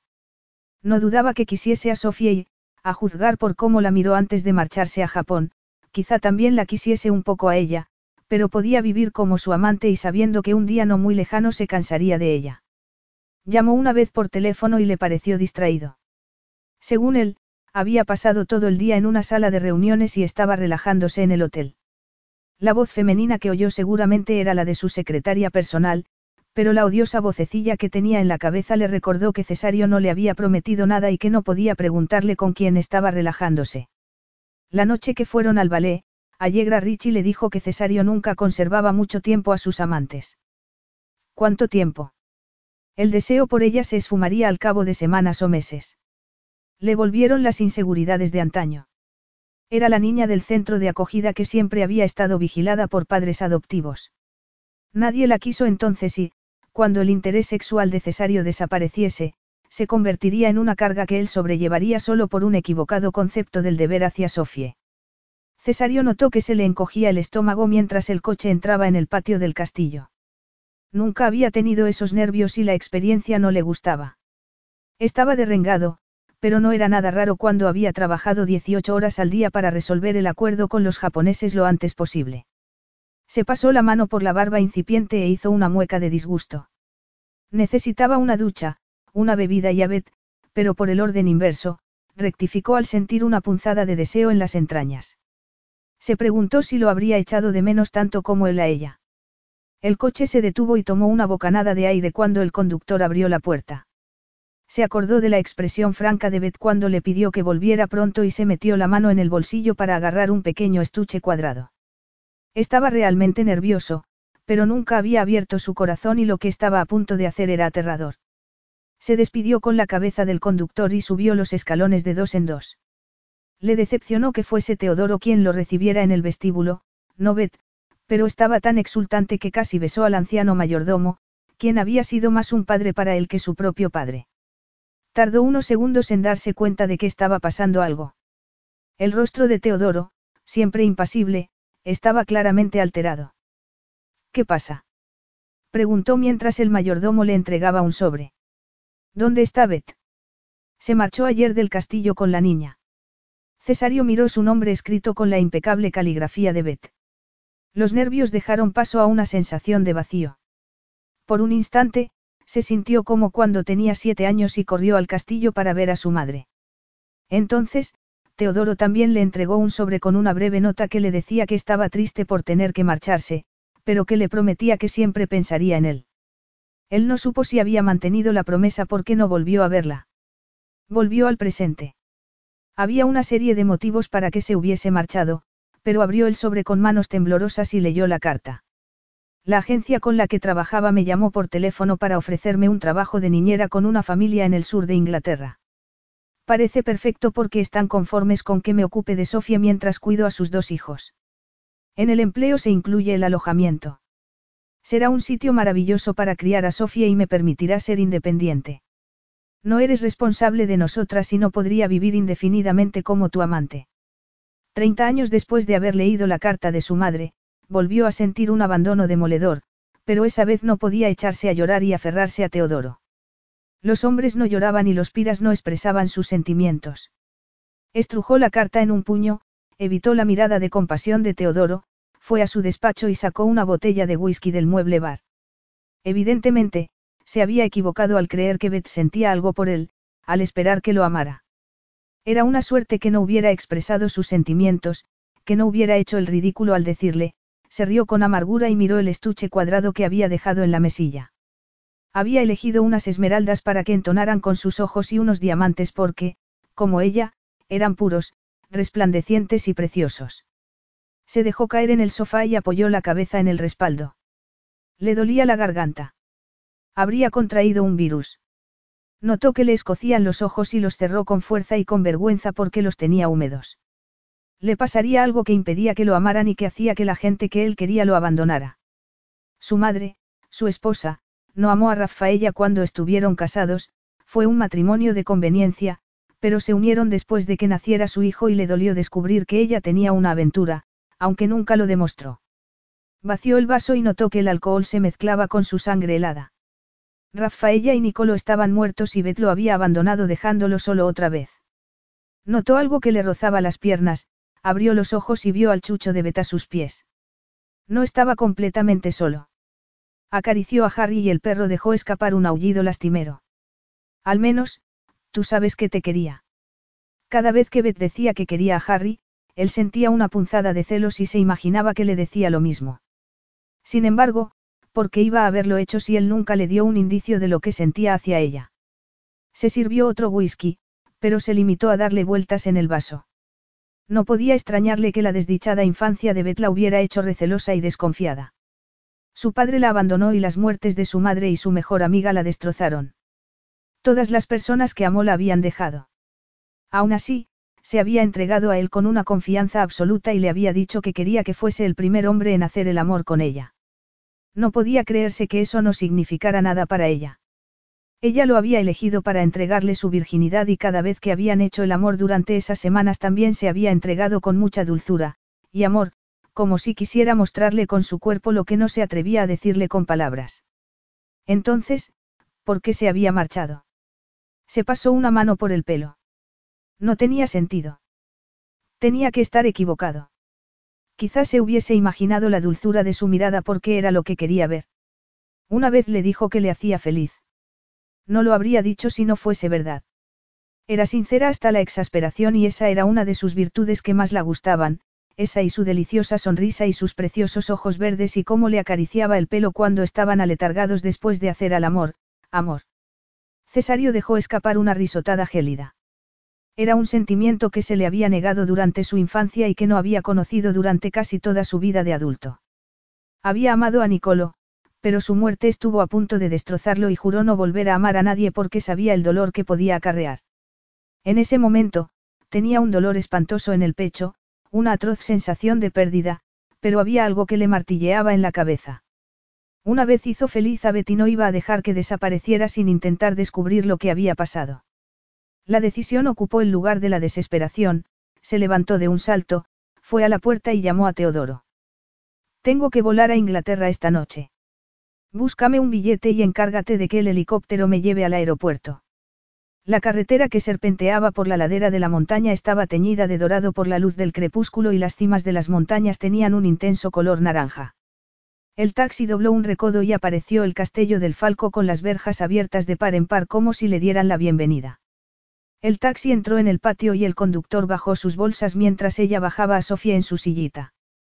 Era el mismo taxista que la había llevado a Oliena el día anterior y no pudo disimular su curiosidad.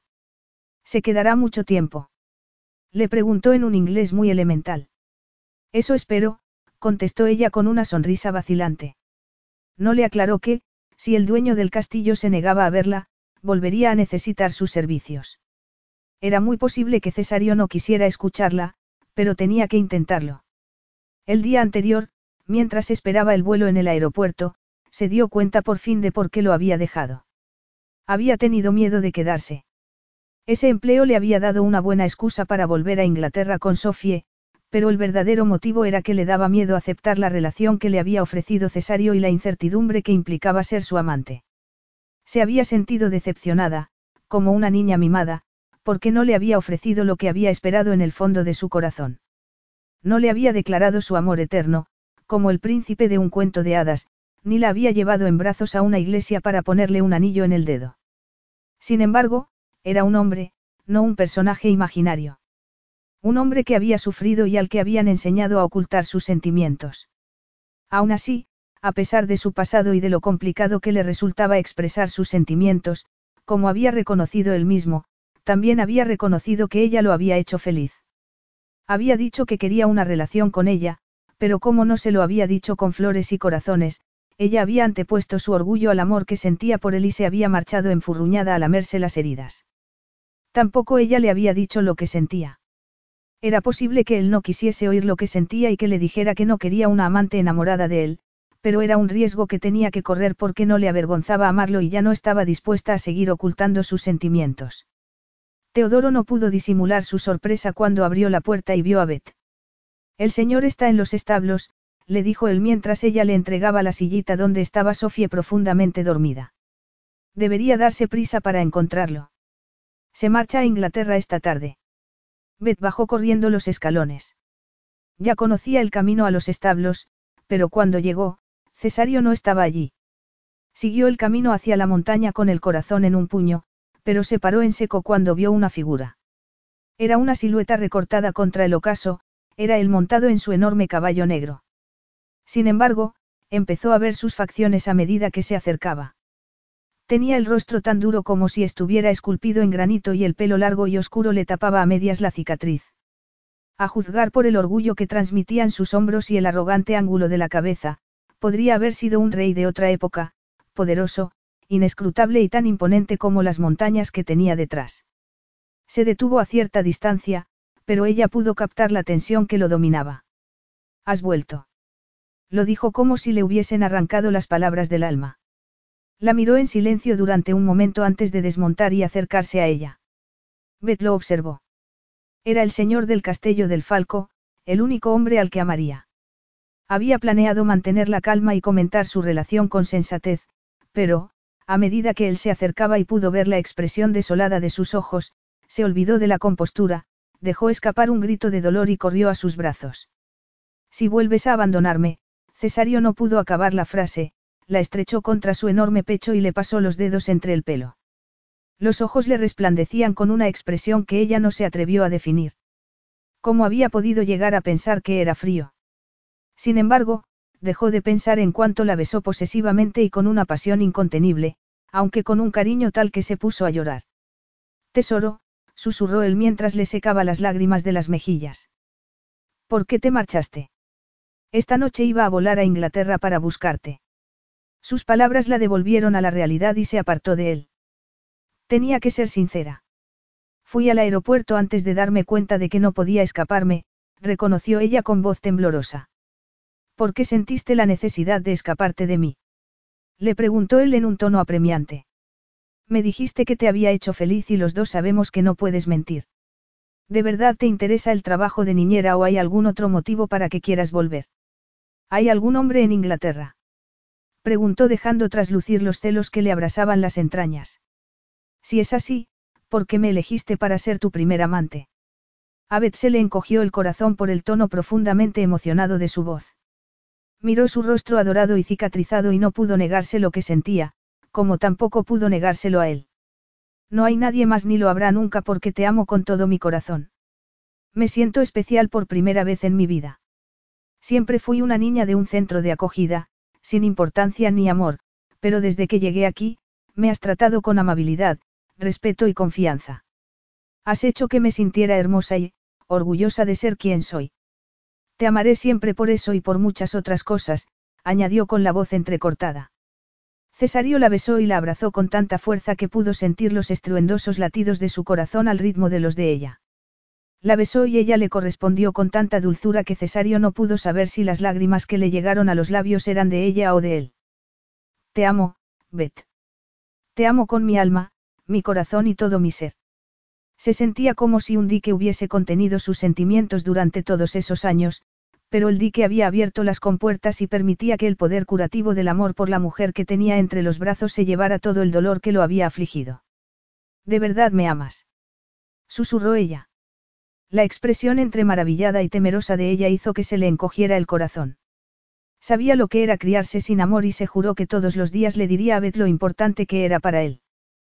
Te quedarás conmigo, carísima.